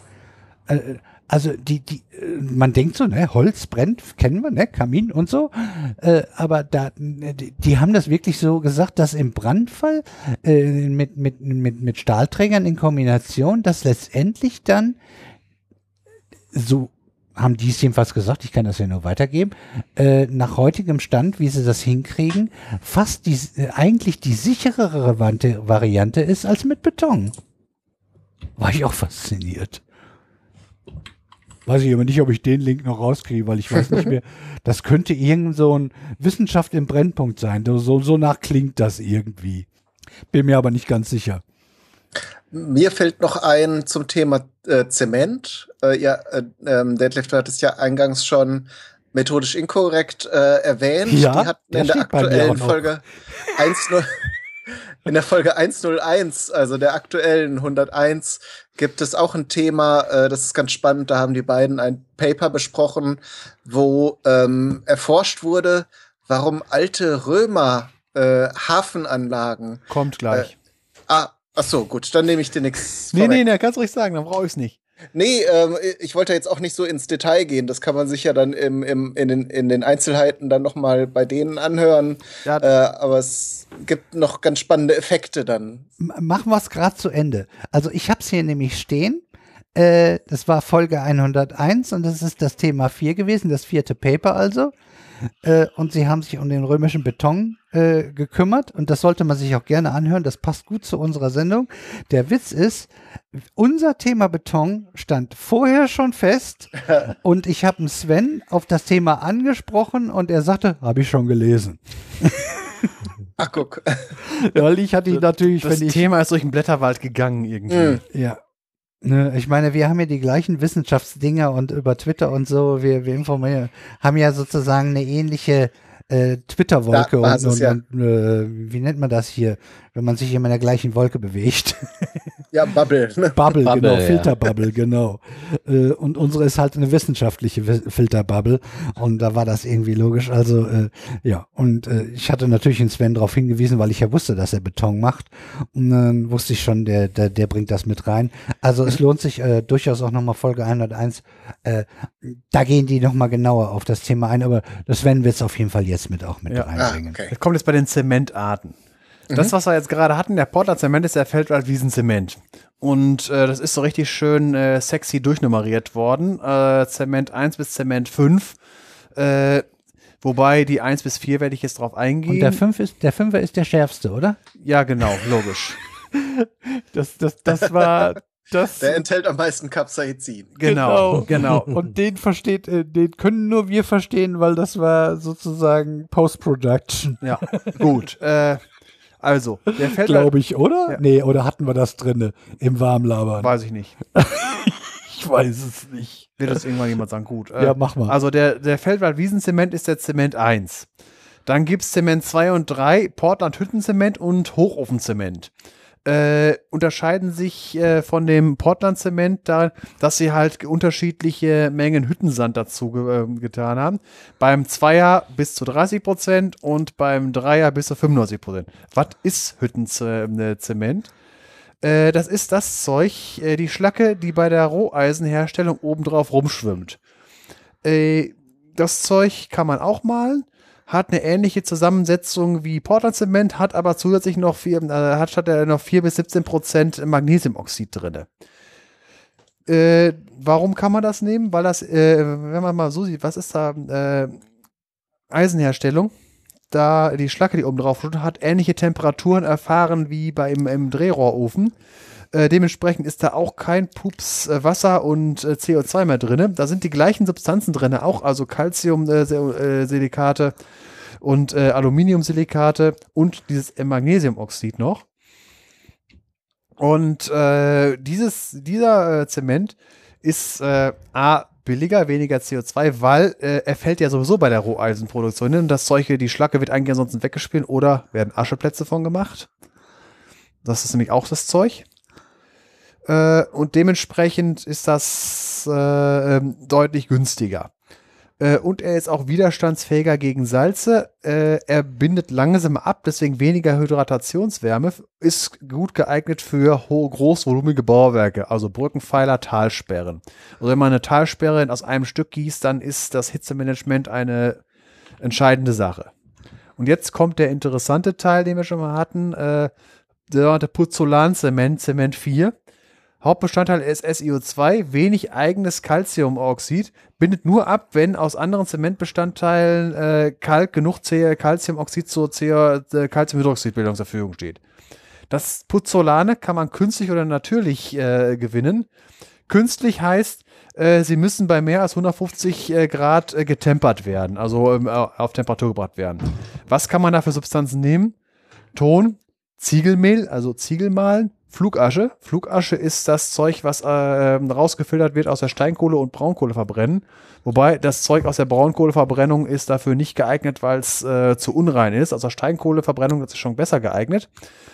Äh, ist auch wieder das Schöne, äh, es ist im Prinzip Müll, der sowieso anfällt. Äh, natürlich, äh, natürliche Puzzolane. Man kann das Brennen von Steinen, kann man im Drehrohrofen machen. Man kann aber auch Vulkane das machen lassen. Ähm, habt ihr sicher schon mal gehört, wenn irgendein Vulkan ausbricht, das Konzept pyroklastische Ströme und so weiter. Äh, Vulkane brechen ja aus bei Temperaturen von weil 1000 Grad und mehr. Und äh, Vulkane knallen deswegen so gerne, weil halt äh, Gase sich bilden. Die Gase sind, in, ähm, äh, sind Kohlendioxid und Wasser. Wo kommt das Wasser her? Aus den Gesteinen. Die Hitze ist groß genug, um dies äh, aus den Gesteinen rauszutreiben. Heißt, Wasser und Kohlendioxid ist raus. Übrig bleiben die äh, Silikate und, ähm, und äh, ähm, Aluminate und sowas alles. Und, die Kal und, die, und die, das Calciumoxid. Und äh, was ist der Unterschied zwischen einem Vulkan oder der bei, bei 1500 Grad das äh, Zeug macht oder einem Drehrohrofen? Und der Vulkan verteilt das in der Umgebung. Und da kommt auch der komische Name her, Puzzolane. Das liegt nämlich an der Stadt in der Nähe vom Vesuv. Äh, Puzzola ist Stadt bei Neapel. Und äh, ja, gelogen ist nicht beim Vesuv, sondern auf der anderen Seite, die sogenannten phlegräischen Felder. Wenn man äh, sich die Italienkarte anguckt, da hat man da unten äh, da Neapel. Wenn man von, von da aus nach Osten guckt, da liegt der dicke Vulkan, das ist der äh, Vesuv. Äh, und wenn man auf der anderen Seite guckt, äh, Richtung Westen, dort gibt es einen nicht so sichtbaren Vulkan, der aber viel größer ist als der Vesuv. Genau. Ein sogenannter Supervulkan ist das. Wenn der, Der hoch ist nämlich viel gefährlicher. ja, wenn der hochgeht, ist das ungefähr so, als wenn äh, irgendwie Putin und äh, der Verrückte da drüben äh, ihre Atombomben zünden. Dann haben wir nämlich einen, einen vulkanischen Winter. Nenn mal den anderen. Der Nein. ist auch sehr bekannt. Ach, du meinst den von der Schokolade. Oben in den USA. Den meinte ich, den Trump. Ja. So, äh, völlig egal. ja, gut, jetzt weiß keiner Bescheid. Sag mal eben hier Ab- die. Äh, die, die, ach, wo, wo ich komme gerade nicht drauf, wie, wie, die, wie, die, wie, wie das Naturschutzgebiet da heißt da oben. Yellowstone. Der, Yellowstone, genau. Ja, wenn der hochgeht, dann brauchen wir auch keinen Atomkrieg mehr. Ja. Äh, dieser, äh, dieser Vulkan, äh, der äh, ist aber erst vor, vor, vor, vor, tausenden von Jahren letzter hochgegangen. Wenn der hochgeht, hat Italien ein sehr großes Problem und Europa auch.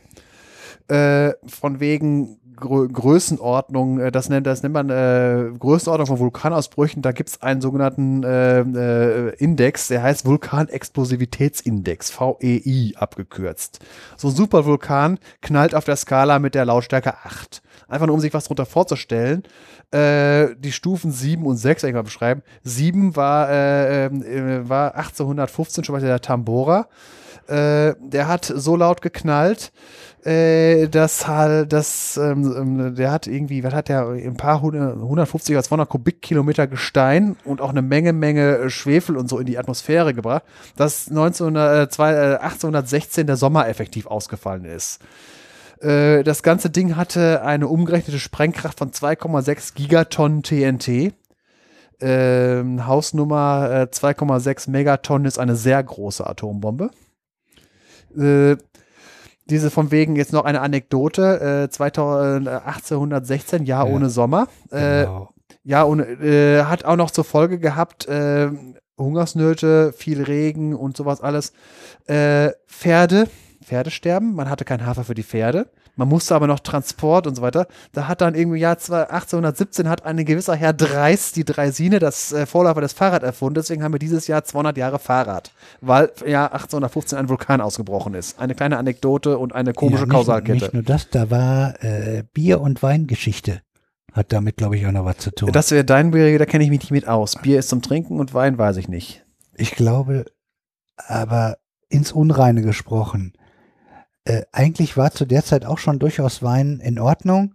Äh, und dann war es kühler und dann war das Bier besser dafür da und das konnte man irgendwie kühl und das hatte was mit der Kühle zu tun und das hat irgendwie dem, dem Bier irgendwie äh, sozusagen, äh, äh, so sagt man zumindest in der Theorie, Vorschub geleistet und dadurch ist, ist diese Region eher zum Bierland erstmal geworden äh, äh, als zum Weinland, was es eigentlich davor, glaube ich, war.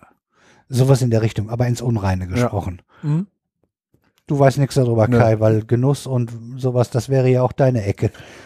Nee, habe ich noch nicht gehört. Tut mir Äh, leid. irgendwas in der Richtung war da. Ja. Aber müsste ich auch noch nachgucken. Ja. Gut, machen wir weiter. So ein wenig leiser geht's auch noch. Äh, ich meine, ähm, das ist auch wieder ein historische Ereignisse. Der, die Explosion des Krakatau 1883 äh, war auch, äh, ist einer auf der Skala VEI 6 gewesen. Äh, war im wahrsten Sinne des Wortes sehr laut. Hat man 5000 Kilometer weit direkt gehört. Äh, die Schallwelle, die ist äh, sieben, äh, sieben Erdumläufe lang messbar gewesen nach fünf Tagen noch. Und wir reden von den Messgeräten des Jahres 1883. Aua. Also äh, die Messgeräte waren halt Barometer, weil es halt hörbar war es nicht mehr, man hat den, man hat den äh, Luftdruckunterschied gemessen Gilt können. das jetzt als Echo oder? Nein, das ist nicht reflektiert worden, es ist direkt, es ist siebenmal um die Erde gelaufen. Kannst ja ausrechnen bei Schallgeschwindigkeit äh, äh, und eine ähnliche äh, Explosionsstärke hat, äh, hat er in, im, äh, im Jahr 10.930 vor Christus in der Eifel stattgefunden, der Lacher Seevulkan. Äh, der war ähm, äh, von der Größenordnung her Äh, sechsmal so stark wie die 1980er Sache Mounts and Helens, hat man vielleicht auch schon mal gehört. Ist, glaube ich, sogar mal ein Film drüber gedreht worden. Das war ein äh, VE 5er. Äh, der Witz bei der äh, Eifel-Explosion war, hat erstmal einen ne, den Lacher See gebildet, äh, hat dafür gesorgt, dass das Rheintal aufgestaut war. Äh, und die Mengen, äh, das Zeug, was da rausgekommen ist, ist äh, ähm, wird heutzutage in der Eifel noch abgebaut.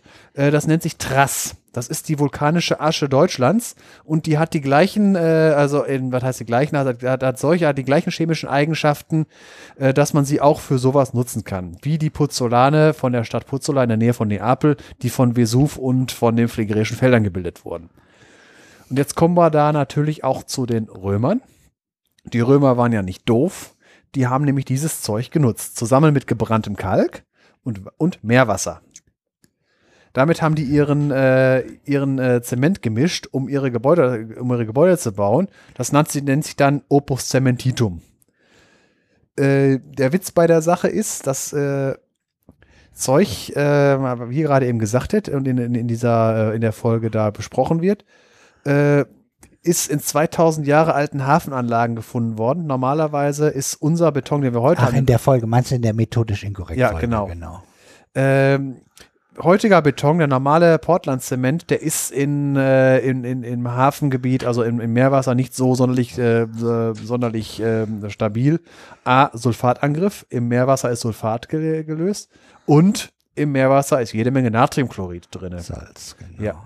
Alles, was, wie ich ja gerade eben gesagt habe, ist beim normalen Beton äh, nicht gerade ähm, äh, nicht gerade festigkeitsfördernd. Bei den äh, bei dem bei dem äh, ähm, bei dem römischen Zement, die haben äh, die, das Seewasser, das dringt ein, löst Teile des Betons und bilde, äh, trägt das aber nicht davon, sondern es bilden sich andere Kristalle. Äh, das das Mineral, das nennt sich Tobermorit. Hört sich für mich immer an wie Toblerone. Tobermory ist ein Whisky. Mag auch sein. Also es bildet sich Whisky. hin, hin. Nee. Äh, was ist daran anders? Es bildet dieser Tobermorit kristallisiert in plättchenförmigen Kristallen, die die Ausbreitung von Rissen hindert. Das heißt, Risse, die schon da sind, können sich nicht weiter ausbreiten. Deswegen wird dieser Beton eigentlich härter. Das äh, den gleichen, also äh, von wegen diese die Methode Zement herzustellen mit Brandkalk, Pozzolan, haben die äh, Römer natürlich äh, überall, wo sie hingekommen sind. In Deutschland haben sie natürlich die, äh, hier die Trass-Sachen genommen. Äh, bedeutende Bauwerke in Deutschland davon, zum Beispiel die römische Wasserleitung aus der Eifel nach Köln. Äh, Teile davon stehen noch heute, Teile davon funktionieren noch heute. Äh, wobei der Teil, der funktioniert, ist noch 300 Meter lang, weil dummerweise ist dann im 19. Jahrhundert eine Eisenbahn gebaut worden und die haben das Ding einfach weggebuddelt. Aber die Quellfassung und die ersten äh, 300 Meter funktionieren noch. Zurzeit nicht so, weil es ausgetrocknet ist. Der Regen hat gut getan. Wir haben zum Glück nicht so viel bekommen äh, hier äh, wie, wie, wie im Harz. Aber äh, die Eifel, die war, ist im Frühjahr sehr trocken gewesen. Äh, weiteres Bauwerk von wegen wie äh, dauerhaft römischer Beton ist in Rom, das Pantheon. Ist heutzutage eine Kirche. Äh, ist irgendwie, glaube ich, im 7. Jahrhundert ist es zu einer Kirche gewidmet worden, äh, geweiht. Vorher war es halt ein Pantheon, ein, äh, ein Tempel, der allen Göttern ge, ge, äh, ge, geweiht war. Ist die, äh, Ist doch eine katholische Kirche, oder? ja, Und passt doch, wir haben doch Heilige. Ja. Gut. Äh, vom wegen, was ist das Besondere an diesem Gebäude? Äh, bis äh, in äh, Florenz war das, glaube ich, hier diese große Kirche da gebaut wurde, war das mit irgendwie 43 Meter Durchmesser die größte freitragende Kuppel der Welt über äh, 1500 Jahre. Gebaut im Jahre 120 nach Christus. Äh, Durchmesser 43 Meter äh, gebaut halt äh, mit, ähm, die Bauart war halt so, dass die, wir haben Römer gebaut, die haben halt, wenn sie eine Mauer gebaut haben, auf der Außen- und Innenseite mit Bruchsteinen gemauert und die Mitte haben sie dann äh, im Prinzip mit, äh, mit Beton einfach aufgefüllt. Hört sich primitiv an, steht aber seit 2000 Jahren, also kann das nicht verkehrt sein. Von wegen äh, römischer Beton. Das genaue Rezept ist dummerweise verloren. Äh, man, wei man weiß ungefähr, was sie gemischt haben, aber nicht das Exakte.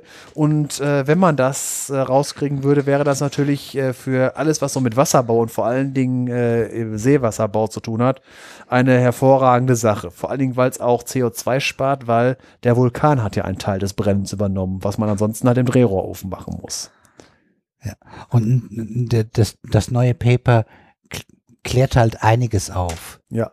Ist noch nicht, äh, das habe ich noch in Erinnerung, dass das noch nicht das Rätsel komplett gelöst ist, aber wir, sie kommen der ganzen Sache näher.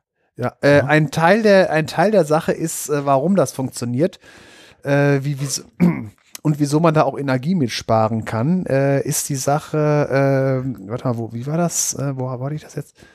Äh, vom, ähm, der Weg von, also der normale Weg, ach nee, stopp, das kommt was anderes, äh, ich vermische gerade was. Äh, mit der Energiesparerei. Ja, das kann bei Zement und Beton mal passieren. Ja, genau, das kommt gleich noch. Energie bei Energie und CO2. Aber vorher komme ich noch zu Zusatzstoffen. Es gibt äh, Betonzusatzstoffe und Betonzusatzmittel. Betonzusatzstoffe heißt es, wenn man so viel da rein tut, dass ihr, dass man die ihre Volumina mit einrechnen muss. Dazu gehören zum Beispiel Puzzolane und Farbpigmente, wenn man mal grünen, blauen, roten oder gelben Beton haben will. Aber der, die Puzzolane zum Beispiel gelten als Betonzusatzstoffe, weil ja im Prinzip ist es ja Portlandzement mit was anderem gemischt. Und Betonzusatzmittel wenig, aber mit entscheidender Wirkung. Jetzt mal einige Beispiele. Betonverflüssiger, selbsterklärend, sorgt dafür, dass der Beton besser fließt und länger verarbeitbar bleibt, ohne dass halt die hydraulischen Eigenschaften das Abbinden äh, ma maßgeblich äh, beeinflusst wird. Wichtig ist, wenn Beton gepumpt werden soll. Oder der Wasserzementwert kann gesenkt werden und dadurch kann man festeren Beton machen. Die andere Variante, Luftporenbildner, sorgt dafür, dass sich kleine Luftporen bilden. Die dienen dafür, weil das Wasser, was schon drinne ist, äh, dem Platz zu bieten, um sich ausdehnen zu können. Das heißt, Luftporenbildner sorgt dafür, dass der Beton äh, äh, frostresistenter wird.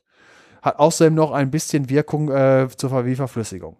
Jetzt Beschleuniger ist für wenn es eilig ist. Spritzbeton, das ist das Zeug, wenn man es genau. beim Tunnel baut. Also dann Wasserbau und Fließgewässer, weil er schnell sein muss. Und die Mafia braucht es auch, wenn man Betonschuhe jemand anpassen will, das muss ja auch schnell gehen. Geht natürlich auf Kosten der Endhärte. Äh, und äh, früher wurde dafür Calciumchlorid genommen, äh, bis man irgendwann festgestellt hatte, dass das Chlorid im Beton man nicht mag, weil vor allen Dingen jetzt äh, viel Stahlbeton gebaut wird und äh, das natürlich den Stahl angreift. Haben wir ja gerade erzählt, wie man Beton kaputt macht. Chlor ist dafür sehr gut geeignet. Ist dementsprechend in Deutschland auch verboten. Heute wird stattdessen zum Beispiel Soda genommen, Natriumcarbonat. Dann gibt es noch von wegen, äh, äh, wenn es Beschleuniger gibt, gibt es auch Verzögerer. Wenn man Zeit braucht und wenig Wärme auf einmal frei werden soll.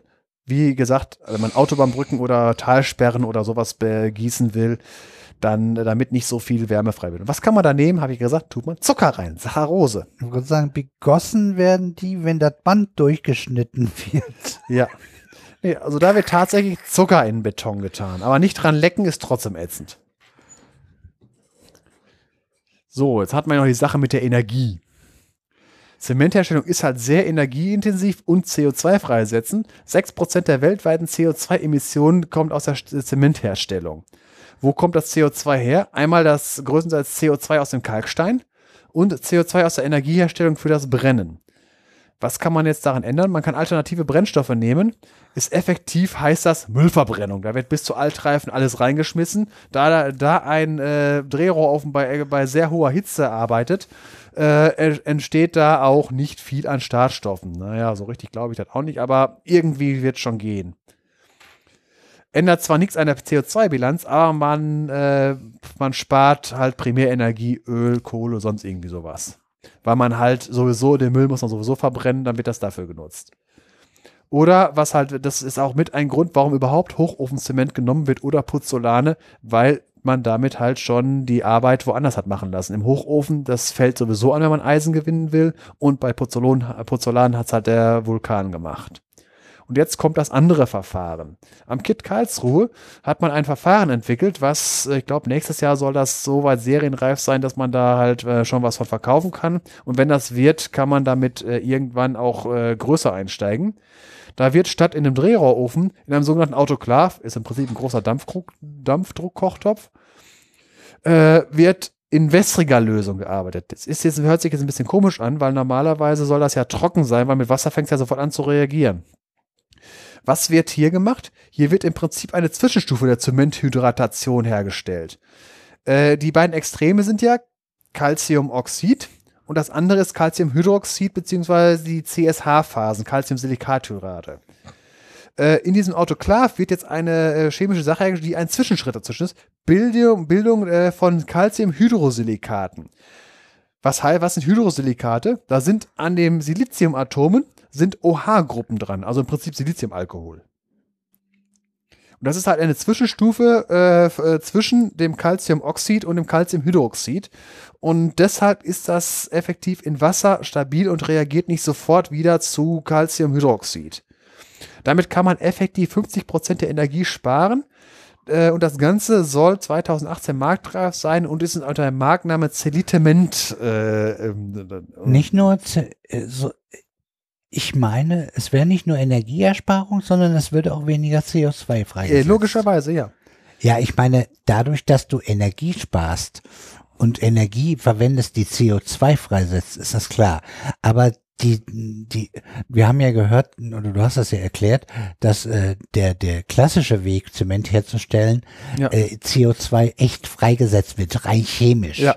Und das muss wohl bei diesen Drucktopfverfahren, äh, so nenne ich das jetzt mal, äh, wohl auch nicht so der Fall sein. Das Ja. muss auch um einiges niedriger sein. Also hat einen doppelten Effekt. Äh, dazu hast du noch nichts gefunden, wie viel weniger das ist oder was? Äh, Habe ich jetzt nicht so, ich, ich, ich gehe davon aus, dass ich 50 Prozent, dass das auf, das, das bezieht sich, glaube ich, auf alles. Weil, äh, wie gesagt, das ist jetzt auch nicht, äh, also so, so- es war nicht äh, so exakt erklärt, dass ich das jetzt komplett, äh, äh, komplett jetzt äh, auf die, auf die Schnelle. Ja, ist schon mal umweltfreundlich, ja. Auf jeden Fall. Jetzt zum Schluss noch so ein paar andere Sachen. Kuriosität, äh, wenn Stahl knapp ist, kann man Beton nehmen, zum Beispiel auch zum Schiffe bauen. Wurden im Ersten Weltkrieg äh, und im Zweiten Weltkrieg wurde das gerne im Zweiten Weltkrieg ein wenig erfolgreicher. Äh, hört sich komisch an, Betonschiffe, äh, aber Stahlschiffe hört sich eigentlich genauso komisch an, weil Stahl geht normalerweise auch unter. Es kommt halt darauf an, das Ganze dicht zu machen, dass halt äh, der Auftrieb trotzdem größer Ich wollte ist. sagen, wenn da Luft unten drin ist. Äh, es wurde halt deswegen gemacht, Stahl war ein kriegswichtiger Rohstoff äh, und da kann man Panzer draus bauen. Ich meine, Betonpanzer sind nicht so der Knaller, aber äh, Betonschiffe, das ging. Wurde tatsächlich gebaut, ein paar davon sind auch gefahren. Äh, heutzutage gibt's da äh, noch ein paar kleine, die äh, vor allen Dingen in der Binnenschifffahrt, aber so äh, ist eher unter Kuriositäten zu verwalten. Ja, äh, wobei wir es, brauchen den römischen Beton. äh, wo, wobei es ist, äh, äh, die Dinger sind recht dauerhaft. ja, aber das wäre noch besser. Ja, wobei, äh, wegen kuriose Schiffe, es wurde ja sogar mal ernsthaft, es wurde angefangen, Flugzeugträger aus Eis zu bauen, also schwimmende Eisberge. Es wurde tatsächlich gebaut, aber es ist nicht fertig geworden. So, Ist geschmolzen Ja. zwischendurch? äh, am Ende sowieso. Äh, ja, und dann gab's, dann gibt's in Dubai noch so ein paar äh, Leu äh, Leute mit viel Geld, die sich ein Wochenendhäuschen gebaut haben. Äh, Burj Khalifa, 828 Meter hoch, mit 180.000 Kubikmetern Beton, die da vergossen wurden. Äh, und äh, so ein großes Gebäude, da braucht man etwas besseren Beton. Ähm, einfach nur mal so eine Hausnummer. Der normale Feldwald-Wiesenbeton hat eine Festigkeit von, äh, äh, von das sind, das sind sogenannte Festigkeitsklassen, ist ein C30, 37. Äh, das 30 gibt an, wie viele, äh, wie viele äh, Newton pro Quadratmillimeter an Druck es aufnehmen kann nach 28 Tagen, also diese Normung. Äh, ein Newton pro Quadratmillimeter äh, kann man, ein Newton ist das Äquivalent zu einer Gewichtskraft von 100 Gramm. Das heißt, um das Ganze mal auf handlicher sind, auf einem Quadratzentimeter 10 Kilogramm ist äh, ein Newton Quadratmillimeter. Das heißt, ein C30 äh, kann auf einen Quadratzentimeter 300 Kilogramm einnehmen. In diesem Burj Khalifa wurden Beton der Güteklasse C50, 60 und 80 eingesetzt. Es gibt noch Spezialbeton, der bis auf 100 hochgeht. Das jetzt nur mal so, äh, was so an, an Beton gibt, aber jetzt die ganzen anderen technischen Feinheiten von Beton, äh, ich könnte jetzt noch zwei Stunden darüber labern. Aber ich würde mal sagen, der chemische Teil, der ist jetzt durch und deswegen würde ich mal sagen, falls es keiner mehr sonst noch Fragen oder sowas hat, äh, lasse ich das jetzt mal dabei bewenden. Also, äh, äh, es geht dir wie mir. Ich, ich, ich, ich hätte über mein Ding auch wieder äh, durchaus noch mehr machen können, aber irgendwo muss man dann eben den Cut machen. Ich habe noch eine interessante Frage. Und zwar, man kennt ja klassisch diese Zementwagen. Die drehen sich ja Ja, ständig. ja. Äh, ich vermute, das hat damit zu tun, dass irgendwie die- schwereren Teile nach unten und das muss bewegt werden oder woran Äh, liegt das, hat ja, das hat mehrere Gründe. Einmal die Sache, äh, genau was du sagst, äh, wenn man Beton einfach, solange er noch nicht abbindet, Ja, da, Beton, Zement. Ja, nee, ist äh, da, drin? ist Beton drin, da ist fertig Ah, gemietet, der, der sitzt sofort. Äh, und Beton Ah, hat ja ja. schon die Zuschauer. Das heißt, der Kies, der drin ist, der setzt sich natürlich unten ab. Ja. Und äh, vor allen Dingen, äh, wenn ein LKW, in wenn du einen normalen Kipper hast, wo du einfach nur drin hast, dann, ähm, egal wie gut die Straße ist, es rüttelt. Und wenn was rüttelt, dann entmischt sich das. Das heißt, du hast, äh, du hast dann nachher alles entmischt da drin und kannst das Ganze nochmal mischen. Deswegen fährst du mit dem Betonmischer. das klassische ja, Müsli-Problem. genau. Der immer, äh, deswegen, damit das immer wieder durchgemischt wird und es verzögert auch ein wenig das äh, Abbinden und so weiter. Ah, Das ist aber das das Wichtigste. hatte ich nämlich vermutet, das dass da Wichtigste vielleicht ist noch was Sache- anderes Das hintersteckt. Wichtigste ist die Sache mit dem Entmischen und es hat äh, dieses äh, von der Bauart her, es ist einfach ähm, äh, praktisch halt. Äh, das, das ist ja wie die archimedische Schraube da drin, die, ähm, äh, da ist so eine Spirale drin. Richtig. Äh, während der Fahrt dreht das Ding nach vorne, dass der Beton immer schön nach vorne ist. Und wenn du abladen willst, drehst, äh, drehst du das Ding Um. einfach um und dann, dann, dann, dann äh, pumpt Schaufelt das nach hinten. Dann brauchst du nämlich nicht kippen, weil äh, ansonsten, wie willst du das Zeug sonst hinten rauskriegen? Das müsstest du ja kippen. Aber so, ein- so, so ein Betonmischer, der sich dreht, der kippt nichts und der dreht sich einfach rückwärts. Nur zur Info, die, die kleinen Dinge haben das aber genauso auch. Ja, natürlich. Wir haben erstens so ein Schaufeldingen da drinne Ja. und das dreht man auch um, auch wenn man das ein bisschen nach vorne Das kippt. kann man, das ist, Dann, dann wird das umgekehrt gemacht, dann kommt das leichter da raus Ja, äh, da, in so ein äh, ja. Speisfass. ja, bei, bei, bei, dem, bei dem kleinen Betonmischer, da brauchst du einfach nur den Elektromotor umsteuern, dann dreht er sich in eine andere Richtung. Aber bei den kleinen kannst du noch kippen, beim LKW, das ist das schwieriger. Dann kannst du nämlich die, die dadurch, dass, ja, das könntest du machen, aber da, du kannst ja die ganze Hydraulik von dem Kippen kannst du dir sparen, wiegt ja auch. Ja, genau. Hauptsache es funktioniert. Ne? Nee, das ist also bei den Betonmischern, das dreht sich mit, damit sich's nicht entmischt. Ja, wie gesagt, die methodisch inkorrekt Geschichte haben wir ja schon, die hatte ich mir nämlich äh, als nächstes noch, äh, als letztes aufgeschrieben. Das haben wir ja schon. Schön. Tolles, buntes Thema, ne? Also ein Graues richtiges Thema, ein reines Querschnitt, also ich finde das so ein Querschnittsthema, weil wir das, das, das verweist auch auf so viele andere Sachen, die wir schon gemacht haben und so, ne? Ja, ich fand das eine schöne Zusammenfassung, weil der ganze Gesteinskrempel kommt wieder. Richtig, genau.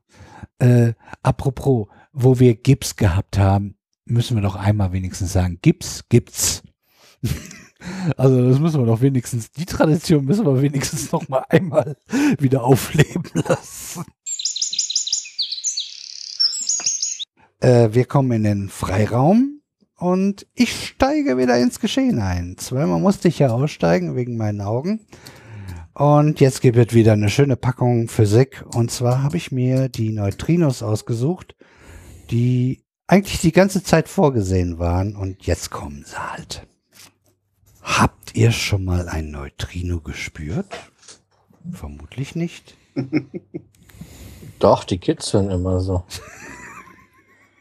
Kennt ihr das, wenn er die Augen zumacht und dann so ein kurzer Blitz kommt? Das sind bestimmt Neutrinos. Das ist kosmische Strahlung. Ja, wo, wobei mit dem Blitz, das, das gibt es wirklich, das kommt viel später. äh, das ist aber, das, was du gerade beschreibst, ist kosmische Strahlung, haben Astronauten erlebt. Ja. das In ihren, da wenn nämlich irgendwie so ein äh, Teilchen gerade mal meint, im Augapfel explodieren zu müssen. ja, Ja, Das gibt's wirklich. richtig, ja. aber das sind keine Neutrinos. Nein, das sind normale, also das ist etwas schwerer. Relativistische äh, äh, äh, Atomkerne. Ja, und äh, sagen wir mal so Neutrinos, also ich greife jetzt vor, gleich am Anfang gleich war das sehr schön. Äh, äh, die können auch äh, Blitze beziehungsweise Lichtstreifen äh, hervorrufen und äh, die kommen aber später. Es gibt kaum ein Teilchen, das in einer unglaublichen Menge tagtäglich zu, durch unseren Körper durchströmt, ohne dass wir auch nur den geringsten Einfluss auf uns darauf verspüren. Jede Sekunde durchströmt, durchströmen 70 Milliarden Neutrinos allein den menschlichen Daumennagel. Also die Formel ist eigentlich ein Quadratzentimeter, aber das kommt ja in etwa hin. Und dass selbst diese Zahl ist eigentlich noch zu niedrig, weil das sind eigentlich nur die Sonnenneutrinos. Also es kommt so ungefähr auf 100 äh, Milliarden. In der Sekunde. Das muss man sich mal auf der Zunge zergehen lassen. Und wir bekommen davon nichts mit.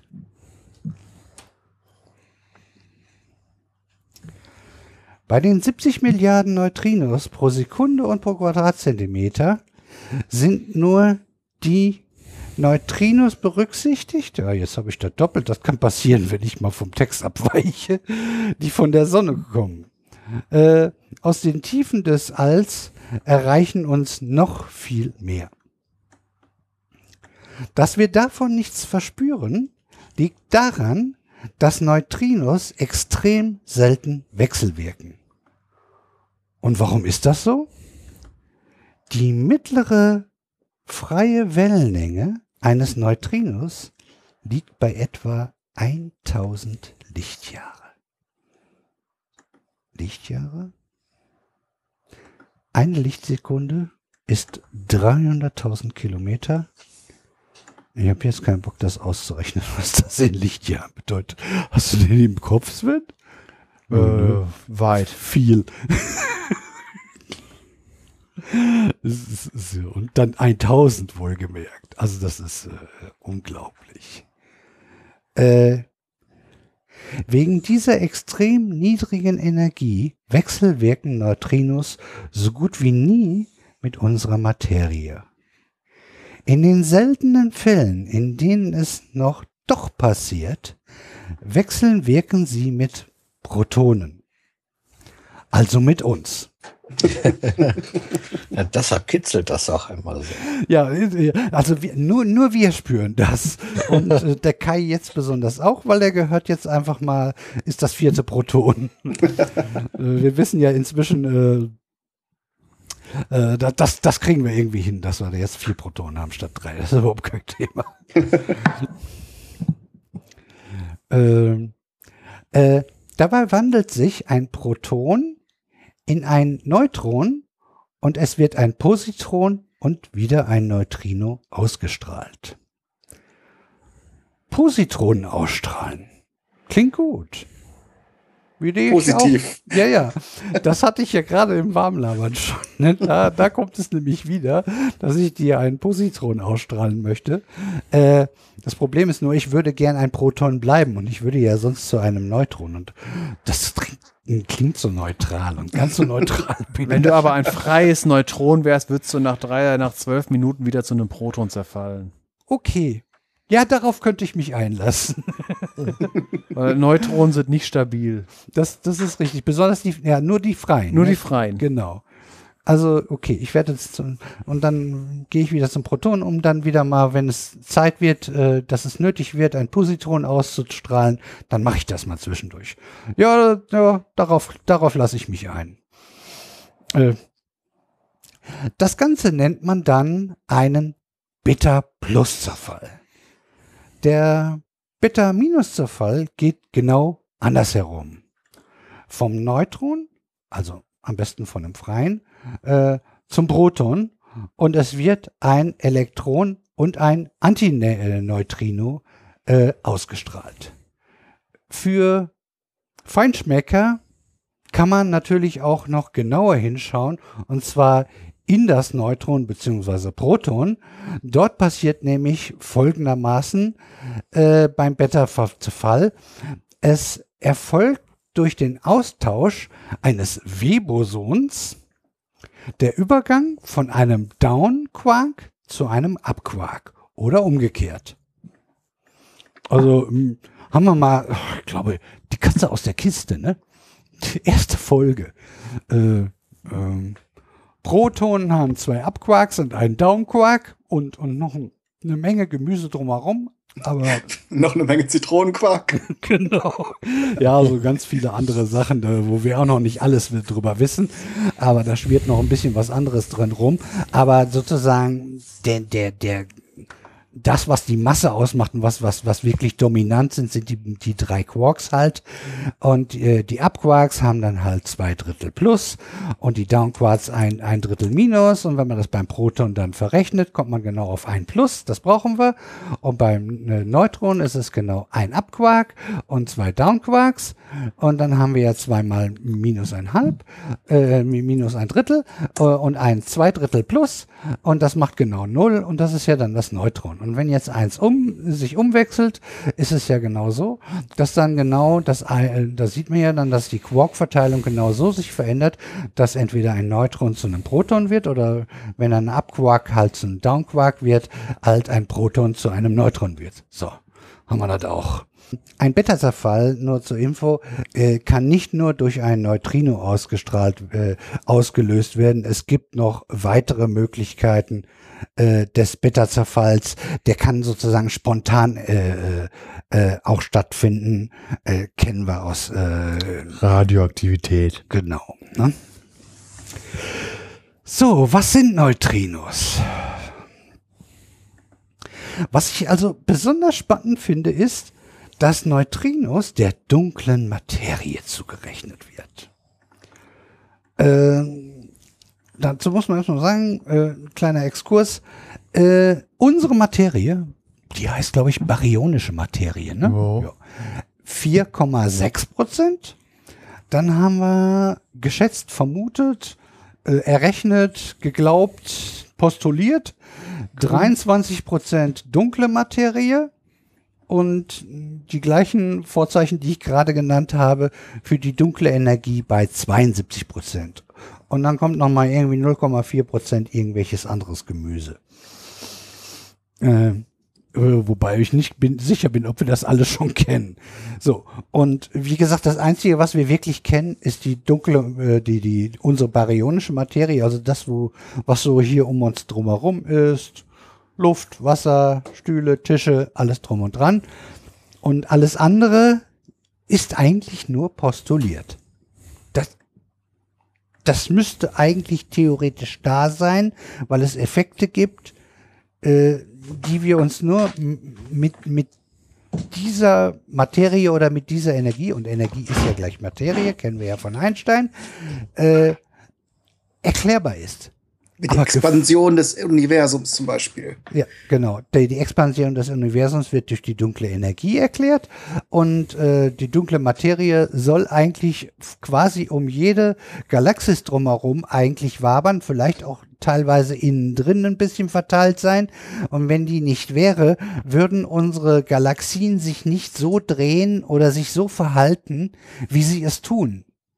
Also entweder müssen wir die Gravitationsgesetze, was es gibt, es gibt irgendwie so eine Mondtheorie, nennt sich das M-O-N-D, hat also nichts mit unserem Mond zu tun, äh, dass die eine alternative äh, Idee dazu hat, dass sozusagen über weite Entfernung die Gravitation anders wirkt, äh, als äh, wir sie so hier kennen und wie die Gravitationsgesetze sind, die wir bisher anwenden.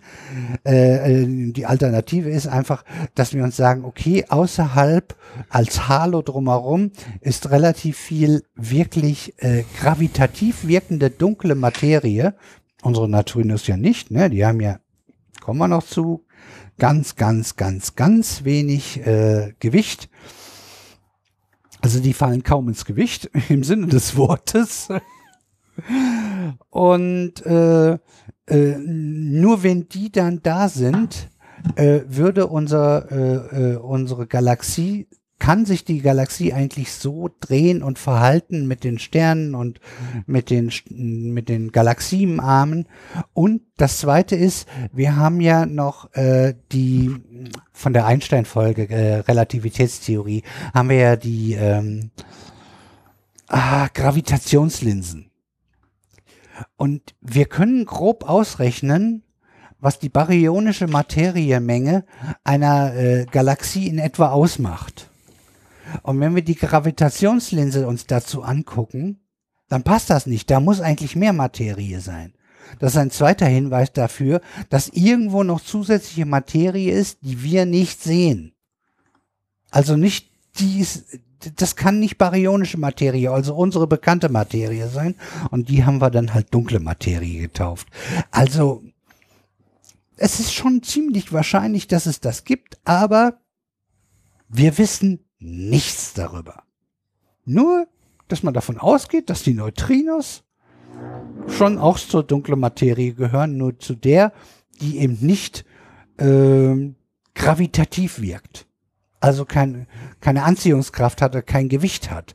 Und die, die Wims und wie sie alle heißen, äh, die werden, äh, die sozusagen dann in die Verwandtschaft oder auch zur dunklen Materie dann auch gehören soll, die der außerhalb hauptsächlich unserer Galaxie ist und der anderen dann auch, äh, die, die hat dann mehr äh, Anziehungskraft und gravitative Kraft. Nur, das ist alles nur Theorie. So ist das. Also, das ist ja, das Schöne ist, äh, wer in der Physik irgendwie ein bisschen aktiv ist, ach, da ist das gar nicht so verkehrt, schon mal ein bisschen religiös zu sein. Weil dann hat man das schon mal gelernt mit dem Glauben. Weil das kann man nur glauben. Also das kann man äh, sagen, ja, könnte vielleicht sein und wir warten mal, bis, bis irgendeiner dann auch beim CERN oder so vielleicht irgendwann da mal was findet. Äh, dass das, was wir uns da so überlegt haben, auch irgendwie dann in irgendeinem Versuch und in einem, in einem äh, wilden Experiment dann auch wirklich da mal nachgewiesen wird. Ne? So, und jetzt gehen wir äh, in die reale Physik, äh, denn da, wo wir wenigstens schon mal was in der Hand haben. Es gibt ja das Standardmodell der Teilchen. In denen sind alle Teilchen aufgelistet, die wie wir bislang gefunden haben, sprich nachweisen, nachgewiesen haben. Und das ist auch erst seit kurzem, weil wir haben ja hier unser Higgs-Boson gefunden. Das war bisher, glaube ich, da drinne, äh, ohne dass wir es bisher nachgewiesen hatten. Das war ja nur postuliert worden. Das war, glaube ich, auch da schon drinne. Würde ich jedenfalls mal sagen. Äh, das hat ja dann der CERN äh, nachgewiesen. Äh, die Neutrinos gehören zu der Gruppe der Fermionen. Diese Gruppe unterteilt sich noch in Leptonen und Quarks. Wobei unsere Neutrinos dann der Gruppe der Leptonen hinzugerechnet werden. In dieser Gruppe tummeln sich noch die Teilchen Elektron, Myon, Tauon und deren Antiteilchen. Von unseren Neutrinos gibt es drei Arten. Sie nennen sich Elektron, Myon und Tau-Neutrino. Antineutrinos gibt es natürlich auch und gehören auch in diese Gruppe. Diese können dann den Beta-Zerfall auslösen. Also die Antineutrinos. Pauli hat als erster 1930 die Vermutung geäußert, dass es diese Neutrinos geben sollte. Er hat sie also postuliert, wie es so schön heißt. Das ist genau das Gleiche, was wir jetzt gerade hatten mit dunkler Materie, dunkler Energie und so. Demnächst kommt auch noch was äh, äh, in einer halben Stunde so ungefähr, keine Ahnung, wie schnell ich bin. Äh, der hat die einfach mal erfunden, weil er sie brauchte kommen wir gleich ein bisschen zu. Und sie sind ja auch, wie, wie ne, hört man ja, inzwischen sind sie ja gefunden worden. Es ist, äh, also so, so, so, so, so ein Postulat ist jetzt nicht komplett aus der hohlen Hand gegriffen. Da hat sich schon vorher einer Gedanken gemacht. Das ist jetzt nicht pure Fantasy, so ich erfinde jetzt einfach mal was. Ne? Er brauchte einfach diese Teilchen, denn einige physikalische Erklärungen konnten nur aufrechterhalten werden, wenn es diese Teilchen gibt. Und zum Glück war es ja dann auch so. Es handelte sich nicht, äh, handelte es sich dabei um nichts Geringeres als den Energieerhaltungssatz. Ja. Und der ist so grundlegend, den gibt dann nicht so gerne auf. Genauer gesagt, beim oben beschriebenen Beta-Zerfall musste es unbedingt ein drittes Teilchen geben. Sonst hätte der Vorgang nicht stattfinden können. Jedenfalls nicht ohne eben den äh, Energieerhaltungssatz äh, zu verletzen. Ihren Namen erhielten sie dann 1933, hm, ja, von Fermi. Kann man sich vielleicht merken, das ist irgendwie vielleicht ein schöneres Datum für 1933. Auch einer von den ganz großen Physikern. 1949 konnten die ersten Neutrinos, das Elektroneutrino genauer gesagt, dann endlich experimentell nachgewiesen werden. Und zwar genau am Bitterzerfall. Wie passend. Es folgten 1962 das Myon-Neutrino und im Jahr 2000 erst das Tau-Neutrino. Womit wir jetzt bei der Neutrino-Forschung angelangt werden. Wie detektiert man eigentlich Neutrinos, sprich weist sie nach? Äh, ja, ich leg das jetzt mal vorweg. Wir haben ja gehört, die Wechsel wirken so gut wie nie. Und alles, was ich hier jetzt habe, auch wenn ich das nicht immer da erwähnt habe, man braucht riesige Tanks oder riesige Flächen, damit man da überhaupt irgendwann mal so irgendwie einmal am Tag oder alle drei Tage ein einziges Ergebnis, ein einziges überhaupt bekommt. Nur so, dass man das mal weiß. Ne? Also, fangen wir mal an. Man kann Gallium verwenden, das bei einem durch Neutrino ausgelösten Beta-Zerfall in ein Germanium äh, umgewandelt wird und dieses kann man dann nachweisen. Dieses Verfahren wird äh, in Gran Sasso in Italien angewandt. Dieses liegt tief unter einem Bergmassiv. Äh, was äh, den Sven freuen wird, ist, dass es eine direkte Autobahnverbindung hat. Hat CERN auch. Ja, ist vielleicht Ach aber doch so, die Sache mit dem tiefer. Tunnel. Ja, stimmt, da war was. Ja. Genau aus dem Autobahntunnel. Richtig, die haben nämlich einen normalen Autobahntunnel und haben da wirklich die Anbindung an diese, das ist ja tief im Bergmassiv drin und die haben wirklich da eine direkte äh, Autobahnabfahrt dafür. ja, äh, wer, wer das nicht weiß, äh, Sven ist Straßen- und Autobahnfetischist, kann man das so sagen? Jo. So, man kann auch Domestos nehmen. Also Abflussreiniger oder chemisch korrekt Tetrachlorethan.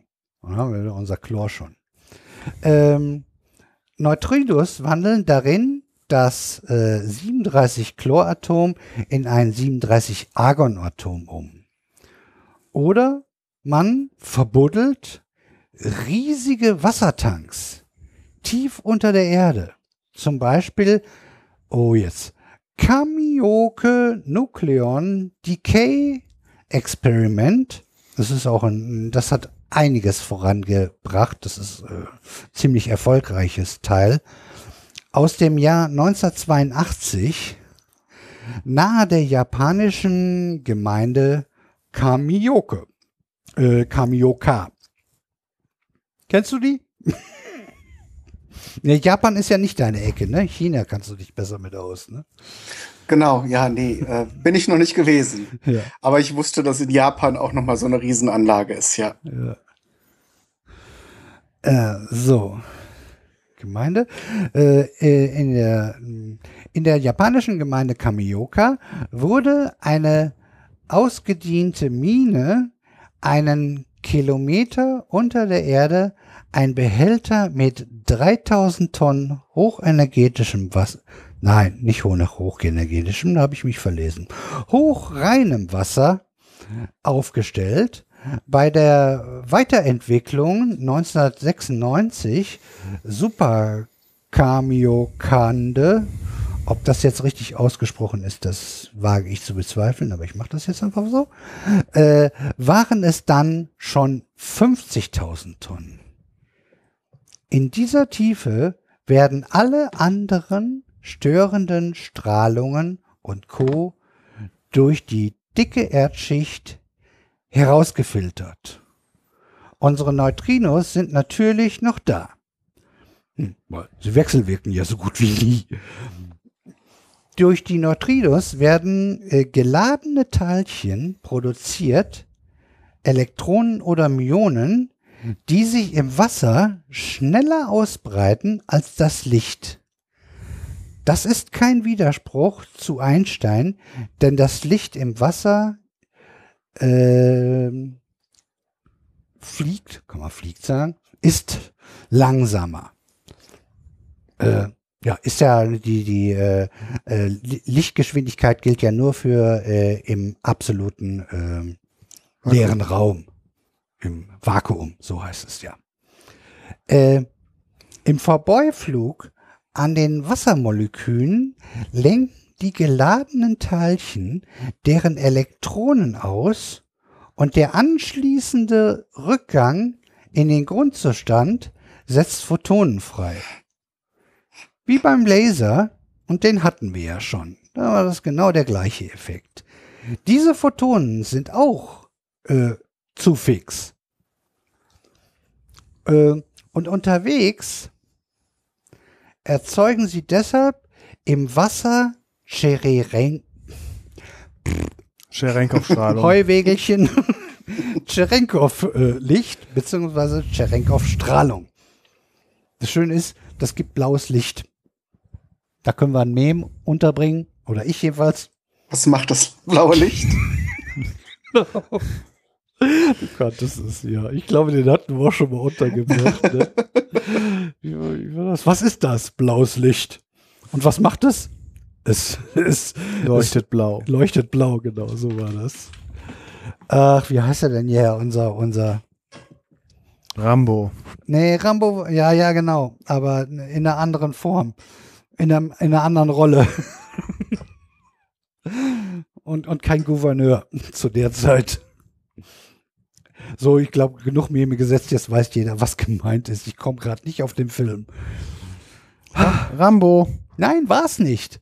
Das, äh, das ist dieser andere Film mit, mit, mit, mit dem, wo er den Roboter gespielt hat. Robocop. Der Technik. Der Terminator? Terminator. Terminator? Yay, Nee. Wir haben's. Doch, das ist Terminator gewesen, meine ich. Aber vielleicht vertue ich mich auch. Äh, schreibt uns. Know your meme. Ja, also sagen wir mal so, äh, das ist alles nur aufgeschnappt. Da, äh, das, das, ich kenne die Szene, die ist klasse und die ist knochentrocken, die, ist, die macht Spaß. Aber ich hatte jetzt gedacht, es wäre Terminator gewesen, weil dem hätte ich diese trockene Art zugetraut. Aber äh, kann schon jemand anders gewesen sein. Aber es war auf jeden Fall Arnold Schwarzenegger. Jetzt fällt mir der Name auch wieder an. der war es auf jeden Fall. Also, gehen wir hier wieder zurück hier zur Physik. Diese können mit sehr lichtempfindlichen Sensoren gemessen werden. Und davon brauchen wir dann auch eine große Menge. Oder man benutzt das bereits vorhandene Wasser oder Eis und setzt dort einen Detektor rein.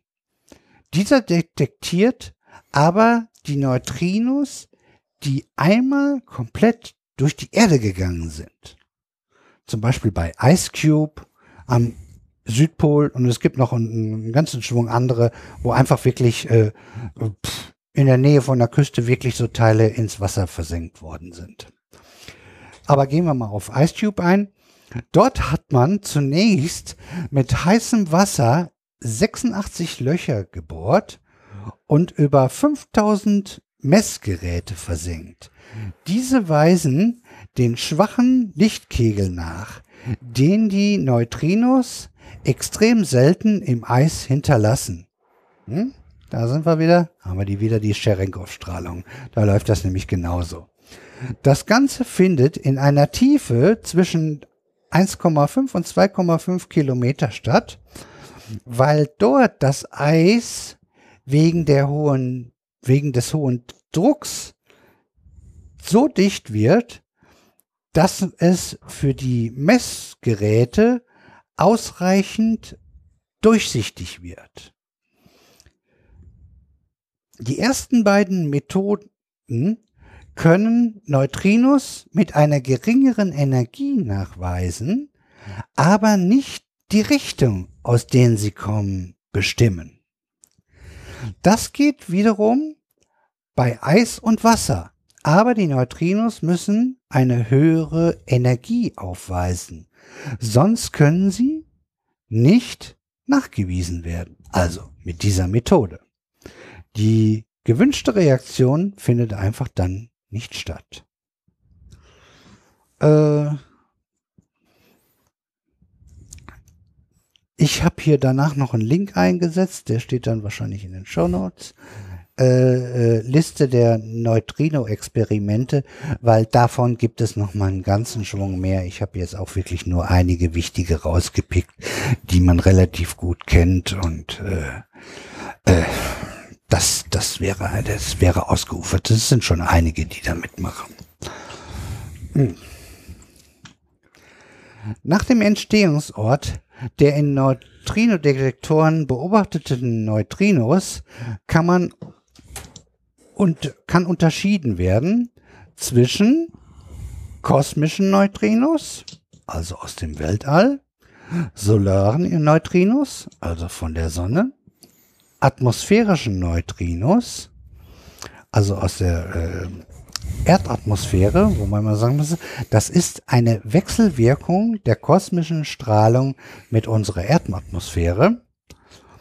Äh, dann gibt's die Geoneutrinos aus dem Erdinneren, die Re Reaktorneutrinos aus Kernreaktoren, also Kernkraftwerken, äh, und die Neutrinos aus Beschleunigerexperimenten, zum Beispiel vom CERN und so. Ne? Äh, kümmern wir uns erst einmal um die Sonnenneutrinos. Die Forschung in diesem Bereich war insbesondere für die Sonnenphysiker ein Gewinn, denn sie konnten einige physikalische Vorgänge der Sonne damit erklären und bestätigen. In dieser Forschungsbereich gab es aber ein lang, lange ungelöstes Rätsel. Bei den Vorgängen in unserer Sonne entstehen ohne Ende Neutrinos. Haben wir ja schon gesagt. Die Physik sagt, dort entstehen nur Elektroneutrinos. Auch die Menge ist in etwa bekannt. Hatten wir ja gerade schon oben. Ihre Reise durch die Sonne dauert weniger als drei Sekunden. Nach rund 8,3 Minuten treffen sie aber bei uns auf der Erde ein. Das Problem war, dass bei den Messungen dieser Neutrinos weniger Elektroneutrinos auftraten, als erwartet wurden. Demonstrative Pause. Die Lösung des Problems lag darin, dass man feststellte, dass die drei Neutrinoarten sich ineinander umwandeln konnten können. Auch in Antineutrinos. Das nennt man Neutrino-Oszillation. In Japan gab es ein Experiment, hatten wir gerade oben schon, das den Nachweis erbrachte. Das K2K-Experiment äh, äh, ja, also das Wasserbecken, was wir von oben hatten, war daran beteiligt, das haben wir mitgekriegt und das ist das, was, was wir hier schon kennen, kommt auch gleich nochmal, äh, was CERN und Gran Sasso gemacht haben. Äh, Neutrinos wurden einfach äh, künstlich erzeugt und dann rübergeschickt, quer, quer durch die äh, Erde äh, und dann halt dort äh, von, von dem Detektor aufgefangen und dann hat man da äh, äh, seine Schlüsse daraus gezogen. So. Das ein bisschen genauer steht hier jetzt nochmal. Es wurde ein Strahl von reinen Myoneutrinos künstlich erzeugt und zu einem 250 Kilometer entfernten Detektor geschickt. Und dort trat der gleiche Effekt auf, es wurden zu wenige Myoneutrinos detektiert. In den USA werden auch künstliche äh, werden auch künstlich erzeugte Neutrinos auf dem Weg geschickt. Äh, Dort heißt das Ganze dann Deep Underground Neutrino Expre Experiment oder auch Dune genannt.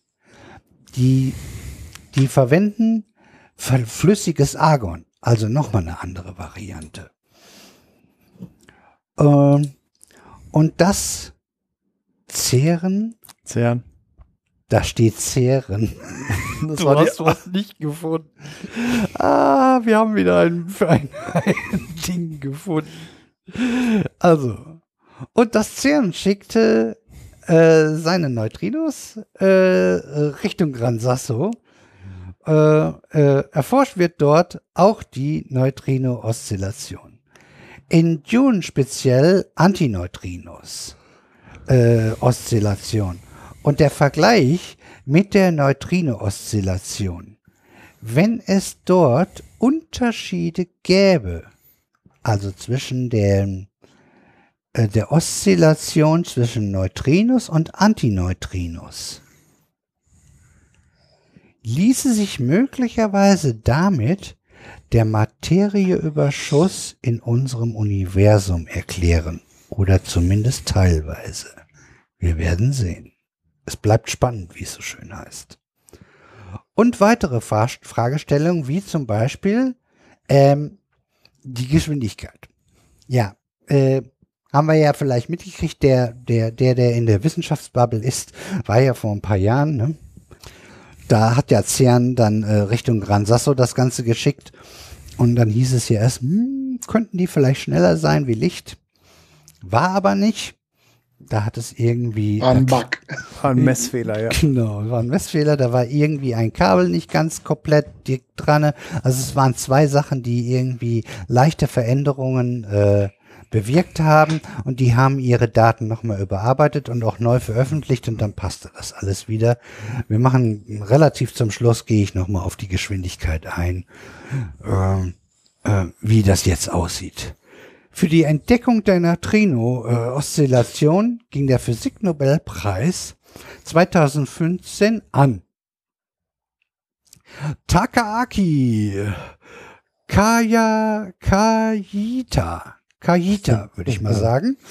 Und äh, das geht besser. Arthur McDonalds. McDonald, nicht McDonalds. Aber das ist man so McDonald's, gewohnt. Hast du Hunger? McDonalds hätte, ich weiß nicht, einen kulinarischen äh, Modell- Nobelpreis gibt's nicht. Ja, stimmt, da steht kein S, aber man war es so gewohnt, McDonalds zu sagen. Ja, wenn es einen kulinarischen Nobelpreis gäbe, wage ich aber zu bezweifeln, dass der in Richtung Schotten ginge. Also nicht Richtung McDonalds, das will ich ja wohl hoffen. Ja.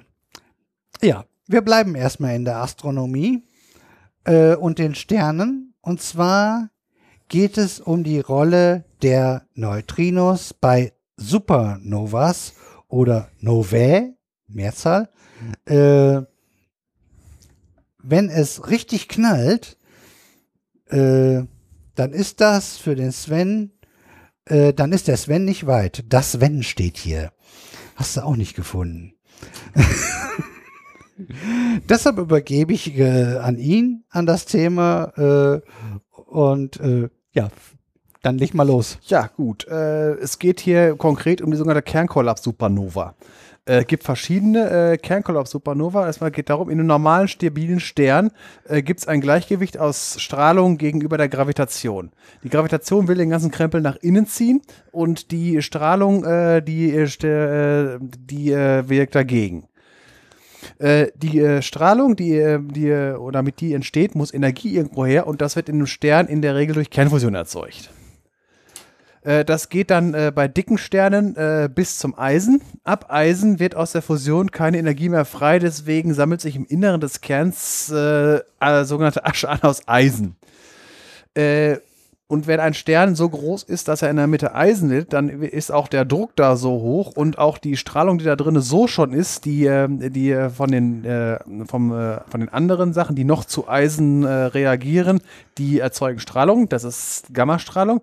Und Gammastrahlung ist so energiereich, dass sie Eisenkerne per Fotodisintegration wieder zerstören kann, was auch Energie kostet. Das heißt, es äh, äh, äh, geht wieder Strahlung verloren. Das heißt, nach und nach ge gewinnt die Gravitation die Oberhand.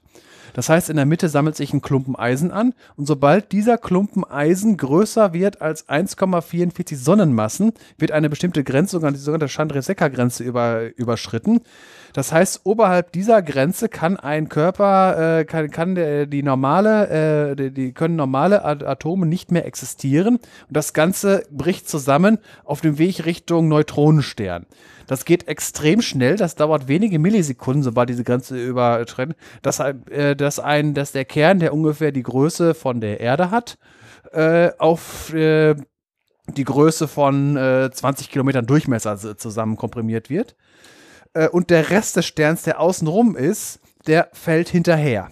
Das geht deswegen so wahnsinnig schnell, äh, weil äh, im Inneren des äh, Sterns bei der großen Masse auf der auf dem geringen Radius hat man eine äh, hätte, wenn man die wenn man auf dieser Kugel stehen könnte, im Inneren eines Sterns ist das nicht sonderlich äh, nett. Äh, dort sind Oberflächenbeschleunigungen von mehreren tausend Kilometer pro Sekunde gebracht, im Gegensatz zur Erde äh, 10, 10 Meter pro Sekunde. Äh, das heißt, das wird innerhalb von wenigen äh, Millisekunden auf eine solche Geschwindigkeit gebracht, dass das halt innerhalb von Millisekunden auf diesen äh, Bereich zusammenfallen kann. Der Rest fällt, fällt hinterher und sobald der, äh, der Kern nuklearen Dichte erreicht, also so dicht wird wie ein Atomkern, das, das ist halt bei einem Durchmesser von ca. 20 Kilometern, kommt diese äh, Kontraktion schlagartig zum Stillstand, aber der Rest fällt noch hinterher. Äh, das bildet eine Schockwelle, die dann an diesem Kern abprallt und diese Schockwelle breitet sich nach außen aus. Schockwellen zeichnen sich dadurch aus, dass es eine, äh, eine extreme Dichte-Zunahme äh, hat. Dichte bedeutet in dem Moment auch halt, dass die Temperatur hochgeht und dadurch wird eine Menge äh, Energie auch frei, die äh, Teil, wo kommt die Energie her?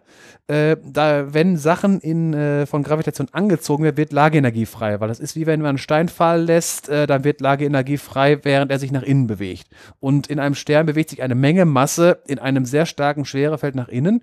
Und diese Energie wird dann wieder frei und die wird komplett umgesetzt äh, in, in die Photodisintegration des Eisens, des übrigen Eisens, das, die, der, das nicht in dem äh, äh inneren Kern drin ist äh, jetzt kommt der Witz, die gesamte Energie, äh, äh, die äh, benötigt wird, um das Eisen zu disintegrieren und die Energie, die durch den äh, Kernkollaps stattfindet, ist ungefähr gleich. Es würde nicht ausreichen, um eine Explosion zu verursachen. Aber 99% der Energie wird in, äh, äh, wird in Neutrinos frei. Normalerweise wechselwirken die ja nicht mit Materie.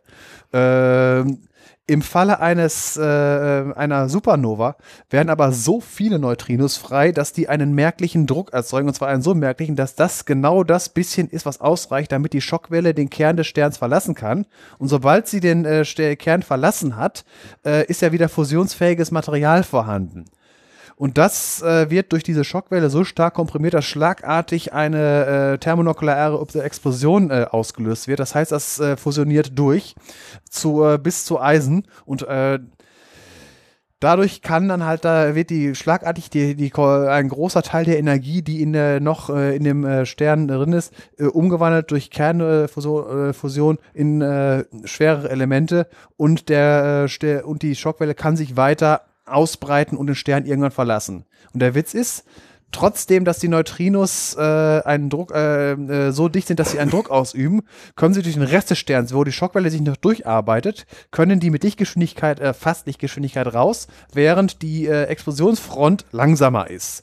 So, dass halt die Neutrinos, äh, wenn sie auf der Erde ankommen, deutlich vor der äh, vor dem Lichtblitz der eigentlichen Supernova-Explosion rauskommt. Und jetzt kann der Detlef weitermachen äh, mit der Supernova 1987a. genau, du hast das ja gelesen.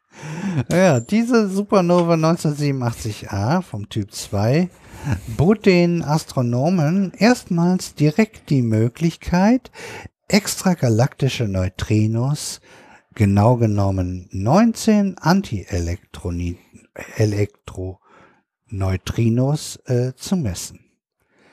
Äh, die beiden Nobelpreisträger haben aber auch herausgefunden, dass Neutrinos eine Ruhemesse haben. Genauer gesagt, die Neutrino-Oszillation kann nur funktionieren, wenn Neutrinos eine Masse haben. Also das eine bedingt das andere.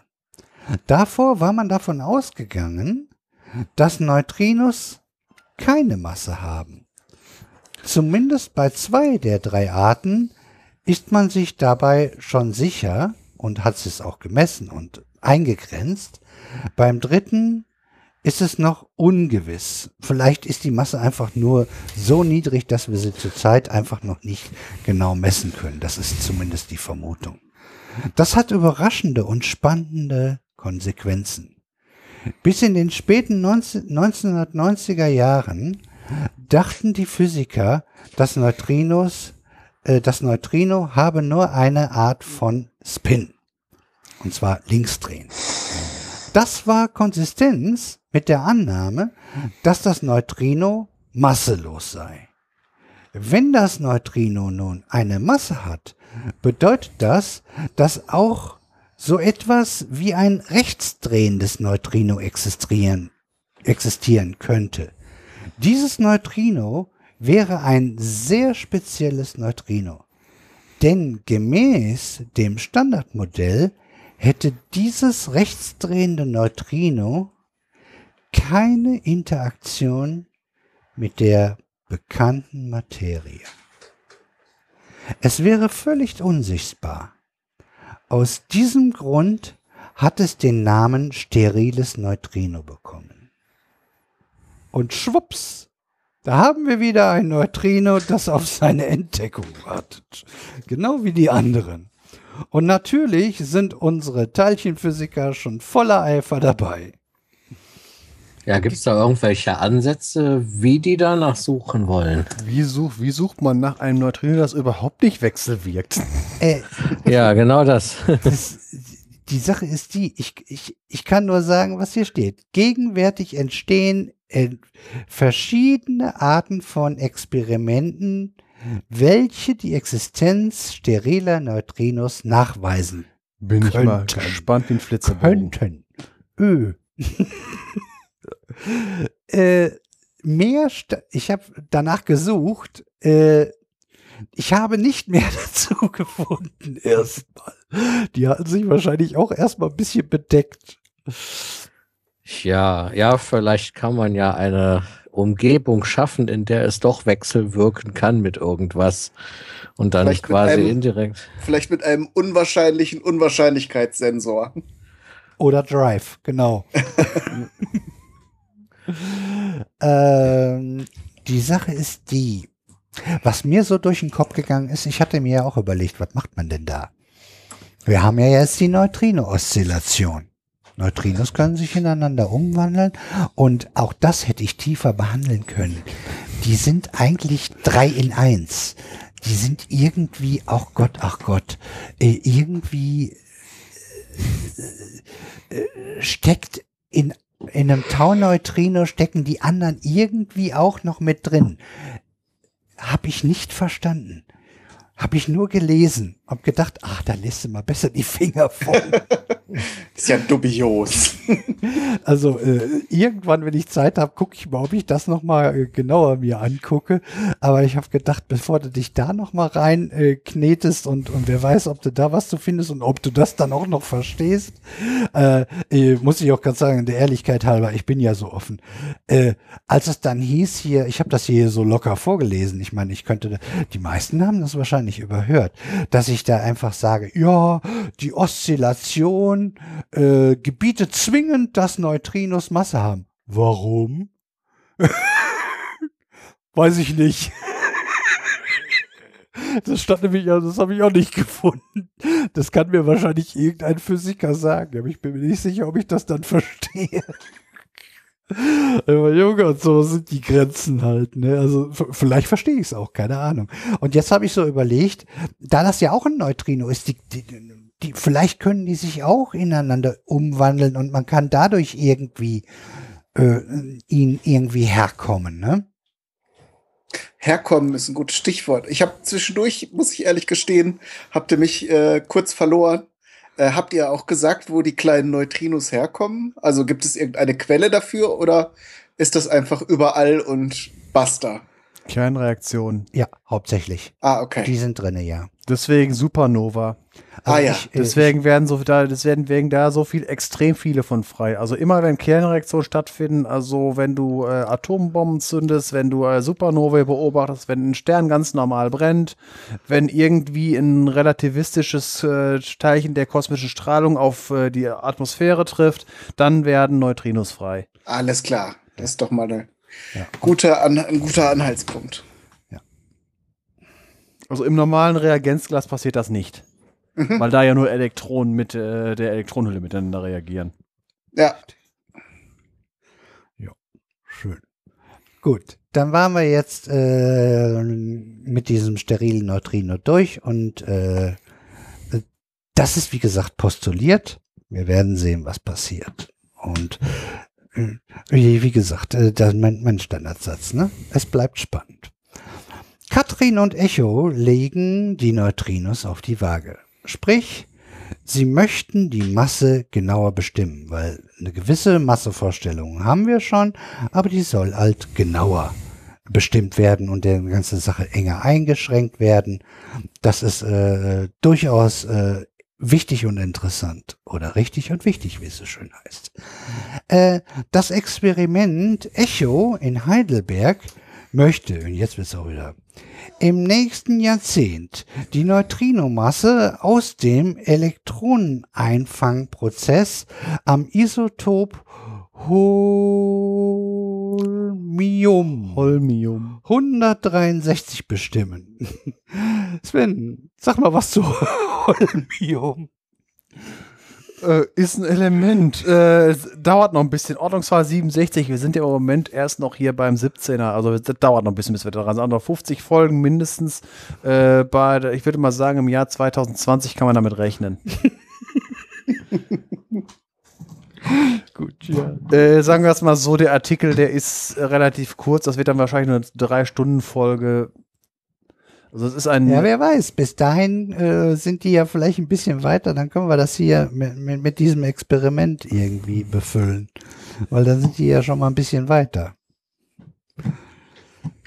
Ja, ja, ja. Aber Holmium war mir jetzt bisher so auch nicht. Äh, Da gibt schon komische. Ich, ich klicke mal einfach aufs nächste. Das nächste heißt dann äh, Erbium. Ach so, das waren die Ja, Kreativelemente. die kenn ich, das habe ich schon. Erbium, mal. Terbium, Ytterbium. Das Ja, die war und, und. Yttrium. Ja, das Ja, war das sehr kreativ. Ja, ich sag ja, also man kennt ja, also jedenfalls der so ein bisschen, aber Holmium war Ja. mir bisher noch nicht Ja, untergekommen. äh, witzig finde ich, heute hauen sie sich drum, wer einem Element einen Namen geben darf. Und da haben sie Namen verschwendet. Erbium, Terbium, Ytterbium, Yttrium. Dann dachten die wahrscheinlich, das geht ewig so weiter. Können wir mal ein paar Namen verballern. ja. Aber Holmium tatsächlich ist mir auch noch nicht begegnet. Ist auf jeden Fall nichts, was man sich so Davor über den ist Salat streut. Dysprosium. Was haben wir da? Gadolinium, Europium, Samarium, P -p -p ähm, Prometheum. Sachen gibt's. Ja gut, das sind alles kurze Folgen. Ja, müssen wir, oder wir zur Not packen wir dann auch zwei, drei zusammen. Denkt dran, Probleme passt. 2020. Genau. Da werden wir dann uns drüber Gedanken machen, wenn es soweit ist, ne? wie wir das immer so machen. Also, machen wir hier weiter. Dazu arbeitet die Eche-Kollaboration an der Herstellung von ultrareinem Holmium und entwickelt derzeit metallische, magnetische Kalomiret Schon wieder. Heuwegelchen, Kalorimeter. Ich habe es geschafft, hey. Die sich bei sehr niedriger Temperaturen durch äh, hohe Energieauflösung und schnelle Ansprechzeit auszeichnen. Das hört sich schwer danach an, dass das noch einige Zeit dauern wird, bis wir dort äh, neue Erkenntnisse äh, erzeugt werden.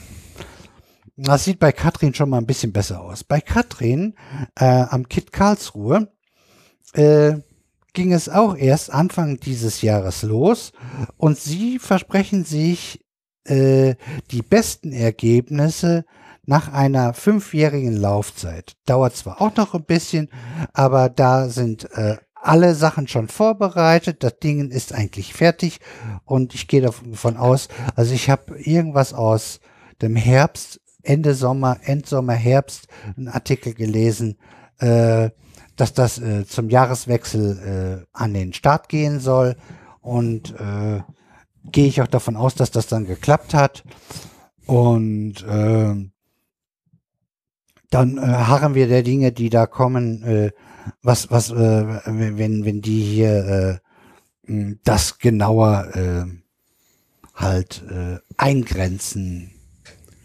So. Und es gibt noch eine weitere Folge äh, aus dem Erkenntnis, dass Neutrinos Masse besitzen. Laut Einstein müssten sie etwas langsamer wie Lichtgeschwindigkeit sein. Auf jeden Fall nicht genauso schnell und erst recht nicht schneller. Hatten wir ja gerade oben schon.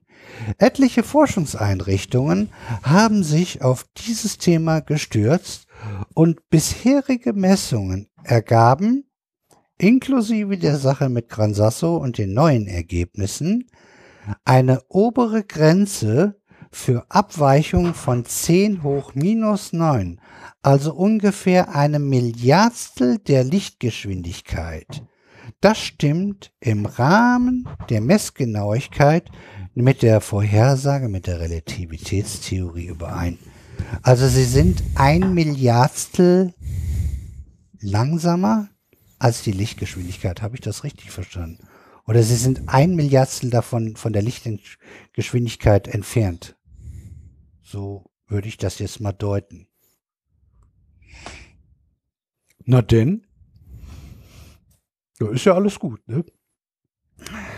Was aber weder mit der Relativitätstheorie noch irgendeinem anderen physikalischen Gesetz übereinstimmt, ist folgendes. Denn die Esoteriker und Scharlatane haben leider die Neutrinos auch für sich entdeckt. Ach du Scheiße. Was kommt jetzt? Stichwort freie Energie aus Neutrinos. Hier eine Auswahl der angekündigten Produkte. Die Neutrino Car Bat Battery. Für Oh. elektrisch betriebene Automobile soll eine Reichweite von 2000 Kilometer ermöglichen und sich selbst währenddessen aufladen können. Im Februar 2015 gab äh, Schubert, das ist der Typ, der das da äh, die ganze Zeit da in die Welt pustet und dafür ohne Ende Geld eingesammelt hat, ergaunert hat, sag ich jetzt mal so, äh, den Namen des geplanten Produkts an mit dem Namen Neutrino Double Five an. Es geht noch weiter.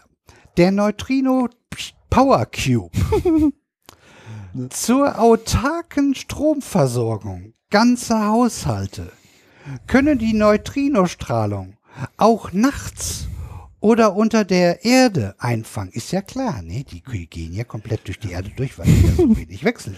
Ich lach- geht das. Ne? Ich lach nur so, weil Power Cubes sind die äh, Heiltränke bei Ingress. So, so. Der Neutrino Wireless Charger. Wireless, äh, wie gesagt, äh, ich gehe davon aus, dass man nicht gemeint ist, das, was mit dem iPhone 8 wahrscheinlich äh, kommen wird, in laut Gerüchteküche oder spätestens mit dem iPhone 9, äh, äh, dass man das iPhone irgendwie irgendwo drauflegt äh, und nicht mehr ein Kabel anschließen muss, sondern das wird gar nicht an Strom angeschlossen. Also, es soll die Ladung von Akkus ohne Netzteil erlauben. Ein Neutrino Mobile Pack soll die herkömmliche Akku, äh, Akkumulatoren in Mobiltelefonen überflüssig machen. Neutrino Smart Gas soll einen höheren Brennwert haben als das Gas, aus dem es ursprünglich hergestellt wurde. Hm.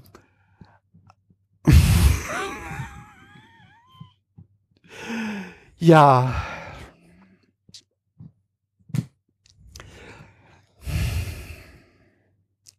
Quod erat demonstrandum.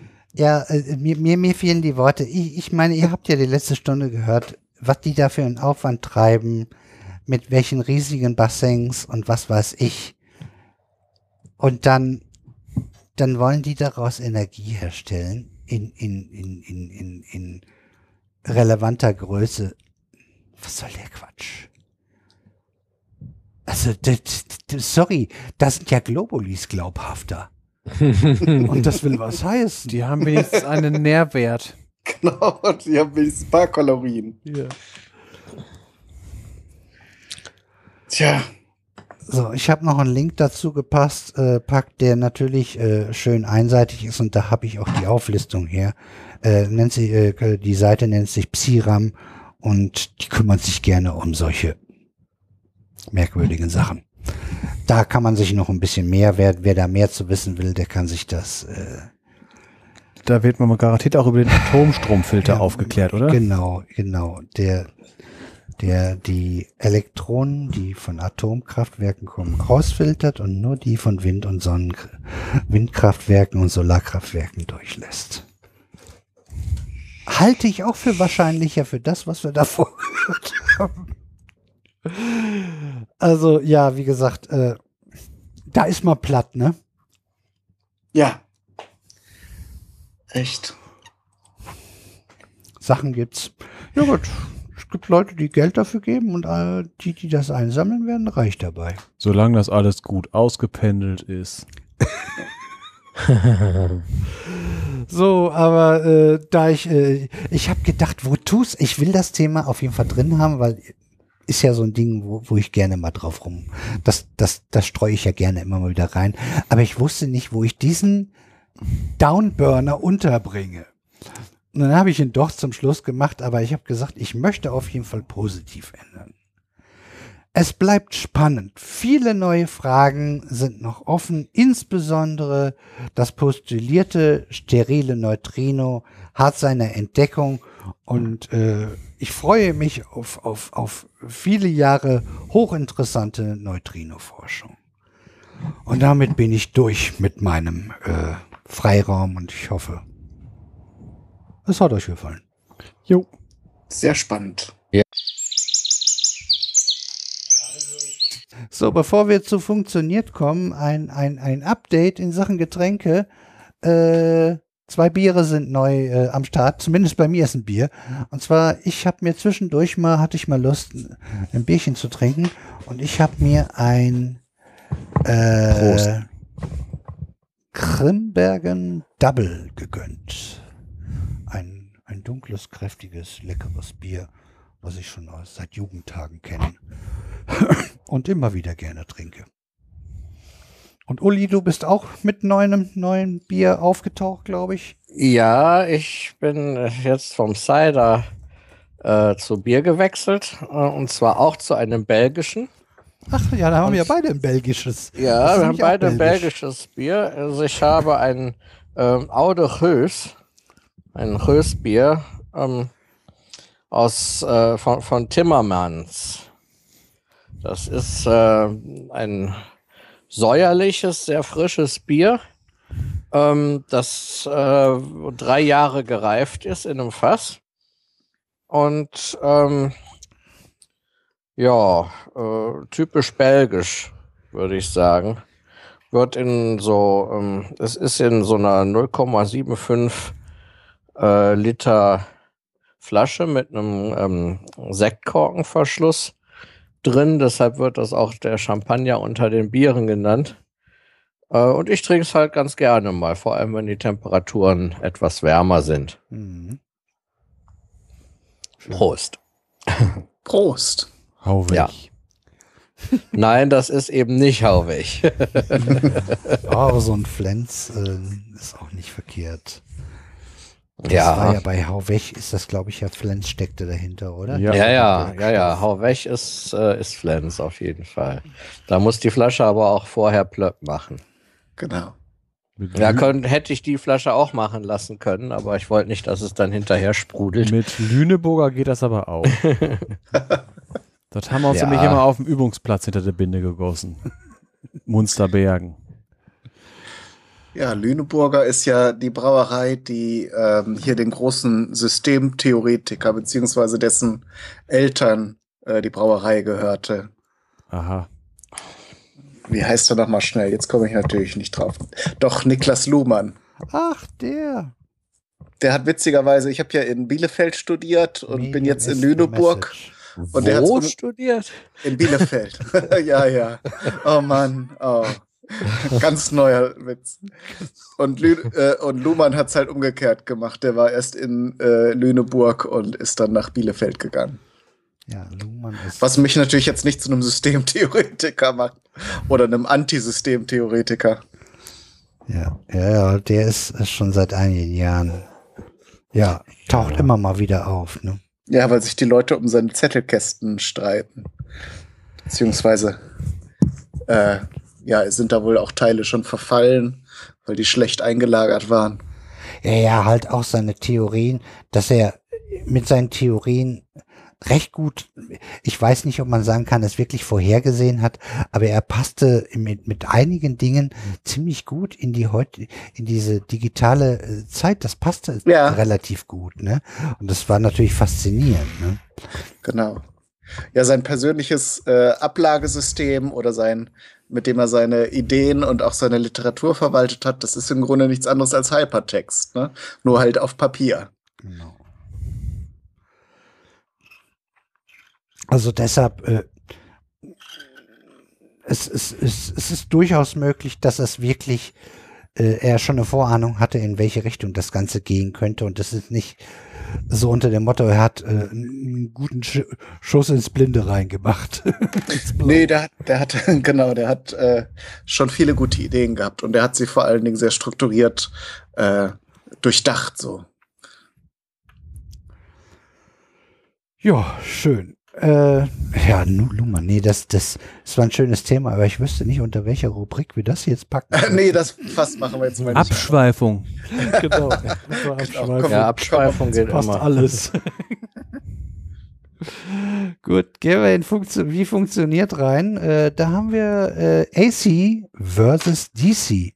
Hier ist irgendwas angegangen.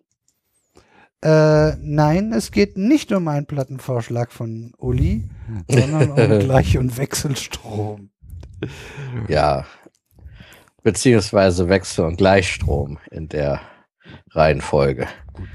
Ähm, weil äh, die äh, Wechselstrom ähm, AC, das heißt, so viel ich weiß, Alternating Circuit. Ja, und äh, Gleichstrom äh, DC ähm, heißt Direct, also Alternating Current, so nicht, nicht Circuit, sondern Current. Und äh, Gleichstrom ist Direct Current, das ist äh, halt Strom, der nur in eine Richtung fließt.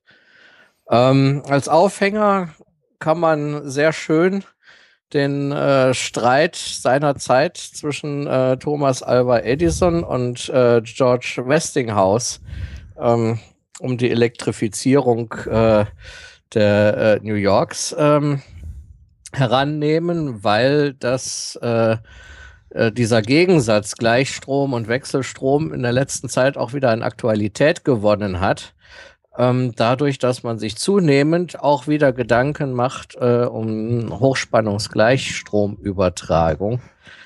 Ähm, da sind einige technische Hürden mittlerweile gefallen, äh, sodass diese Technologie zunehmend wieder attraktiver wird.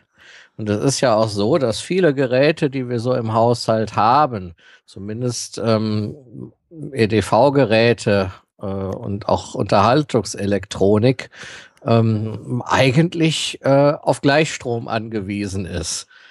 Ja, wir aus der Steckdose kommt allerdings Wechselstrom. Das heißt, der muss dann äh, in jedem Gerät, entweder im Gerät selbst mit einem äh, Netzteil oder halt durch ein externes Netzteil, das an das Gerät angeschlossen wird, gleichgerichtet und geglättet werden.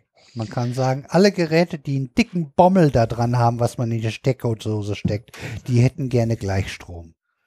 Äh, ja, fast alle Geräte. Also es gibt auch Geräte, die brauchen Wechselspannung, aber halt äh, in einer äh, eine eine sehr niedrige Spannung, die deutlich unter 220 Volt liegt. Aber das ist eher die Seltenheit. Ähm, Ja, vielleicht sollte man zur Begriffsklärung. Wir haben nämlich äh, in den vergangenen Folgen schon viel über ähm, Wechselstromtechnik auch geredet oder zumindest über das Verhalten von Kondensatoren und Spulen in einem Wechselstromkreis. Aber meines Wissens nach äh, sind wir nie so richtig darauf eingegangen, was eigentlich Gleichstrom und Wechselstrom jetzt ist und wie der zustande kommt. Fangen wir mal erstmal damit an und dann ziehen wir so langsam den Bogen über den äh, vergangenen Streit äh, äh, zu den heutigen Überlegungen. Ähm, Gleichstrom ist, wie gesagt, Strom, der nur in eine Richtung fließt.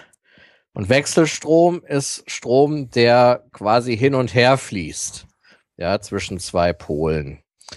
Äh, grundsätzlich gilt für beide Arten von Strom, äh, wenn man Strom haben will, muss man Ladungsträger voneinander trennen ja, und ihnen dann quasi einen Weg äh, über einen Verbraucher, das heißt da, äh, mit dem man die äh, elektrische Energie nutzen will, einen alternativen Weg quasi zur Verfügung stellen, ähm, über den sie sich wieder ausgleichen können. Das kann man zum Beispiel für Gleichstrom ist ein galvanisches Element oder sprich eine Batterie äh, ein gutes Beispiel. Ähm, da hat man äh, quasi ähm, also einen chemischen Prozess, äh, eine Redoxreaktion. Da hat der Sven in den vergangenen Folgen schon einiges zu gesagt. Elektrochemie, ja. Genau, da hat man, ähm, ja, da hat man ähm, quasi zwei äh, Elektroden und äh, die eine ist, äh, also sie sind aus verschiedenen Materialien. Eines ist edler, eines ist weniger edel, sage ich jetzt mal umgangssprachlich. Und die ähm, stecken in einem Elektrolyt. Fürst und Bauer. Genau. ja. Und ähm, durch diese, das heißt, an der einen Elektrode findet dann eine Reduktion statt und an der anderen eine Oxidation. Ähm, und ähm, zwischen den Elektroden gehen Ionen durch das Elektrolyt, ähm, die äh, quasi den inneren Stromfluss äh, in dieser Batterie äh, verursachen. Und ähm, an den Elektroden kann man halt eine Spannung abgreifen, ähm, die auf ähm, einen Potentialunterschied äh, von oder von Ladungsträgerunterschied von Elektronen beruht. Und äh, somit hat man die Ladungsträger getrennt und wenn man die beiden Pole von so einer Batterie äh, miteinander verbindet äh, und da vielleicht noch ein Glühbirnchen äh, dazwischen hängt, dann leuchtet das halt, weil Strom fließt. Ja, und das funktioniert so lange, bis äh, ähm, das elektrochemische Gleichgewicht äh, im Inneren herge hergestellt ist. Und da haben wir jetzt einen ganz klassischen Gleichstrom. Da haben wir einen ganz klassischen Gleichstrom. Ähm, einen ganz klassischen Wechselstrom kriegt man überall da, wo man die Ladungsträger durch eine Drehbewegung trennt. Ja, das äh, hat man zum Beispiel ähm, früher oder auch, auch heute noch, äh, ähm, aber früher war es offensichtlicher äh, äh im Dynamo am Fahrrad. Ja, da wurde einfach äh, eine Spule zwischen Magneten gedreht. Ja, und dadurch äh, wurde, wurden quasi die äh, in diesem Draht der Spule befindlichen Ladungsträger ähm, durch die Bewegung in dem Magnetfeld abgelenkt. Ähm, und zwar geht das so vonstatten. Ähm, man ähm, wenn man quasi ähm, sagt, in der Einrichtung hat man die, äh, die Richtung der magnetischen Flussdichte.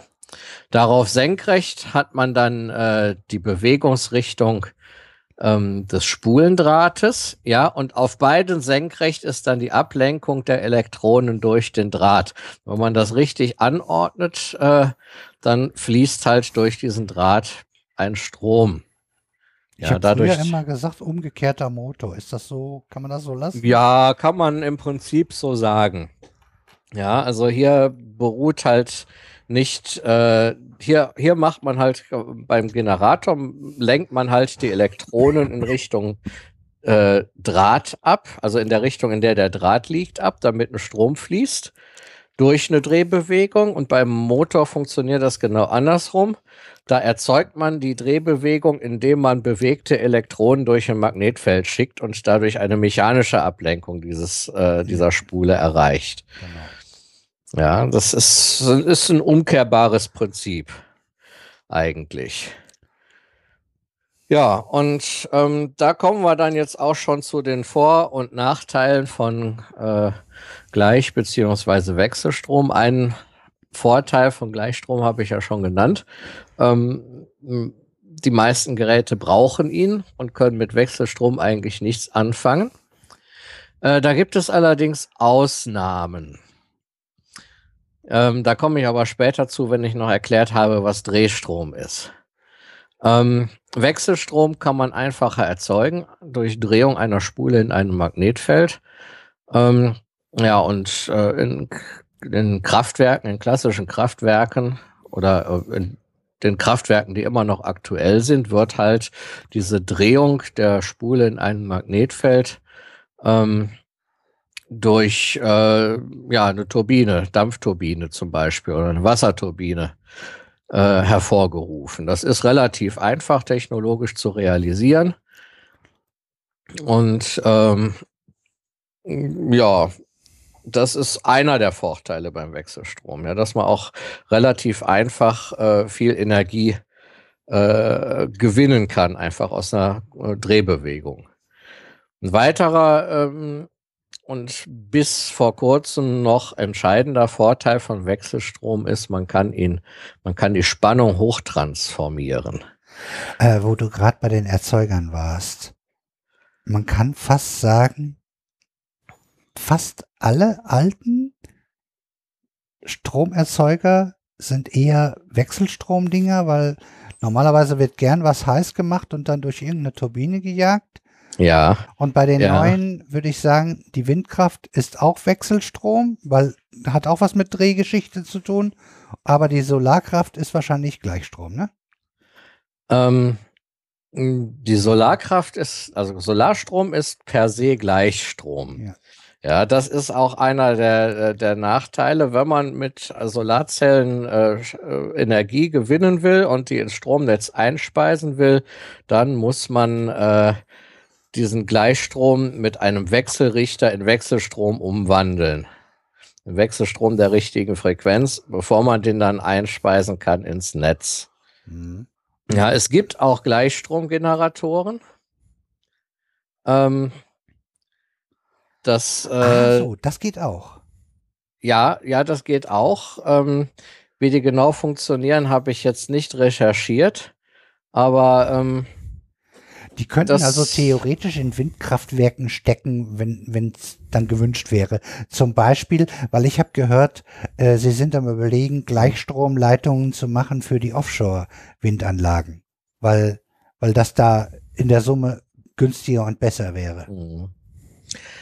Ähm, da redest du aber von der Gleichstrom, äh, Hochspannungsgleichstromübertragung. Ja, oder? aber das wär, ist ja immer von Vorteil, weil ja eigentlich äh, immer äh, energieverlustig ist, wenn wir dann, äh, wenn wir dann schon Windenergie, äh, Wind äh, äh, Strom entwickeln, äh, erzeugen, dass das dann auch gleich in der richtigen Stromart äh, vorliegt. Wenn wir dann Gleichstrom haben bis zur Küste, dann sollte dann von der, von der Windanlage auch am besten Gleichstrom kommen. Darum ging es. Äh, ja, da komme ich aber später drauf zu sprechen. Ähm, es gibt zwar diese Gleichstromgeneratoren, äh, ähm, die äh, äh, die klassische Form hat einen sogenannten äh, äh, Kommutator oder Polwender. Ähm, ja, das äh, sind meistens irgendwelche Kohlenbürsten, ähm, die, die sich halt auch sehr schnell abnutzen. Ja, deshalb ist einfach die Erzeugung mit, von Stromausdrehung mit, äh, in Form von Wechselstrom einfach äh, viel einfacher zu realisieren und auch letztendlich wirtschaftlicher. Auf das, was du meinst, komme ich gleich noch. Ähm, ich erzähle vielleicht am besten jetzt auch erstmal, was gleich, äh, was, Drehstrom ist. Ja, weil Drehstrom hat gegenüber dem normalen einphasigen Wechselstrom noch einen weiteren Vorteil. Ähm, bei Drehstrom ist das so, man hat äh, drei verschiedene Leiter, durch die äh, äh, quasi der Strom äh, oder äh, an, ja, die eine Spannung gegen Erde zur Verfügung stellen oder gegen den Neutralleiter zur Verfügung stellen. Und diese Spannungen sind um 120 Grad äh, gegeneinander Phasen verschoben. Ja, das, das heißt, wir schon mal, ne? ja, ja, genau. Äh, diese drei Phasen, Phasen sagt man dazu, äh, mit ihrer Phasenverschiebung von jeweils 120 Grad gegeneinander führen dazu, dass man, wenn man ähm, zum Beispiel Erregerspulen in einem äh, Asynchronmotor richtig anordnet, dass man da ein magnetisches Drehfeld erzeugen kann durch diese Phasenverschiebung. Und dieses Drehfeld ist natürlich dann geeignet, einen Läufer mitzunehmen. Ähm, ja, und äh, so den, dieses magnetische Drehfeld in elektrische, also in mechanische Energie umzuwandeln.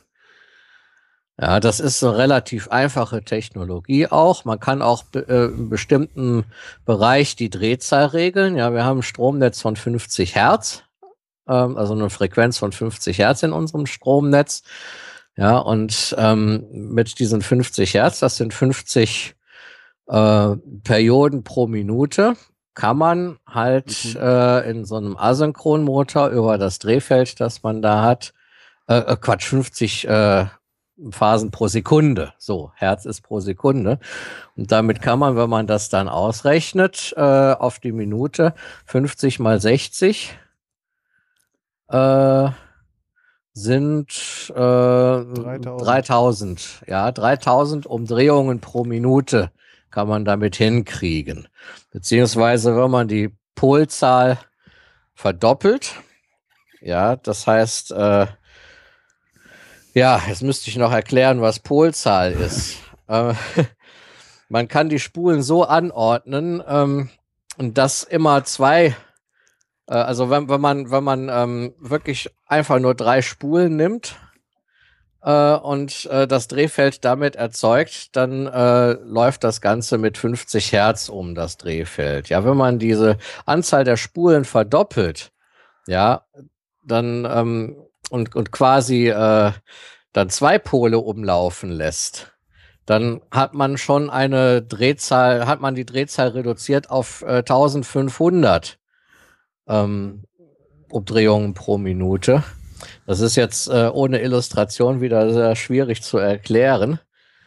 Ähm, ja, nehmen wir mal an, ähm, man, man, man stellt sich mal so einen Stabmagneten vor oder oder so ein, so ein, was weiß ich, ja, oder zwei getrennte Magnetpole, ja, ein Nordpol und ein Südpol. Und äh, wenn man die äh, 120 Grad zueinander äh, versetzt anordnet, dann hat man quasi ähm, ein Drehfeld, wo, wo Nord- und Südpol, wo der Nordpol und der Südpol jeweils äh, im oder gegen den Uhrzeigersinn mit einer Frequenz von 50 Hertz wandern. Ja, wenn man jetzt äh, sagt, okay, ich nehme nicht drei Stabmagneten, also für jede Phase ein, sondern ich nehme sechs. Ja, also Nordpol, Südpol Phase 1, dann 60, äh, 60 Grad versetzt dazu, Nordpol, Südpol Phase 2, nochmal 60 Grad versetzt dazu, Nordpol, Südpol Phase 3. Ich, ich bin jetzt überlegen, ob ich mit 60 Grad richtig liege. Müsste ich eigentlich. Aber das Ganze dann halt nochmal, um den Kreis voll zu machen. Ja, dann dreht sich das äh, äh, Drehfeld äh, langsamer. Ja. Und, nämlich mit der halben Drehzahl. 60, 120, 180, 360. Ja, ja. ja, genau. Und das kann man natürlich beliebig oft machen, um die Drehzahl äh, so äh, grob zu regulieren. Ja, ähm, wenn man äh, jetzt an die Drehzahl äh, keine besonderen Anforderungen hat, dann reicht das auch. Und jetzt kommen wir äh, zu der Drehzahlregulierung, äh, die notwendig ist. Zum Beispiel, wenn man jetzt einen äh, Motor hat, einen, einen Asynchronmotor, der mit, sagen wir mal, 2000 Umdrehungen pro Minute laufen soll. Ja. Ähm, wie kriegt man das hin? Da muss man äh, im Prinzip die Frequenz, die der Strom hat, erhöhen. Und um diese Frequenz zu erhöhen, äh, macht man, das klingt jetzt so ein bisschen von hinten durch die Brust ins Auge, man richtet im Prinzip den Wechselstrom, der aus dem Netz kommt, gleich, glättet den und schickt den dann auf einen Wechselrichter, der daraus wieder Wechselstrom einer anderen Frequenz macht. Ja. Und das macht man unter anderem auch auf Generatorseite, zum Beispiel bei Windkraftwerken. Ja, weil man äh, hat ja da höchst unterschiedliche Drehzahlen, je nachdem, wie kräftig der Wind ist. Ja. Ja, äh, man kann da zwar über Getriebe noch einiges machen, aber letzten Endes, um es ins 50 Hertz Netz einspeisen zu können, äh, kommt man meistens um, um Wechselrichter nicht rum. Ja, und da kommt jetzt das, was du sagst. So ein Wechselrichter, äh, äh, also so ein ähm, äh, Frequenzumrichter, der macht ja aus dem Wechselstrom zunächst mal Gleichstrom. Ja, ah, und dann Ja. braucht man es nicht Und- mehr auf, auf die 55 Hertz. Äh, Ja, da muss man es nämlich nicht mehr auf die 50 Hertz bringen und äh, kann, hat quasi direkt Gleichstrom. ja, schön. Ja. Und da kommt man dann so langsam in den Bereich, äh, wo die Hochspannungsgleichstromübertragung äh, interessant werden könnte. Wenn man Gleichstrom überträgt, braucht man nicht mehr ähm, drei Leiter für Wechselstrom also, oder für Drehstrom, sondern man braucht nur noch einen Leiter. Genau. Ja. Ja, Ah. kennt man ja, äh, sehen wir ja auch an deinem ganz klassischen Beispiel am Anfang. Da hat man ein ganz kleines Käbelchen genommen, da hat man die Glühbirne dran gepackt, zweites Mhm. Käbelchen an die andere Seite angeschlossen. Das war nur Ja. ein, ein Käbelchen, nichts anderes. Ja. Ja, und ähm, bei Und der drumherum Hochspannungs... Polyvinylchlorid. Ja, ja, oder es gibt auch so textile Isolatoren. Ja, oder ich gab's. ja, Ich wollte ein, ein, ein, ein, das, das Chlor wieder unterbringen. Ach so, ja. Naja, auf jeden Fall, ähm, das wäre ja schon mal eine tolle Sache. Ähm, so in, in, mit Blick auf die Hochspannungs, äh, äh, auf die ja, Hochspannungsgleichstromübertragung. Ähm, weil da fallen einige Effekte weg. Ähm, zum Beispiel der sogenannte Skin-Effekt bei Wechselstrom. Ähm, wenn man Wechselstrom durch eine Leiter schickt, dann neigen die Ladungsträger dazu, äh, eher über die Oberfläche oder in sich in Richtung Oberfläche des Leiters radial zu bewegen und eher äh, in der Nähe der Oberfläche zu fließen als durch die Mitte. Das heißt, man braucht für die Übertragung von Wechselstrom einen etwas größeren Querschnitt, ähm, als, als man theoretisch bei, bei Gleichstrom der gleichen äh, Stärke bräuchte. Gehört Ja, habe ich bei- das, nur die Begründung war mir jetzt nicht so. Ja. Ja, das ist, das ist eine, das ist eine der Sachen. Ja. Ich hatte irgendwas von Hitze auch gehört oder so. Von was? Von Hitze. Ja. Kommt das? Ähm, ja. Ähm, Hitze, ja, das weiß ich jetzt nicht genau. Äh, ähm, Lassen wir es weg. Ja, ne, es ist auf jeden Fall so, dass, äh, äh, wie gesagt, bei der Hochspannungsgleichstromübertragung fallen bestimmte Effekte weg, äh, die es ermöglichen, einfach die gleiche Stromstärke mit weniger Material zu leiten. Und man könnte natürlich die vorhandenen Leitungen auch weiterhin nutzen. Mhm. Ja, was der Hochspannungsgleichstromübertragung lange Zeit im Weg steht. Also die Technologie ist gar nicht, ist, ist noch gar nicht so neu. Die, ähm, die, die, die Hochspannungsgleichstromübertragung, ähm, die hat man äh, im Prinzip schon äh, Mitte des letzten Jahrhunderts oder sogar Anfang des letzten Jahrhunderts ähm, ähm, Entwickelt. äh, entwickelt. Ja, es, also, so seit 1954 äh, ist das zum Beispiel, wird das kommerziell äh, benutzt, äh, genutzt. Ja, äh, letzten Endes ähm,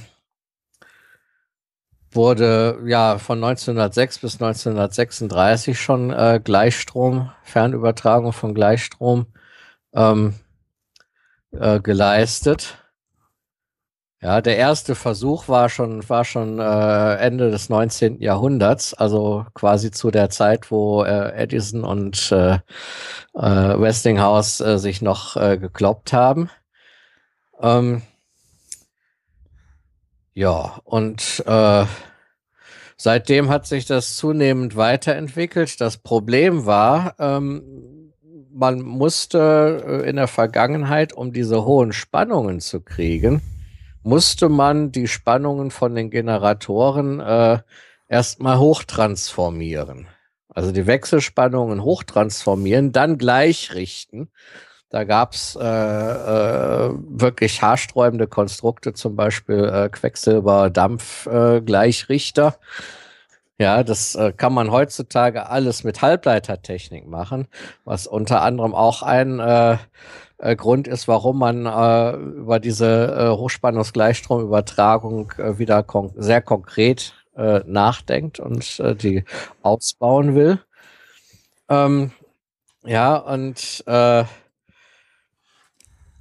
war natürlich auch wieder verlustbehaftet. Ja. Vielleicht sollte man an der Stelle nochmal klären, warum man überhaupt äh, so hohe Spannungen braucht, um die elektrische Energie zu übertragen.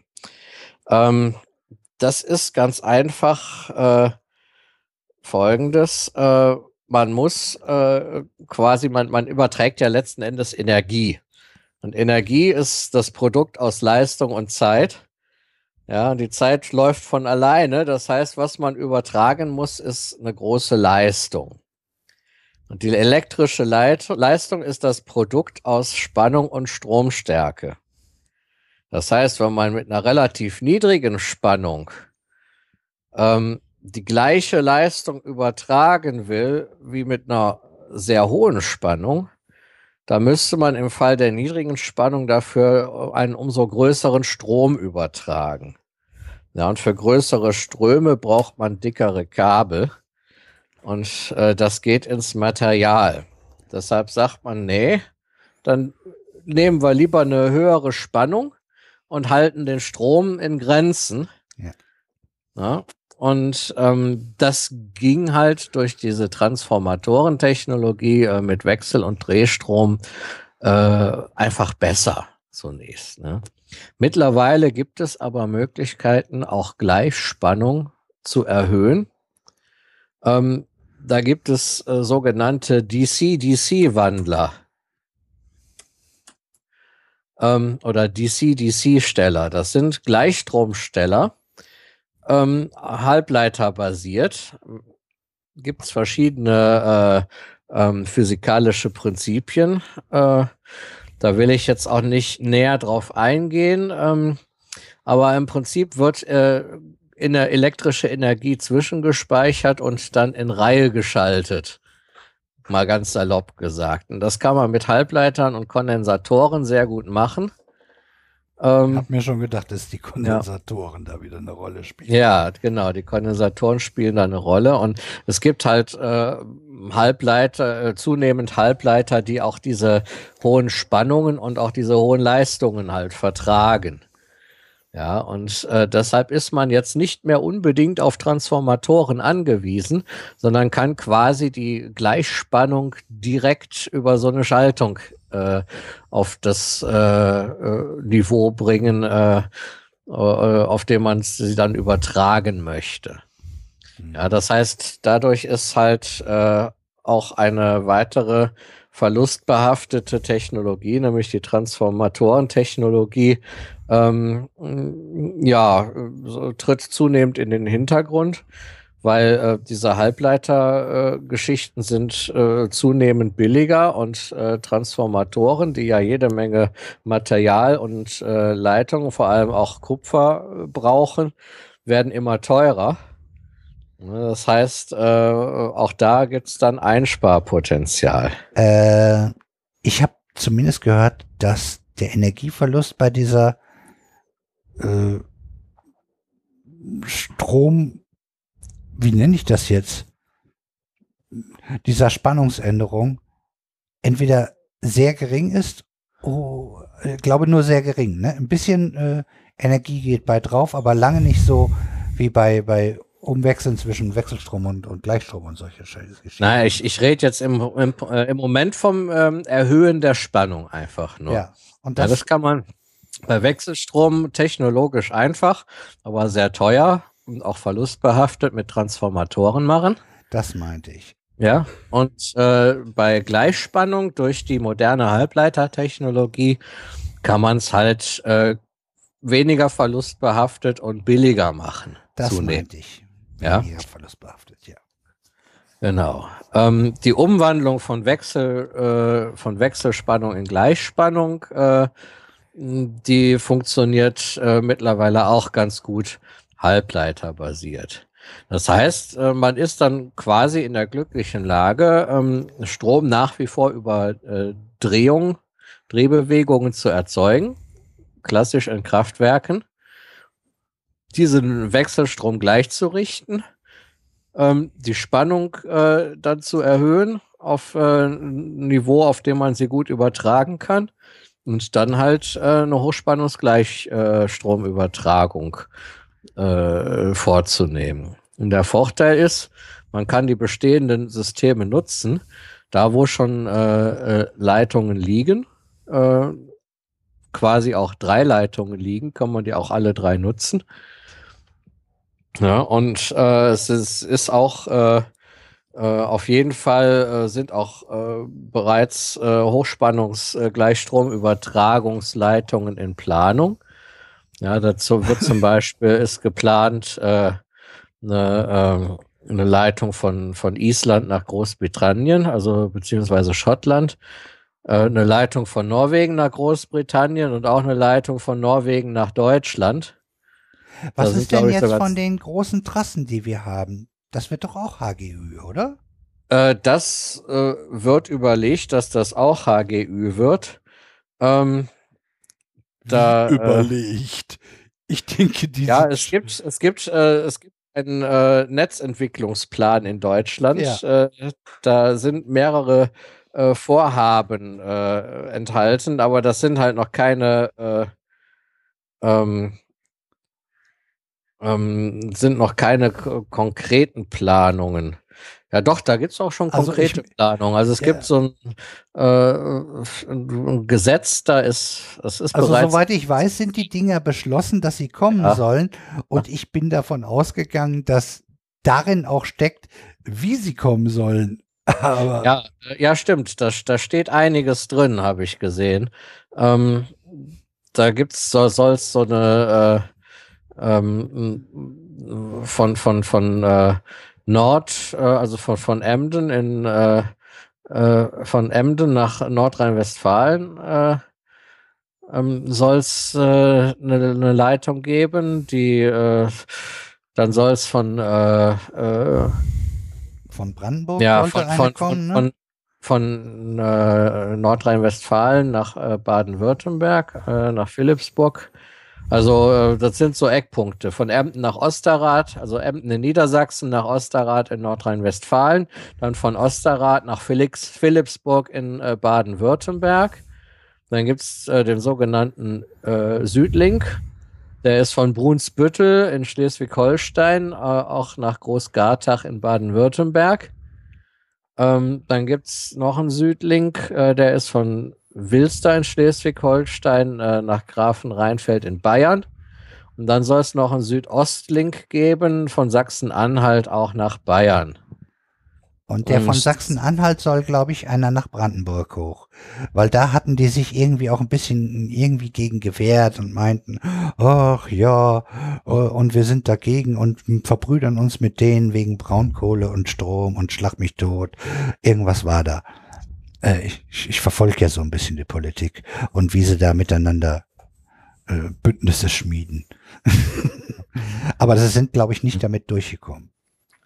Das hat Ja, auf jeden versucht. Fall, das soll alles irgendwann äh, äh, im nächsten Jahrzehnt, äh, Anfang bis Mitte nächsten Jahrzehnts in Betrieb genommen werden. Weil ich glaube, das ist, soweit ich habe ich das auch verstanden, dass das eigentlich jetzt eingetütet ist hier. Ja. Ja, ich meine, gut, man kommt natürlich dann nach wie vor nicht drum rum, die Spannung dann zum Verbraucher hin auch wieder äh, niedriger zu machen, Klar. runter zu regeln. Aber da äh, existieren ja auch entsprechende Technologien. Also das wird, äh, also so, so, so die Überlegung, Wechselstrom oder Gleichstrom heutzutage äh, basieren natürlich auf rationalen Überlegungen. Ähm, der, äh, das war zur Zeit von, von Edison und Westinghouse war das ein bisschen anders. Ähm, da gab's äh, den sogenannten Stromkrieg, der allerdings zu der Zeit damals noch nicht so genannt wurde. Ähm, da ging das darum, der äh, Thomas Alva Edison hatte mit seiner Firma äh, quasi äh, auf Gleichstrom gesetzt ähm, und hielt den auch für praktischer, hatte aber halt dieses Übertragungsproblem. Ja, da musste alle paar Kilometer musste irgendeine Station äh, gebaut werden, äh, äh, um äh, die, die Übertragungsleistung aufrecht zu erhalten.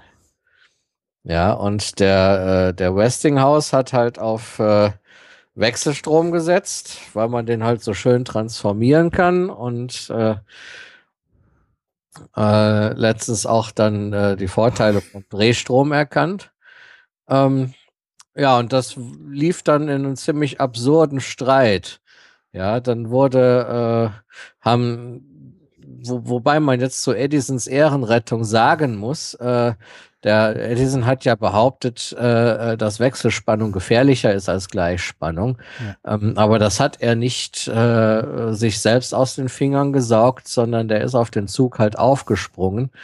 Ähm, damals haben sich äh, die Politiker und die Medien äh, mit der Thematik auseinandergesetzt. Äh, und man erwartete halt dann von Edison, dass er dazu Stellung bezieht, weil der halt sehr populär war durch seine ganzen Erfindungen. Ja, wobei er natürlich das Ding dann äh, auch wirklich für sich genutzt hat. Er hat ja dann extra diesen Hund äh, äh, dann an Wechselstrom angeschlossen und dann hat er extra, soweit ich das in Erinnerung habe, auch wirklich hier so äh, elektrische Stühle äh, zum Hinrichten besorgt, um zu zeigen, hier, damit kann man Leute umbringen und so. So habe ich es jedenfalls äh, aus äh, anderen Sendungen in Erinnerung. Ne? Also der hat dann das, das Spielchen Mhm. schon ein bisschen weiter getrieben. Ne? Also so habe ich Ja. jedenfalls in Erinnerung. Äh, kann man denn jetzt sagen, dass äh, Gleichstrom wirklich, ja, kann man sagen, dass das eigentlich weniger gefährlich ist, ne? Ähm, Strom ist Strom. Wenn durch dich ein Strom von äh, mehr als, ich glaube, 20 oder 30 Milliampere durchfließt, ist das egal, ob das Gleich- oder Wechselstrom ist. Äh, da leidest du auf jeden Fall drunter. Und Ja. wie, wie, wie kam es, wie, wie ist er jetzt damit durchgekommen, dass das äh, als so gefährlich dargestellt wurde? Oder wie? Ja, damit ist er ja gar nicht durchgekommen. Ne? Ah. Also man hat damals äh, ähm, halt natürlich geguckt, was kann man mit der äh, Elektrizität machen. Und es ging äh, erstmal erstmal darum, äh, äh, wie, wie gehen wir mit streunenden Tieren um? Ja, die wurden damals eher ertränkt. Ja, und äh, das, äh, das Töten mit Elektrizität äh, wurde halt als äh, schmerzlose Alternative geprüft. Na super. Ja, genau. Und äh, da ähm, hat, hat der ähm, Edison natürlich äh, ist auf den Zug aufgesprungen und hat die halt äh, mit Wechselstrom getötet, ja. Und Wäre äh, aber mit seinem Gleichstrom genauso gegangen. Äh, Im Prinzip ja, würde ich sagen. Ja. Und äh, ja, aber wie gesagt, äh, da gab es dann ganz absurde Sachen, zum Beispiel Mitarbeiter, ja nicht Mitarbeiter, aber jemand, der von Edison unterstützt wurde, ein Herr Brown, äh, hat den Westinghouse dann äh, aufgefordert, komm, wir stellen uns hier hin, ja, verpassen uns öffentlich einen Stromschlag Schlag mit gleicher Spannung. äh, ich nehme Gleichspannung, du nimmst Wechselspannung und dann gucken wir mal, was passiert. Ja, das haben die natürlich nicht gemacht. Ja. Aber ähm, in dem Zuge ist auch der, Elektro, äh, der elektrische Stuhl entstanden. Ja, und äh, äh, wer bekam den Auftrag zur Entwicklung des e elektrischen Stuhls? Ein äh, Unternehmen, das äh, zu Edison gehörte. Ja, und haben, die haben natürlich dann Wechselspannung äh, von der Konkurrenz eingesetzt, also das Wechselspannungssystem, mhm. und haben sogar versucht, was ganz absurd ist, äh, die Formulierung äh, to be Westinghouse für äh, eine elektrische Exekution einzuführen. Das haben die aber nicht hinge, haben die aber nicht hingekriegt. Eieiei. Ich sag ja, die haben mit harten ja. Bandagen gekämpft. Ja, und, und auch völlig irrational. Also die heutigen Überlegungen äh, dahingehend äh, sind natürlich dann auf äh, rationalen, äh, nach rationalen Gesichtspunkten gemacht worden. Und ähm, ja. Naja, dann hat auch noch der Nikola Tesla da eine Rolle gespielt. Der war erst bei Edison und ist dann übergelaufen zu Westinghouse. Das ist der mit den Autos, gell? äh, der mit den Tesla-Spulen. Ja. Natürlich, ja. Ja, inzwischen ja. gibt es Tesla-Autos. ja.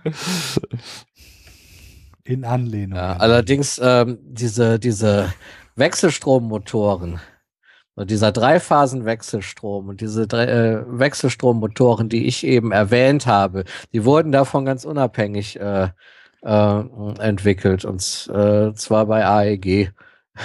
Ach, guck mal. Ja. ja, also der Nikola Tesla hat allerdings äh, einen ähm, äh, war halt beratend tätig bei der Einführung eines sogenannten Zweiphasen-Elektromotors. Der funktioniert im Prinzip genauso. Nur dass das Drehfeld halt dann mit zwei Phasen äh, äh, hervorgerufen wird. Es gibt sogar tatsächlich, habe ich gesehen äh, letztens, es gibt sogar in Deutschland offenbar noch zwei Phasensysteme. Mhm. Ja, da habe ich zum Beispiel mal einen Herd angeschlossen und äh, habe dann mal geguckt, was habe ich da eigentlich? Da kamen dann irgendwie nur vier Kabel aus der Wand. Ja, und äh, das war ein Zweiphasensystem. Also der Herd funktioniert aber damit. hm. Ja, das, das, ist ganz lustig. Und jetzt vielleicht noch ein ähm, kleines Kuriosum. Ähm, wo war das? Da muss ich noch mal gucken. Ähm, es gibt wohl ähm, in den USA gibt es wohl eine Firma, die äh, ähm, bis 2007, ja genau.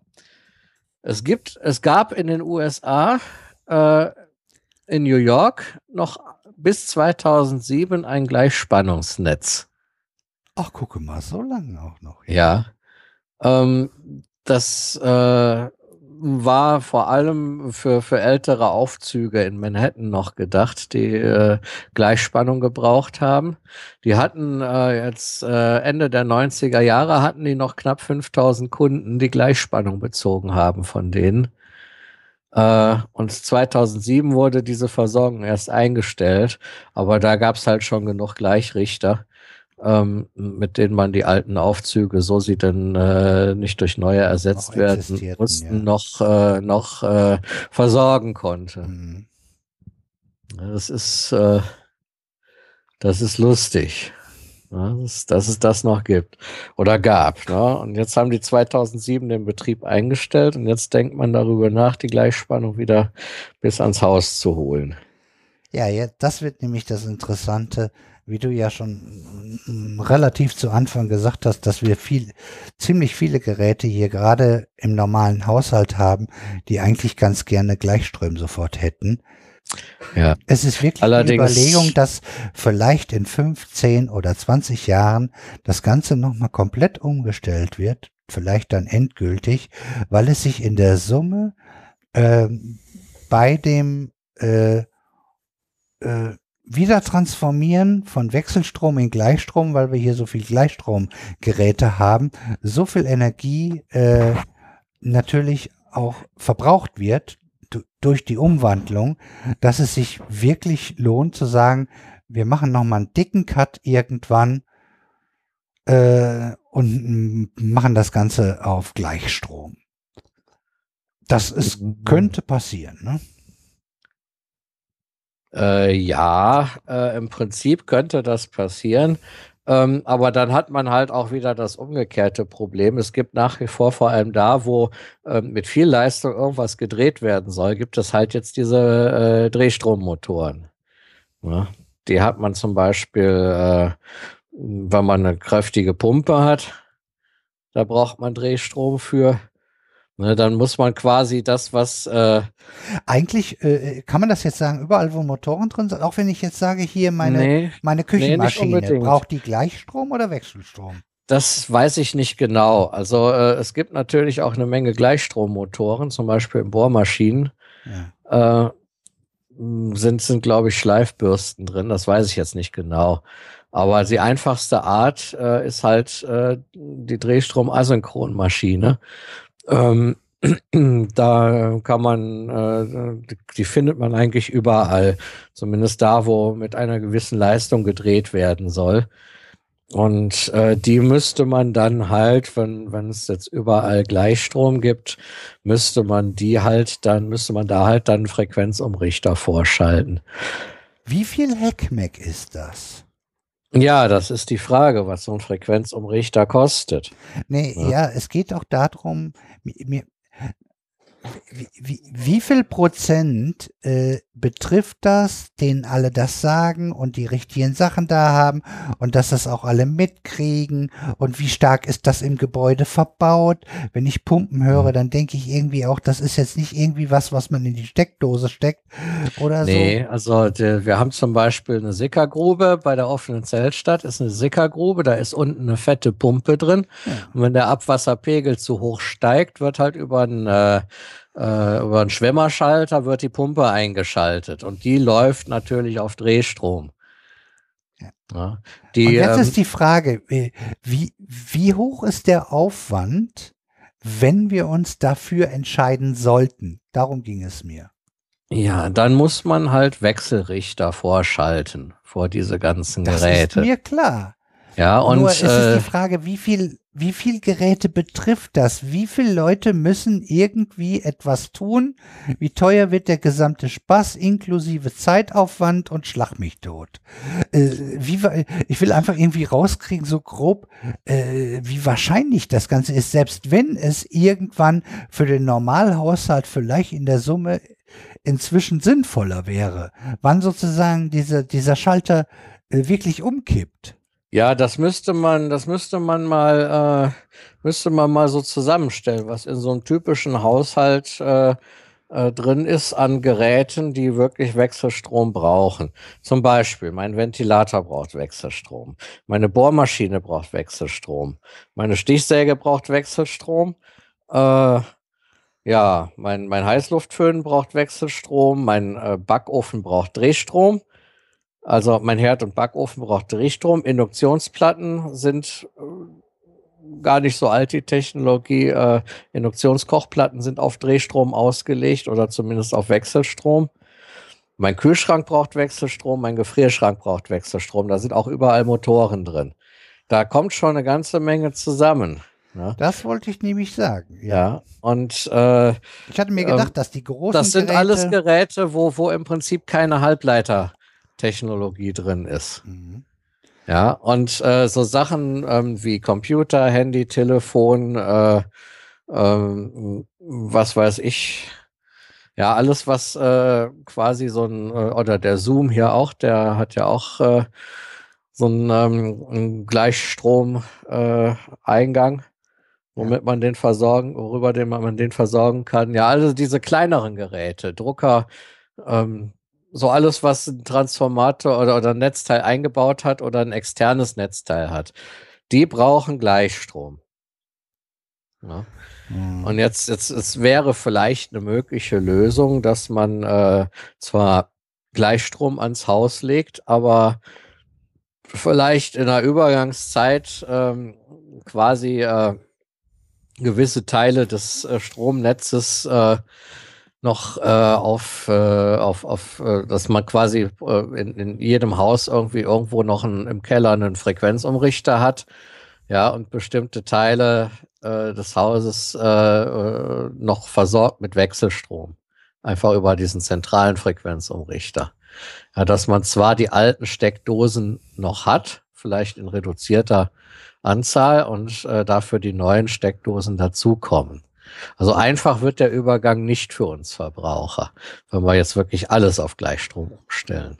Ja, das Einzige, also, also wenn wir da schön dran kämen, rumkämen, dann würde das fast nur so gehen. Wir müssten eine Art äh, von staatlicher Seite etwas in der Weise machen, dass die Geräte, die zurzeit Wechselstrom brauchen, dass die sozusagen die Auflage be bekommen, zu erkennen, äh, kriege ich hier Gleichstrom oder Wechselstrom äh, und das muss verbaut werden, dass die das erkennen. Das wäre so meine Idee jetzt. Äh, das müsste technisch ja auch machbar sein. Äh, und sobald Gleichstrom kommt, dass sich äh, kein Kunde, kein Bürger sich darum großartig äh, kümmern muss, dann, dann, dann wird halt sozusagen ist über eine andere Linie geleitet und es, dann kann das Gerät halt mit Gleichstrom umgehen und ansonsten nimmt es halt Wechselstrom, solange es noch da ist. Und das machen wir irgendwie zehn Jahre oder meinetwegen auch 20 Jahre lang, bis der allergrößte Teil der technischen Geräte ausgetauscht ist und beide sozusagen beides können und dann stellen wir um und können höchstens äh, äh, ein Jahr lang über Radio und Fernsehen und Zeitung die Leute informieren, passt auf, wenn ihr ein Gerät habt, das über 20 Jahre alt ist, das könnte jetzt äh, in die Fritten gehen, das könnte damit jetzt nicht mehr funktionieren. Sowas in der Richtung, ne? Dachte ja, so, ja. Sowas von der Idee her. Ne?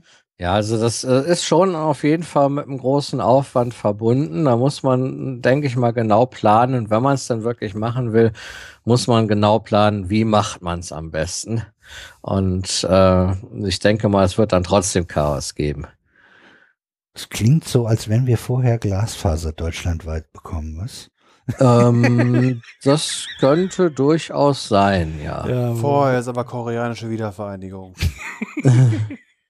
Ja, ja nee, es ist eine Sache. Also ich denke mal auf der Hochspannungsebene, wenn es wirklich darum geht, äh, äh, elektrische Energie über größere Entfernungen zu übertragen, äh, denke ich mir, dass die, äh, dass da eine Umstellung auf Hochspannungsgleichstromübertragung äh, relativ schnell gehen könnte. Das sehe ich auch so. Ja. Aber bis das wirklich bis an die Haushalte kommt mit Gleichstrom, ich denke mal, das dauert noch was und äh, da besteht auch noch einiges an Planungsbedarf. Ja, ja, und das mit dem Glasfaser ist ja eigentlich nur Monopolstellung, zu viel Kupfer, äh, äh, Telekom meint, sie muss mit Vektorisierung noch das letzte Geld da rausholen und, und sieht das gar nicht ein und sieht, oh, oh, ich kann ja damit immer noch dickes Geld verdienen. Ja. Und, das ist halt hier so ein Deutschlandproblem. Das ist hier nicht, ja. äh, wo, wo, wo uns andere Länder schon längst abgehängt haben, was das angeht. Ja. Auch ganz glaub, wenn man mal guckt, was das für was das für Länder sind, die uns da abgehängt haben in ja. der Beziehung, dann haben wir, glaube ich, auch echt Grund, uns zu schämen. Peinlich, peinlich, ja. peinlich, ja. Ah, Gott, ja. Ja. Ähm, war, warst du soweit durch? Ich habe noch ein bisschen eine Frage oder so. Ähm, also ich bin soweit jetzt erstmal durch. Ich hoffe, du kannst es hinkriegen. Ich hätte gerne, dass du mir erklärst, wie du aus Gleichstrom Wechselstrom und aus Wechselstrom Gleichstrom machst. Gut, dann fange ich erstmal an mit aus Wechselstrom Gleichstrom. Ähm, das ist im Prinzip so, ähm, Wechselstrom ändert ja die Polarität von Plus nach Minus und wieder nach Plus und wieder nach Minus. Ähm, und es gibt äh, Halbleiterbauteile, die Strom nur in einer Richtung durchlassen. Sogenannte Dioden. Genau. Das heißt, wenn man jetzt vier Dioden nimmt und die quasi in so einer Art Raute verschaltet, ähm, dann hat man zwei Punkte, da legt man die Wechselspannung an. Ja, und egal, ähm, welche, äh, welcher äh, Pol gerade Plus ist, er fließt immer durch eine Diode, die zu einem bestimmten Punkt zeigt. Also man muss sich so eine Diode quasi, kann man sich als Pfeil vorstellen. Äh, der Pfeil ist auch gleichzeitig die Durchlassrichtung des Stroms. Das heißt, äh, nehmen wir mal an, wir haben in der Raute oben einen Punkt und unten einen Punkt.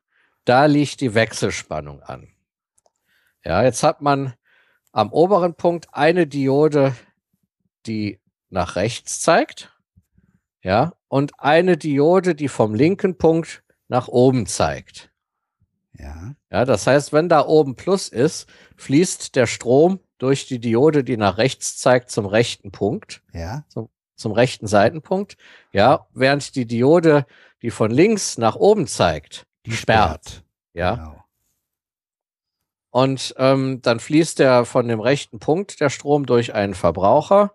Ja, und dann zurück zum linken Punkt.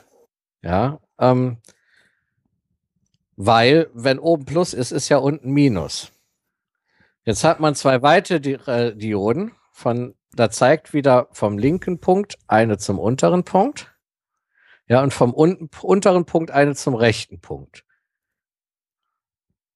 Kannst du dir das ungefähr vorstellen? Ja. Äh, was das, Ja. das eigentlich äh, das, was wir jetzt von oben machen, machen wir jetzt von unten, ne? Nein, wir sind immer noch bei oben ist Plus. Der Strom, der muss ja der vom rechten Punkt dann durch den Verbraucher fließen und auch irgendwie wieder zurück zum Minuspol. Ja. Das heißt, der obere und der untere Punkt sind die beiden Wechselstrompole, während der linke Punkt der Minuspol der Gleichspannung ist und der rechte Punkt der Pluspol der Gleichspannung. Ja. Das heißt, wenn oben Plus ist, fließt der Strom durch die Diode, die zum rechten Punkt zeigt, über den Verbraucher zum linken Punkt und dann über die Diode, die vom linken Punkt nach dem, zu dem unteren Punkt zeigt, zurück. Weil da ist am unteren Punkt ja gerade Minus, wenn Hm. oben Plus Auf ist. jeden Fall zeichne Ja. das mal auf, dann können wir es wieder reinpacken. ne? Da findest du tausende Bilder zu im Internet, musst nur Brückengleichrichter eingeben. Dann äh, siehst du sofort tausend Bilder mit die, genau dieser Schaltung. Detlef, das kann ich, ist problemlos machbar. Ja. ja, das find notier das mal gerade, dass wir das nicht vergessen. Ja, und wenn jetzt die, äh, der, beim Wechselstrom die Polarität umkehrt, ja, das heißt Plus am unteren Punkt ist und Minus am oberen Punkt, Ja. dann fließt vom unteren Punkt wieder durch die Diode, die zum rechten Punkt zeigt, der Strom, ähm, dann durch den Verbraucher wieder zum linken Punkt der Raute und dann durch die Diode, die vom linken Punkt nach oben zeigt, zurück zum derzeitigen Minuspol der Wechselspannung. Ja, natürlich jetzt nicht in Ladungsträgerrichtung, sondern in technischer Stromrichtung gedacht. Das heißt, wenn so ein Wechselstrom sinusförmig ist, Mhm. ja, positive Halbwelle, negative Halbwelle, dann hat man zwischen den linken und dem rechten Punkt dieser Raute aus Dioden, hat man ähm, quasi äh, nur positive Halbwellen. Richtig. Ja, das ist im Prinzip schon eine Gleichspannung, aber die kann man für die meisten Sachen noch nicht gebrauchen. Das heißt, die muss man noch glätten. Und das hatten wir, glaube ich, schon in einer der letzten Sendungen, mach es Ja. aber trotzdem. Ja, genau. Also die einfachste Möglichkeit, die zu glätten, ist, man äh, schaltet dann parallel noch einen fetten Kondensator, der sich auflädt und halt, wenn die äh, Halbwelle, die Spannung in der Halbwelle wieder abfällt, halt quasi seine Ladung äh, äh, in Richtung Verbraucher abgibt. Ja, dann hat man zwar immer noch eine gewisse Welligkeit, also Ober Oberwellen hat man dann immer noch, ja, aber man hat einen großen Bereich äh, in der Kurve, wo halt, äh, man hat halt einen bestimmten Punkt, unter dem die äh, Spannung nicht mehr sinkt. Mhm. Ja, und der liegt relativ weit oben. Wenn man es dann noch besser machen will, kann man zum Beispiel noch einen Spannungsregler nachschalten. Ja, das heißt, man sieht zu, dass man, wenn man zum Beispiel, sagen wir mal, sechs oder sieben Volt äh, pulsierende Gleichspannung hat, also das, was von den Dioden kommt, die wird mit dem äh, Kondensator geglättet, äh, dass die zum Beispiel nicht unter 5,5 Volt Feld. Ja, dann kann man einen Spannungsregler nachschalten, der äh, oberhalb der 5 Volt alles abschneidet. Und dann hat man relativ brummfrei, äh, hat man dann eine Spannung von 5 Volt. Mhm. Ja, das ist so, wie kriegt man Wechselstrom zu Gleichstrom. Ähm, das kann man natürlich auch im großen Stil machen, dann für die Hochspannungsgleichstromübertragung. Ja. Ja, und äh, Gleichstrom zu Wechselstrom, das ist einfach eine Oszillatorschaltung. Äh, quasi ein Tongenerator. Erklär. Gut, das ist ein bisschen schwieriger. Ähm, da gibt's verschiedene Möglichkeiten. Ähm, die einfachste Möglichkeit, Gleichstrom in Wechselstrom äh, umzuwandeln, ist äh, äh, ja, man braucht äh, im Prinzip nichts anderes als einen Verstärker, den man übersteuert, den man rückkoppelt und übersteuert. Nein, nicht übersteuert, aber den man rückkoppelt, ja, so dass der von selber schwingt. Dann kann man irgendwo dann Wechselstrom, weil Schwingung ist Wechselstrom, kann man irgendwo Wechselstrom abgreifen. Ja. Ähm, es gibt äh, eine Schaltung, die äh, sorgt für eine Rechteckwechselspannung. Zumindest wenn man den Gleichanteil auskoppelt. Das ist zum Beispiel die astabile Kippstufe. Ähm, man braucht halt irgendeine Schaltung, die schwingt. Mhm. Ja, und da gibt's gibt's halt verschiedene Möglichkeiten. Man kann auch einen, einen Schwingkreis einbauen und äh, da eine Rückkopplung draufsetzen äh, mit einer Verstärker, äh, mit einem Verstär Verstärkerstufe. Ähm, da gibt's, wie gesagt, ist schwierig zu erklären, ist nicht ganz so trivial wie äh, das Gleichrichten. Das Gleichrichten kann man sich sehr schön veranschaulichen, aber ähm, Gleichstrom in Wechselstrom umwandeln ist halt ein sehr dynamischer Prozess. Man muss halt letztendlich eine Schaltung elektrisch zum Schwingen bringen. Kennt man vielleicht ähm, Rückkopplung, den Begriff kennt man vielleicht, wenn man äh, ein Mikrofon in der Hand hat und Dieses- stellt sich zu nah an eine von den Lautsprecherboxen, dann gibt es dieses Pfeifen.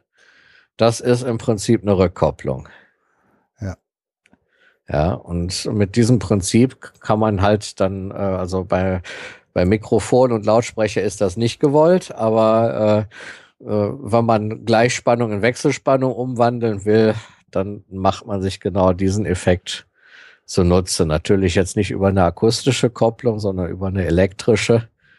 Ja. Ja, aber und da das würde man dann wirklich auch eher Wellen hinkriegen und das, was du sagtest da mit dem Schalter, mit dem Rechteckdingen, das müsste man jetzt wieder, wenn man das haben möchte, irgendwie wieder irgendwie glätten, dass da irgendwelche, wirklich welche Kurven halbwegs bei rauskommen. Ja, also diese astabile Kippstufe, die erzeugt im Prinzip ein äh, Rechtecksignal, äh, wo das, das äh, jetzt äh, ganz stark vereinfacht äh, für eine gewisse Zeit auf Maximum ist und für eine gewisse Zeit auf Null. Ja. Ja, und das müsste, da müsste man natürlich dann den Gleichanteil auskoppeln mit Kondensatoren und müsste äh, noch ein äh, Hochpass, äh, Quatsch, ein Tiefpass dahinter hängen, dass so diese, diese äh, Eckigkeit äh, daraus gefiltert wird. Ja. Ja, wie nah man damit jetzt dann im reinen Sinus äh, dann kommt, das kann ich natürlich nicht sagen. Naja, lassen wir es mal so dabei. Äh, es ist noch eher zu erklären, wird, glaube ich, ein bisschen zu komplex, glaube ich. Ne? Das wird, ja, das wird sehr komplex. Das, das ist dann doch schwierig. Gut. Ja, aber letzten Endes geht es darum, halt eine elektrische Schaltung zum Schwingen zu bringen, also quasi einen Ton zu erzeugen. Ja, weil Ton ist, ist ja, ist auch eine Schwingung, Ja. genau. Das Genau. hat man ja auch der Rückkopplung der Pfeifton dann. Ne? Mhm. Genau. Ja, schön. Und die, die Wechselspannung kann man dann auch wieder beliebig hoch oder runter transformieren, äh, wie man es halt braucht. Und es hat den Vorteil, das ist sowieso ähm, der, der Vorteil bei auch äh, bei der Gleichstromversorgung, äh, wenn man, wie bei viel, wie das bei vielen Systemen der Fall ist, von so einem äh, Drehstrommotor die Drehzahl regeln will, dann braucht man ohnehin einen Frequenzumrichter. Ja.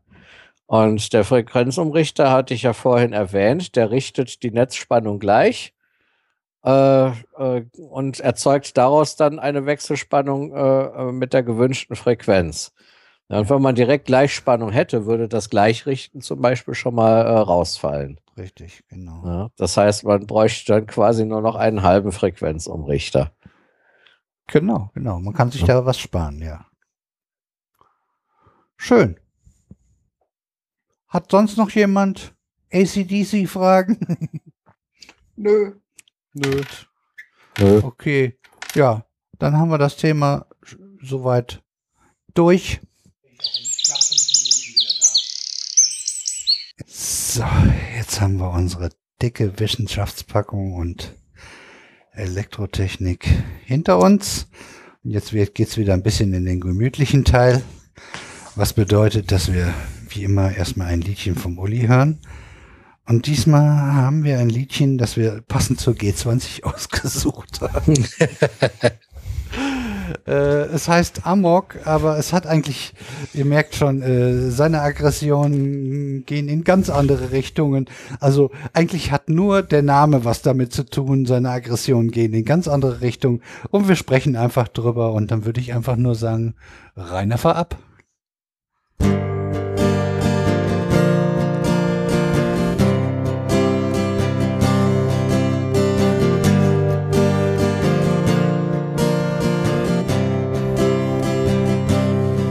Ich will kleine blaue Elefanten töten.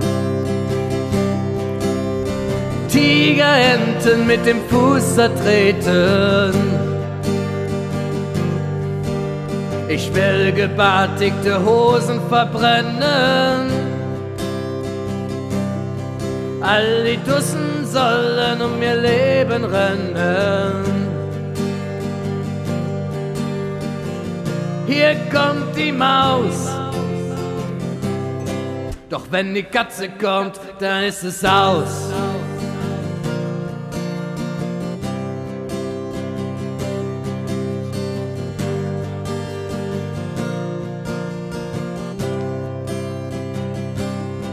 Will ihre Cola mit hartem Alk veredeln. Trommeln auf ihren hohlen Schädeln. Will mein Gebiss in ihre Hälse graben. An ihrem jungen Blut mich laben. Hier kommt die Maus. Doch wenn die Katze kommt, dann ist es aus dann ist es aus.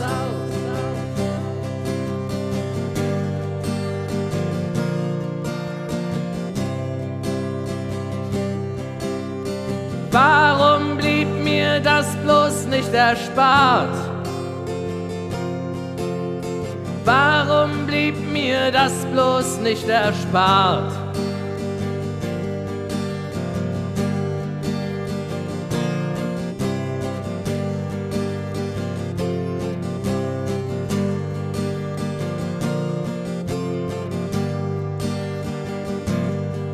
Ich will Annie und Bert die Hälse bringen.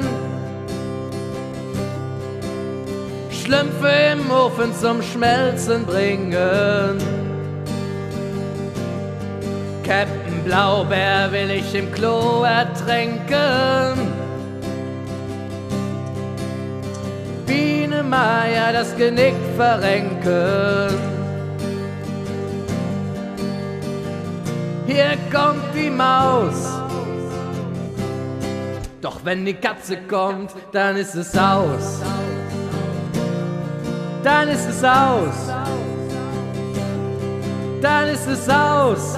Dann ist es aus. Endlich aus. Langsam wird's zu viel für mich. Hilf mir, Freund, ich bitte dich. Halt mich fest, sonst werde ich Amok laufen. Mein Vordiplom und mein Abi versaufen. Was machen diese Schnepfen hier? Was haben sie nur gemacht aus mir? Ich will kleine blaue Elefanten töten. Tigerenten mit dem Fuß zertreten.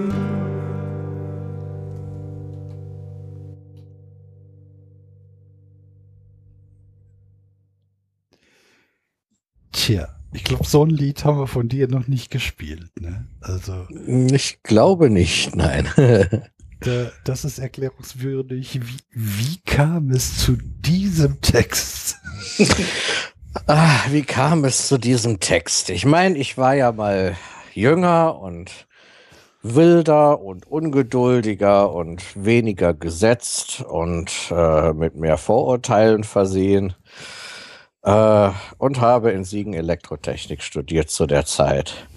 Und äh, die Uni Siegen ist dafür bekannt, erstens, dass es da sehr viele BWLer gibt, aber die lassen wir mal beiseite, äh, die sind nicht so interessant, ähm, sondern für uns Elektrotechniker war vor allem der Studiengang Lehramt Primarstufe, also Grundschullehrer, ähm, sehr interessant, weil da waren die ganzen Frauen.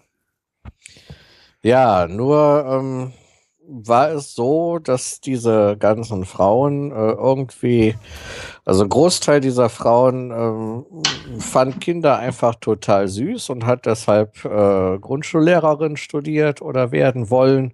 Und äh, die wussten zu dem Zeitpunkt noch nicht, dass so diese süßen kleinen Kinder auch Eltern haben, äh, mit denen man sich dann mal richtig übel auseinandersetzen muss, äh, teilweise. Und auch, dass Ja. die süßen Kinder nicht dauerhaft süß sind, sondern auch mal Nein, richtig, richtig kleine, ätzende äh, ja, Monster. die, die gibt es teilweise dann auch. Ja, also die kamen da mit einer gewissen Naivität rein und die drückte sich auch äh, in vielen Fällen, in gefühlt vielen Fällen, ähm, muss ich dann nochmal betonen, äh, auch äußerlich aus, indem sie ähm, ja, sich so mit Tigerenten oder äh, Janosch-Figuren auseinandergesetzt haben, beziehungsweise geschmückt haben. Dittelmäuse.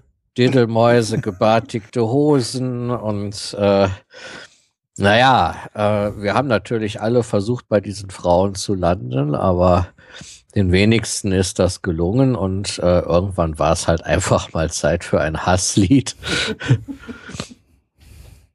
Ja, das Ja. Problem ist, also wir, wir, wir haben sie ja Primimäuse gerne genannt. Ja. Äh, was, was, was wir ja schon zeigte, das ging in die gleiche Richtung. Mhm. Da waren ja ein paar dabei, die sahen auch ganz schnuckelig aus. Das muss man ja sagen. Ja, ja, natürlich. Aber wenn man dann irgendwie auf der Party mal ein bisschen länger mit ihr sich, äh, sich unterhalten hat, da hat man nur gedacht, okay, sie sieht gut aus. Aber worüber Ja. will ich mir, mir, wenn ich die wiedersehen wollen würde, äh, was vom Aussehen her ja durchaus eine Überlegung wert gewesen wäre, äh, worüber will ich mich mit der unterhalten?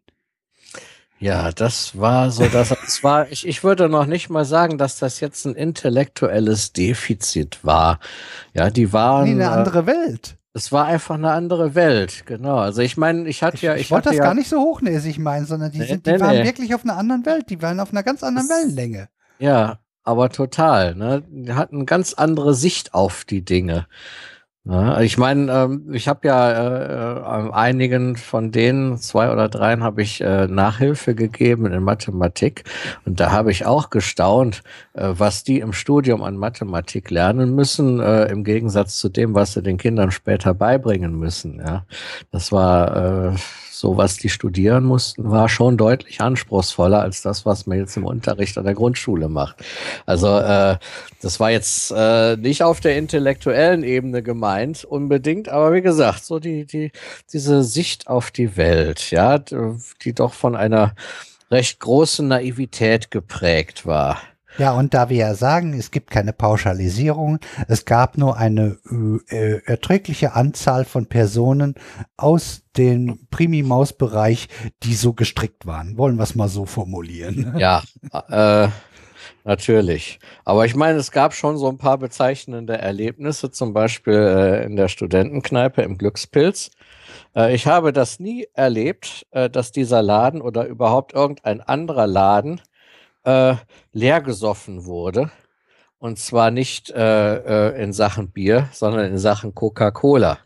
Ja, und das war, äh, das war der Abend, wo die Erstsemester-Einführung äh, für den Studiengang Lehramt Primarstufe halt bei uns im Glückspilz äh, geendet ist. Ja, und wir hatten auf der Hälfte des Abends keine Cola mehr. Das hatte ich bis dahin noch nie erlebt. Also das würde höchstens funktionieren bei den anderen in Kombination mit Whisky und Cola oder so. Ja, Ja, also ich Ja. hatte äh, ein schönes Erlebnis, das ich auch immer gerne wieder zum Besten getragen habe. Ich habe ja oben äh, Asterarbeit gemacht, als, als wir mal dran waren.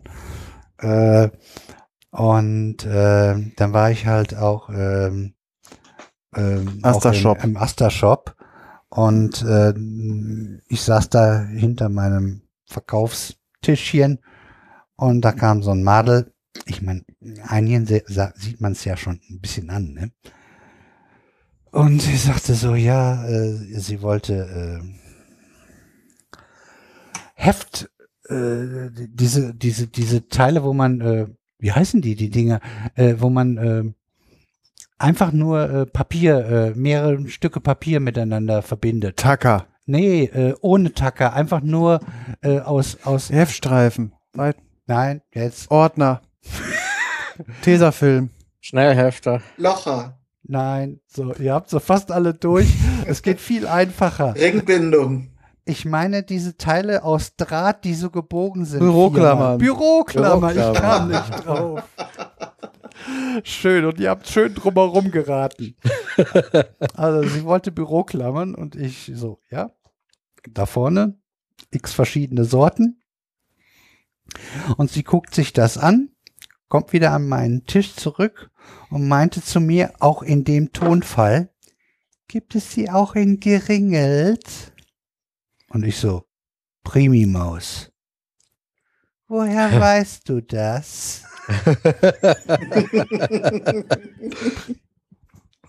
Gut, habe ich die Antwort habe ich ihr nicht gegeben. Aber das ist so die, die, die- Anekdote erzähle ich immer wieder gerne. Das, das bringt so ein bisschen auch auf den Punkt, was, was Uli, glaube ich, auch so ein bisschen gemeint hat, ne? Ja, ja, genau sowas.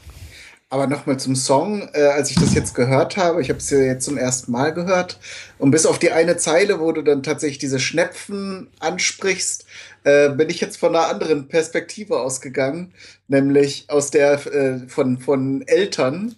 Also die, äh, wer jetzt schon mal so in Dauerschleife mit den Kindern zusammen ferngesehen hat und dann sieht, was da teilweise für idiotisches Zeug im Fernsehen läuft.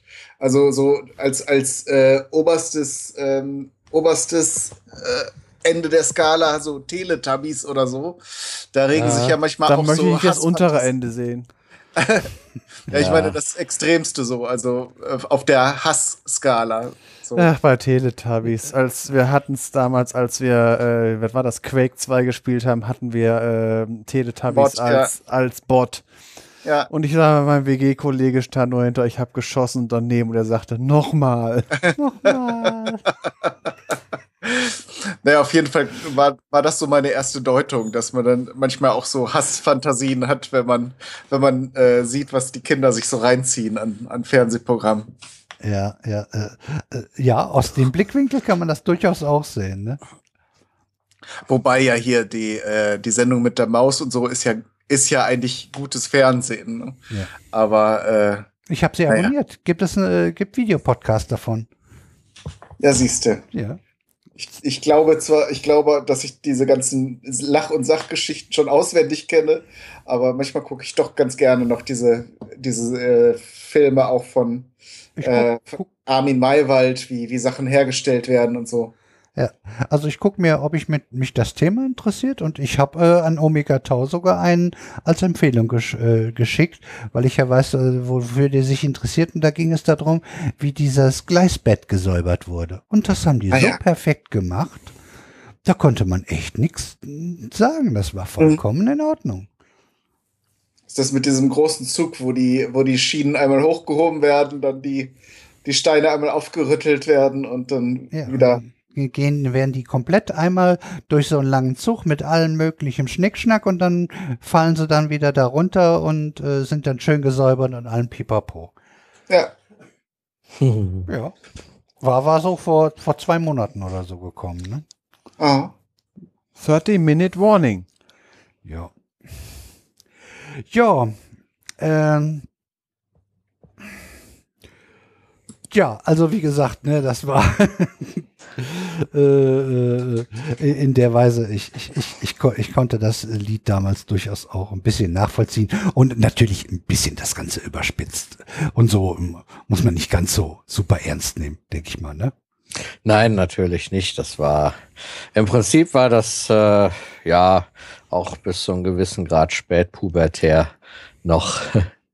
Obwohl auf der anderen Seite, wenn ich mir heute so die Grundschullehrerin von, von meinem Sohn angucke, die künftigen, da sehe ich dann auch wieder Primimäuse. Ich kann mir nicht helfen. Ja, vor allem mit welcher Blauäugigkeit die auch äh, ähm, so, so diese pädagogischen Säue äh, mit aller Konsequenz umsetzen, die ständig durchs Dorf getrieben werden. Ne? Das ist äh, teilweise erschreckend. Ja. Ja, ja. Äh, machen wir uns nichts vor. Natürlich, das ist ja das Problem auch ein bisschen, Hm. mh, dass in während des Studiums nicht alle Primi-Mäuse äh, so ein bisschen Realität sind und ein, ein bisschen mitgekriegt haben, denn das Ernst des Lebens und was, was dann mh, doch noch auf sie zukommt. Und naja, das schleift sich wahrscheinlich erst über die Jahre so ein bisschen ab, ne? Wenn, wenn überhaupt. Ja, Naja, so ist es halt, ne? Gut. Können wir zu den Platten übergehen? Jo. ja gehen wir Ja. zu den Platten über. Dann darf der Sven als erstes seine Platte vorstellen, weil es hier so steht.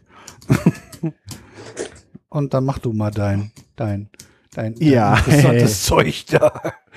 Ja, ich habe diesmal, ich konnte mich nicht mehr länger zurückhalten. Ich musste mal in die finsteren Abgründe äh, meiner Plattensammlung hinabsteigen und habe einen alten Klassiker ausgewühlt. Äh, ich meine, da, da kräuseln sich jetzt bei manchen Leuten die Nackenhaare und die Ohren. Äh, ich habe von Burzum das Album Philosophem äh, vorzustellen. Äh, für alle, die nicht wissen, was ist, fiesester Black Metal aus Norwegen aus der schlimmen Zeit. Äh, mit schlimme Zeit meine ich, äh, wo die sich gegenseitig umgelegt haben und Kirchen angezündet haben. Äh, von der, äh, das äh, Aber ist die Burzum-Leute nicht unbedingt, nur so. Der ne? Burz, äh, stopp, der Burzum, der hat gesessen 21 Jahre für Ah. einen Mord und vier Kirchen angezündet. Alles klar. Gut. Und sowas empfiehlst du, also. Es geht um die Musik, nicht um den Kerl. Der Kerl kann mir gestohlen bleiben. Okay. Gut, äh, jetzt erstmal, also fiesester Black Metal. Äh, was äh, hat man sich darunter vorzustellen? Über den Gesang brauchen wir nicht zu reden. A, auf Norwegisch, B, versteht man sowieso nichts, man soll nichts verstehen. Äh, bei der Aufnahme des Albums äh, soll er gesagt haben zu dem, Produ äh, zu, zu dem äh, Besitzer des Tonstudios, er hätte gerne das schlechteste Mikrofon, was er haben kann. Ja, das ist ihnen gelungen. Das ist, nein, er hat ein Headset genommen. Äh, das Ganze äh, mit Instrumentierung, Gitarre, Schlagzeug und Keyboard. Und äh, es klingt alles, also die Gitarren vor allen Dingen sehr übersteuert und das muss so, das ist gut so. Äh, das war, da war übrigens kein Verstärker dran, das ist direkt an einen äh, Ghetto Blaster angeschlossen gewesen. Das äh, sollte so. Und äh, von der Musik her äh, ist es äh, sechs Tracks drauf. Äh, die ersten drei äh, eher so, wie man sich Black Metal vorstellt. Danach wird's ruhiger, wobei Lied 5 äh, echtes Dark Ambient ist, 25 Minuten, äh, allerdings auf fünf Tasten des äh, Keyboards runge. Ist auch nicht das Lied, weswegen ich dieses Album mag. Ich äh, bin da vor, äh, vor, äh, vor allen Dingen die ersten beiden Tracks davon. Das eine, der ähm, heißt genau wie das Album, Burzum, ist, ähm, um den Namen aufzuklären, das ist aus der Orksprache von Tolkiens Welt, heißt einfach Dunkelheit. Äh, und Track 2, Jesus Tod, äh, soll wahrscheinlich äh, genau das sein, worum es geht, aber da es eher auf Norwegisch ist, versteht man eh nix. Jetzt zu dem Track selber.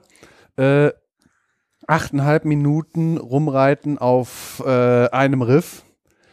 Äh, sehr, äh, sehr, äh, für mich ist es, äh, ist es ein sehr monotones Stück. Äh, es ist für mich einerseits beruhigend, andererseits anstachelnd. Es ist ein vom, Schlagzeug, also vom, Schlagzeug her, ist eine Double Bass mit gewaltiger Geschwindigkeit hinter. Und äh, für mich ist da von weh, äh, äh, für, was für mich beruhigend ist, äh, das versteht sowieso keiner. Äh, gleichzeitig halt aufpushen, wenn ich irgendwie zu Fuß unterwegs und das auf Ohren habe, dann bin ich in einer anderen Welt. Äh, die am besten zu beschreiben ist, habe ich durch Zufall gefunden. Es gibt ein Spiel äh, auf Windows, das heißt Audiosurf. Äh, ist am besten zu, ver, äh, zu beschreiben, äh, das Spiel, das generiert aus dem jeweiligen Track, von äh, de- de- den man eingibt, äh, eine ähm, Achterbahn, eine dreispurige Achterbahn, wo man im Prinzip äh, mit, mit, ne, mit einem Raumschiff oder was auch immer, es gibt verschiedene Skins für das Spiel, ähm, ver verschiedene Steine einsammeln muss und, das, äh, und äh, mit, mit, mit bestimmten Hindernissen zusammenstellen. Und es ist einfach nur eine äh, Wahnsinns äh, irgendwie Geschwindigkeit A. Und äh, ich werde davon auch noch einen Link reintun. Es ist äh, für mich dieses Lied halt einfach eine äh, monotone Geschwindigkeit. Äh, ich kann, ich kann sowas immer so schlecht beschreiben. Wenn ich, das, wenn, ich, wenn ich es höre und so weiter und dann, dann kann ich so viel dazu erzählen, aber wenn ich jetzt hier davor sitze und es vor allen Dingen nicht einspielen kann, GEMA sei Dank und äh, so, kann ich sowas schlecht beschreiben. Am besten äh, lasse ich jetzt mal die Leute dran, die, sie, die damit gequält wurden. und ich muss leider sagen, es ist in meinen Top 10 meiner Lieblingslieder drin, Nummer 2. Gut. Feuer frei zerreißt mich. äh, wer, wer möchte als Erster? Habt ihr denn auch alle reingehört? Oder Ich habe reingehört, auf jeden Fall. Ja. Und, die, und äh, Ohren sind noch dran? Und das, äh, ich habe nicht so laut gedreht. ja, Ich hab's, vor, ich hab's vor drei Wochen mal auf einer Anlage gehört, mal wo richtig Bums hinter ist, also dass der Boden gebebt hat. Es geht ab, also Ach, äh, äh, Uli, bei Jochen haben wir das gehört. ja. Ja. Bei Jochen, echt? Ja, Ich und der, der, Aber nur der, kurz, der, oder? nee, der hat Bum- nee, das ganze Lied durch. Der hat ordentlich Bums im Keller. Äh, Ich habe Ach, das draußen das. gesessen und, und das war mir zu laut. Kann das sein, dass ich da wieder gegangen bin? Nein, du bist nicht da gewesen. Ach, ich bin gar nicht da gewesen. Na gut. Ja, aber es war, glaube ich, laut genug, dass du es trotzdem mit Brühl hättest hören müssen. Ja, das war Ungefähr so laut wie dieser Vulkanausbruch. Ha, ja, wenn du meinst. So, ja, Uli, dann sag mal, was du doch von der Musik hältst. Ja, also ich, ich fand das ehrlich gesagt gar nicht so schlimm. Also es war so, so das meiste davon war äh, wohl ursprünglich weißes Rauschen, das dann einen äh, gewissen, ähm, sagen wir mal, äh, marginalen Modulationsprozess durchlaufen hat. Äh, ähm, Das muss also So beschreibt ein Elektrotechniker Musik. Äh, das mit dem weißen Rauschen Nein, habe so ich doch selber gesagt. Ein, ja, echt? Nee, Ja. so beschreibt ein Elektrotechniker äh, Philosophem von Burzum. naja, auf jeden Fall. Ähm, es gibt allerdings einen Track, ähm, der sich da doch etwas positiv draus abgehoben hat.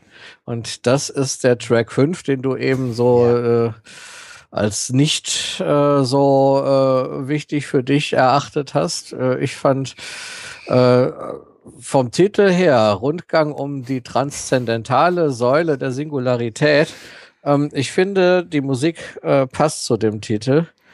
Ähm, von daher ähm, muss ich sagen, das Lied hat mir dann doch so ganz gut gefallen. Ja, Äh, mehr kann ich da eigentlich nicht hinzufügen. Text habe ich nicht verstanden. Den versteht Wenn keiner. überhaupt gesungen wurde. Es ist nicht sicher, wenn du, auch wenn du diese Sprache verstanden hättest, ob du diese, er das wollte verstanden hättest. Das ist beim Black Ja. Metal kommt es da auch nicht drauf an. Es äh, vom wegen auf äh, ähnlich wie die Richterskala äh, gibt es äh, eine Seite, das ist äh, ähm, äh, tvtropes.com oder net oder sonst irgendwie sowas.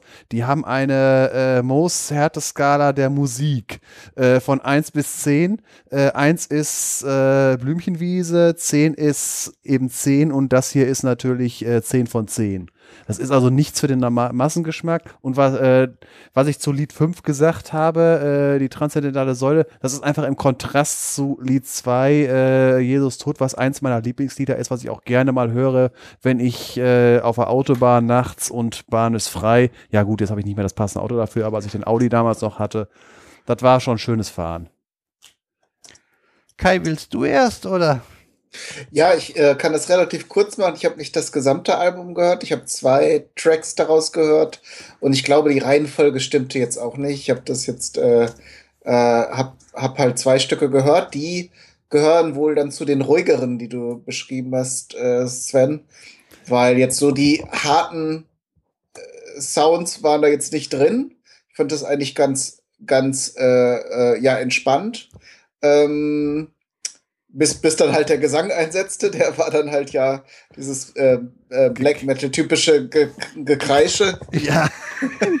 Und äh, äh, ja, die Musik. Ich muss sagen, ähm, ich mag durchaus Metal, Heavy Metal, ähm, äh, auch Black Metal, wenn das äh, so ein bisschen melodisch oder äh, ein bisschen Varianz drin ist. Und da ist mir jetzt aufgefallen, dass sich die, die Sequenzen relativ häufig wiederholt haben. Also es war halt, äh, hatte was Meditatives und Ja. so, ne? Das ist Äh, der Kern des Albums. Darum, das ist der Punkt. Siehst du, und das ist wahrscheinlich der Punkt, den du gerade gut findest. Ja. Äh, das ist aber in meinem Fall jetzt das, was ich bei Musik gerade äh, nicht so spannend finde. Ich mag es, wenn Musik oder Melodien mich überraschen oder wenn dann halt eine plötzliche Wendung in einem Song kommt. Das, das, äh, ich hab, ich mag beides. Also ich, äh, wenn ich hier auf Shuffle stehe, dann kann durchaus nach Jesus Tod kann von Gustav Mahler die erste Symphonie, der dritte Satz kommen. Mhm. Und ich genieße beides. Okay.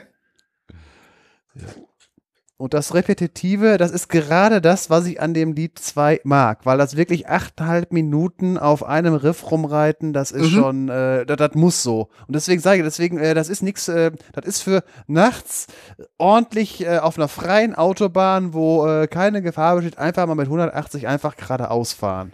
Mhm. Darum, also ich äh, bin, bin da ja immer offen für, für solche Dinge und ich denke, es gibt äh, sicher auch Situationen, wo das gut reinpasst als Soundtrack sozusagen.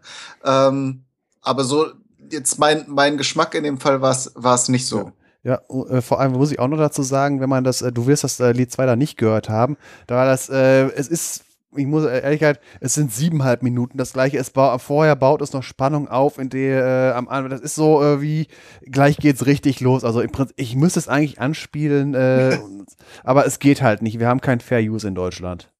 Ja, leider. Ja, mal gucken, ob sich da noch was tut.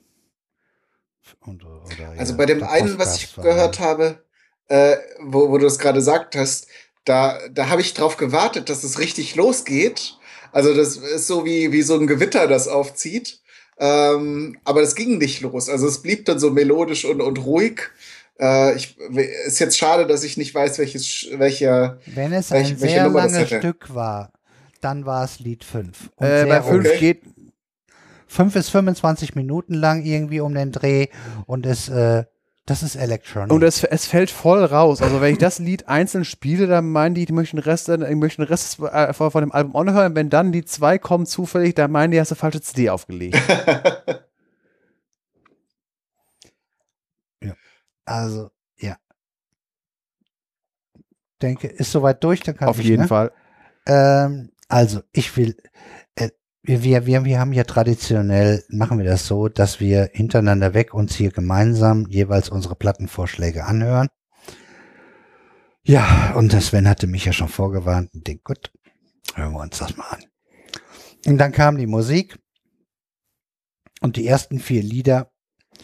Ja, habe ich gedacht, gut, ich kenne ja dann Sven seinen Musikgeschmack und ich weiß, dass der auch, auch sowas hört und muss sagen, Leute, es kommen noch schlimmere Zeiten auf euch zu.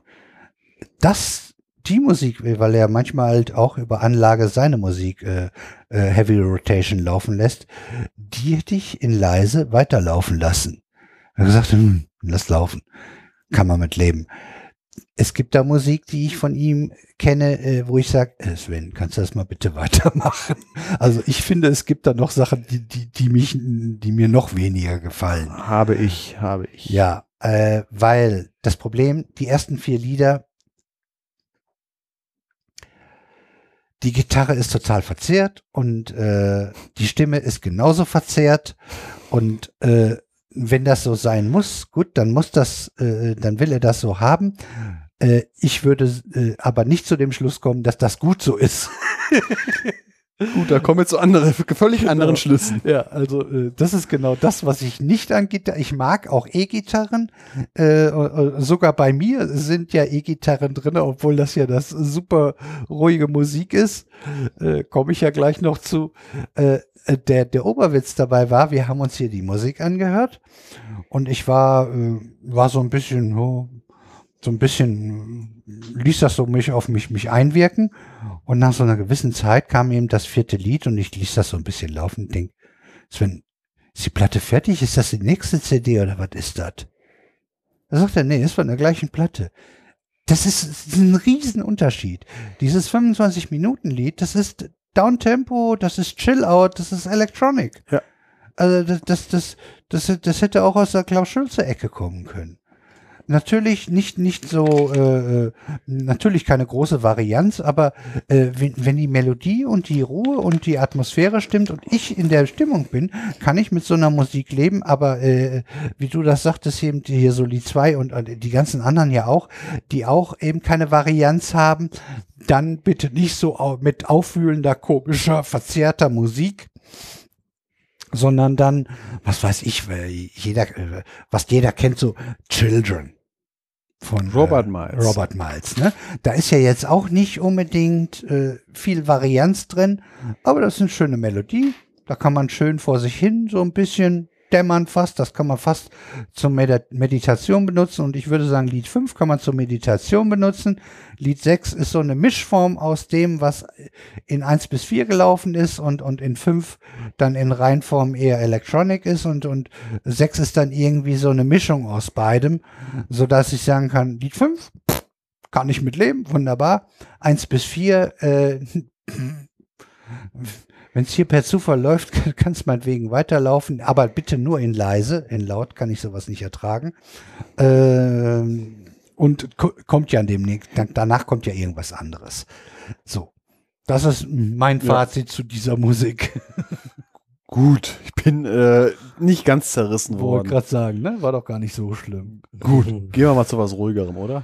Ja, und das war dann, weil, Sven sagte, jetzt hat er was ganz Schlimmes rausgesucht und dabei fand ich gar nicht, also äh, das ist noch steigerungsfähig. Ich mache mal einen Kontrapunkt.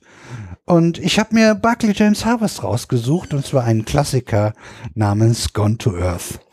Das ist äh, am 01.01.1977 herausgekommen und das war ihr achtes Album. Und das war auch das, die erfolgreichste Platte, die sie herausgebracht haben, mit inzwischen über eine Million verkaufte Platten. Platten in Anführungsstrichen, Datenträger. Das ist eine herrlich ruhigende, entspannende Musik, ohne langweilig zu werden. Und darin liegt genau die Kunst. Man kann sich also ich, ich nutze die Musik auch, wenn ich äh, bis heute, von Anfang an, wo ich sie mir geholt habe, und äh, das ist schon schon gar nicht so weit weg von der Veröffentlichung. Ich glaube nicht, dass ich sie mir mit acht geholt habe, aber ein paar Jahre später habe ich sie für mich entdeckt. Und seitdem bis heute höre ich sie immer noch gerne äh, und, und mm, nehme genau den Zeitpunkt, dass ich wirklich so, so eine komplette Platte von den, genau diese Platte komplett durchhöre. Das ist so eine richtig schöne Durchhörplatte, äh, die, äh, auf, auf die man sich einlassen muss, die man genießen muss. Und sie ist, äh, ich weiß genau, wann ich die hören will. Und zwar, wenn ich hier eine schöne, ruhige Stunde mich entspannen will und, und, und in, in diese Musik wirklich äh, absinken will.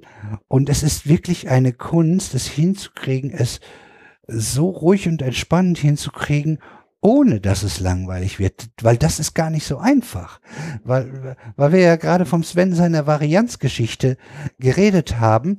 Ruhig und entspannt heißt oft, äh, dass man dann nicht äh, äh, viele äh, spannende Instra Instrumente und, und, und, und Tonfolgen einbinden kann. Und die haben das irgendwie sehr schön verheiratet gekriegt auf dieser Platte.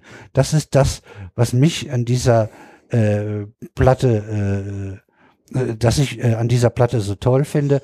Und sie ist durchgängig kann man sagen, von, von dem Zeitpunkt, wo ich sie gekauft habe, bis heute in meiner Top 5 drinne. Ich möchte gar kein Lied nach vorne stellen, weil sie gefallen mir wirklich alle. Die haben alle vier oder fünf Sterne. Und ich mache die oberen Sterne, mh, da gehe ich vorsichtig mit um. Insbesondere bei den fünf Sternen, mh, damit, damit da wirklich nur die Sachen drin sind, die ich wirklich gerne mag. So, und jetzt war, bin ich ja doch gespannt, wie der Rest der Welt äh, über diese Platte denkt.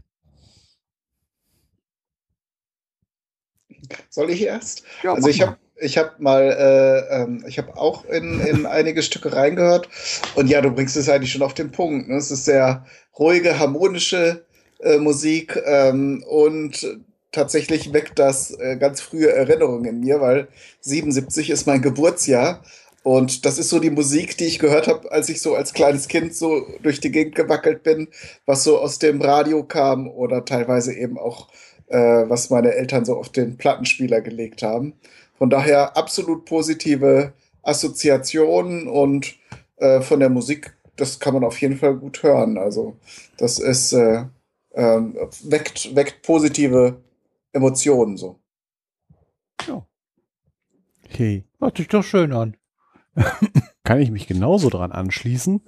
Äh, einen Teil davon kenne ich ja auch von deiner Heavy Rotation und äh, da sind auch, auch mindestens zwei, die ich schon länger lieb gewonnen habe. Äh, das sind halt äh, Nummer 4 und 5. Ich hoffe, dass das die gleichen Nummern sind wie hier auf dem Originalalbum. Äh, Poor Man's Muddy Blues und äh, Hard Hearted Woman. Äh, die diese beiden äh, einmal äh, der, der Moody Blues ist schon, äh, auch weil es so ein bisschen melancholisch ist, äh, und was ich auch noch gut habe, das erste, das so, äh, dass das Album feierlich eröffnet. Hymn. Ja, genau. Und das ist wirklich auch eine Hymne. Ja, genau. Und, und das ist so äh, von wegen die drei, die mir äh, besonders gefallen. Und der Rest ist halt wieder, äh, wie, wie, wie schon gesagt, äh, schöne, positiv besetzte Musik, wobei ich sie halt nicht mit, mit alten Zeiten verbinde, sondern einfach nur, äh, weil ich sie häufiger mal gehört habe, hier beim Deadlift, äh, ist so ein Schönhörding. Da wo ich auch gesagt habe, äh, spontan mal, äh, das wäre schon bei mir mindestens ein Drei-Sterne-Lied. Äh, das, äh, das Body Blues. Äh, und äh, ich habe ja häufiger schon mal, wenn ich wenn Detlef was gehabt habe, wo ich gesagt habe, hm, äh, schön, aber für mich, äh, weil ich ja so ein Extremtyp bin, äh, hat mich nicht berührt. Aber hier muss ich echt sagen. Ja, du sagst gut. gerne, sonst tut nicht weh Musik. Genau, ne? genau. Das ist hier garant, garantiert. Das ist halt äh, hier die, die, die, die, die untere Grenze, die obere Grenze, richtig gute Dinger bei. Ja, und das, das ist eben das, das meinte ich ein bisschen mit dem, äh, eigentlich ist es der, von der Art der Musik müssten sie eigentlich zu der Tut nicht weh Musik, zu der Fahrstuhlmusik gehören, die einfach nur im Hintergrund dudelt. Und sie haben es aber irgendwie hingekriegt, dass es trotzdem da irgendwie noch, noch oberhalb dessen ist. Und das finde ich faszinierend. Ja. Ja, dann bin ich jetzt wohl dran, ne? Ja. Ähm, ja, also schönes Album. Ich äh, habe so, so ein bisschen den Impuls gehabt, mir einen Blumenkranz fürs Haar zu flechten. ich habe ich hab bewusst Hippie-Musik als äh, Begriff rausgelassen. Ja, ich habe ja auch nicht Hippie-Musik gesagt. Aber gedacht habt das beide. ja, okay. äh, es ist ähm, äh, interessanterweise äh, muss ich genau die gleichen Lieder, äh, die der Sven eben auch genannt hat, äh, hervorheben für mich als äh, Lieblingslieder. Dieses, dieses Hymnen am Anfang, das äh, kennt man. Äh, das kommt mir aber ein bisschen zu trivial rüber. Ja, äh, da, da ist zwar eine gewisse Spannungssteigerung drin, indem man halt mehr Instrumente dazu nimmt oder die Instrumente dann halt äh, etwas lauter oder etwas äh, voller im Klang spielt äh, von Strophe zu Strophe, aber letzten Endes äh, ist es für mich eine, eine Hookline, die halt ein paar Mal wiederholt wird. Ähm, nichts Großes irgendwie. Ja, aber dieses Poor Man's Moody Blues und auch Hard Hearted Woman, äh, das sind so meine Lieblingslieder. Was ich auch noch schön fand, war Spirit on the Water. Ähm, da, äh, äh, da fand ich äh, so ein bisschen äh, ja, die, die, die, äh, die Dynamik, die in dem Lied drin ist, fand ich recht schön.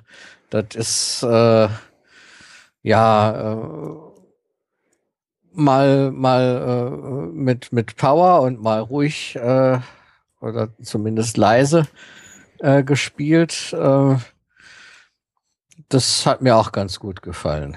Ja. Also, Ja. Äh, was mir gerade so einfällt, ich habe ein Gitarrenriff, was da drin ist, das ich eigentlich immer mir behalten habe über die ganze Zeit. Ich weiß nicht genau. Hard Hearted Woman ist das, glaube ich.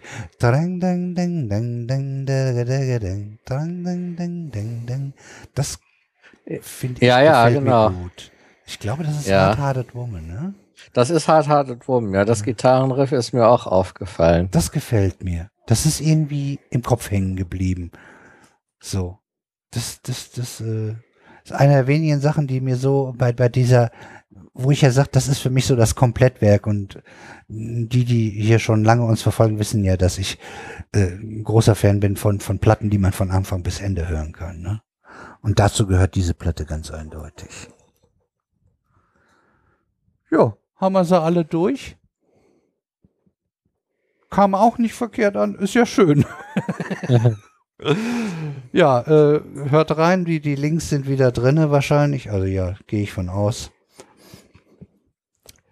Dann will ich mal nachhören. Kai, wie war's für dich? Ja, es war eine schöne und spannende Erfahrung, mal dabei zu sein. Ich höre euch ja auch so als Podcast. Ja. Und ja, es ist genauso, wie ich es erwartet habe. Das heißt, äh, ja, ähm, war einfach schön, mal dabei zu sein, Bestandteil des Proton-Pod-Teams. Ja. Und ja, ich habe wieder viel dazugelernt. Ähm, und das ist ja immer das Wichtigste. ja. Die- Diesmal ein paar Tage früher wie die anderen. ja, genau. Ein Live-Podcast mit selber reinschwätzen. Richtig, genau. Genau. So, so kann man hier, äh, wenn, äh, weil Livestream machen wir nicht, haben wir jetzt letztens schon bequatscht mit, äh, äh, hier, wie heißen die nochmal, die den Podcast, äh, die, die App machen? Xenim. Nee, nicht Xenim, äh, das, die, die hier mit, mit, ähm, mm, es gibt eine App, die haben es im Sendegarten gehabt, ähm, Live, Podlife, Podlife heißt das. Das ist eine App, äh, die erstens einen äh, informiert, wann die ganzen Podcasts Livestreaming machen, und zwar alle die, die über Reaper äh, und äh, Ultraschall das Ganze machen. Äh, und äh, ja, es ist so eine Reimers-Geschichte auch. Die, und das gibt es als App für Android und iOS. Äh, und äh, nur zur Info, das kostet zwar ein bisschen was, das liegt aber daran, dass man da irgendwie Serverkosten äh, hat, die, die, Mhm. die, also er will daran kein Geld verdienen, nur die, der Server kostet Geld äh, äh, zur Bereitstellung der ganzen Stream-Geschichten und deshalb äh, muss da ein bisschen was für genommen werden, nur dass äh, die, die sich das angucken. Ist eine schöne Sache. Dann kann man auch mal Live-Podcast hören. Und man wird immer schön hier auf den iOS-Geräten, so wird das ja dann auch bei Android sein, ähm, informiert, äh, wann jetzt was war. Ich hatte jetzt am Mittwoch kamen gerade zwei, aber ich musste ja Hausaufgaben machen, wie so schön heißt. Ich musste noch Neutrinos äh, weitermachen. Äh, da war nämlich Freakshow gleichzeitig mit Wir müssen reden. Genau, also das haben wir soweit durch. Äh, und äh, dann kann ich sagen, schön, dass es dir gefallen hat bei uns. Und ein Dankeschön auch. Äh, hast die Runde bereichert, hast deinen Part gut gemacht. Das freut mich. also hast, hast bestanden. Dank, Tja, genau. danke. Und Gerne wieder. Ja, das, das müssen wir mal gucken. Also, äh, das, das, ne, wir sind ja unsere eigenen Chefs, wir können uns das überlegen und äh, äh, solltest du einfach wieder Lust verspüren, sprich uns an. Ansonsten, Mhm. wir, wir haben ja immer mal wieder irgendwann Kontakt oder äh, sowieso über Twitter und so äh, sowieso. Genau. Ne? Aber natürlich äh, möchte ich auch die Empfehlung aussprechen für alle, die so ein bisschen naturwissenschaftlich interessiert sind und die diesen, diesen Stil von ProtonPod gut finden. Das ist also durchaus nachahmenswert, sich mal als Gast äh, zu melden. Ja, haben wir nichts. Also ja, gerne. Also es kann auch so, also ja, ich habe auch nichts dagegen, wenn wir in ein, zwei, drei Folgen oder so äh, wieder jemanden, nicht unbedingt jede Folge, aber so alle paar Folgen mal jemanden dabei zu haben. Och, das macht Meinst die du, wir Welt kriegen, bunt. meinst du, wir kriegen mal Bernd das Brot? Müssen wir mal gucken, müssen wir mal nachfragen, ob der dazu Lust hat. Ja, gut. Ja, dann äh, in Anbetracht der Tatsache, dass wir unsere sechseinhalb voll Stunden locker voll haben und gucken müssen, dass wir das irgendwie hingebastelt Eifo kriegen. auphonisiert kriegen. Genau, und so, weil da ist ja die Auphonic-Grenze. 6 Stunden 31. Machen wir den Sack dicht. Sind alle damit einverstanden? Jawohl. Ja, auf jeden Fall. Jo. Gut, dann mache ich wieder meine klassischen Endsätze. Das war's für heute. Danke fürs Zuhören und wir hören uns bald. Ciao. Bis gleich. Tschüssi. Tschüss.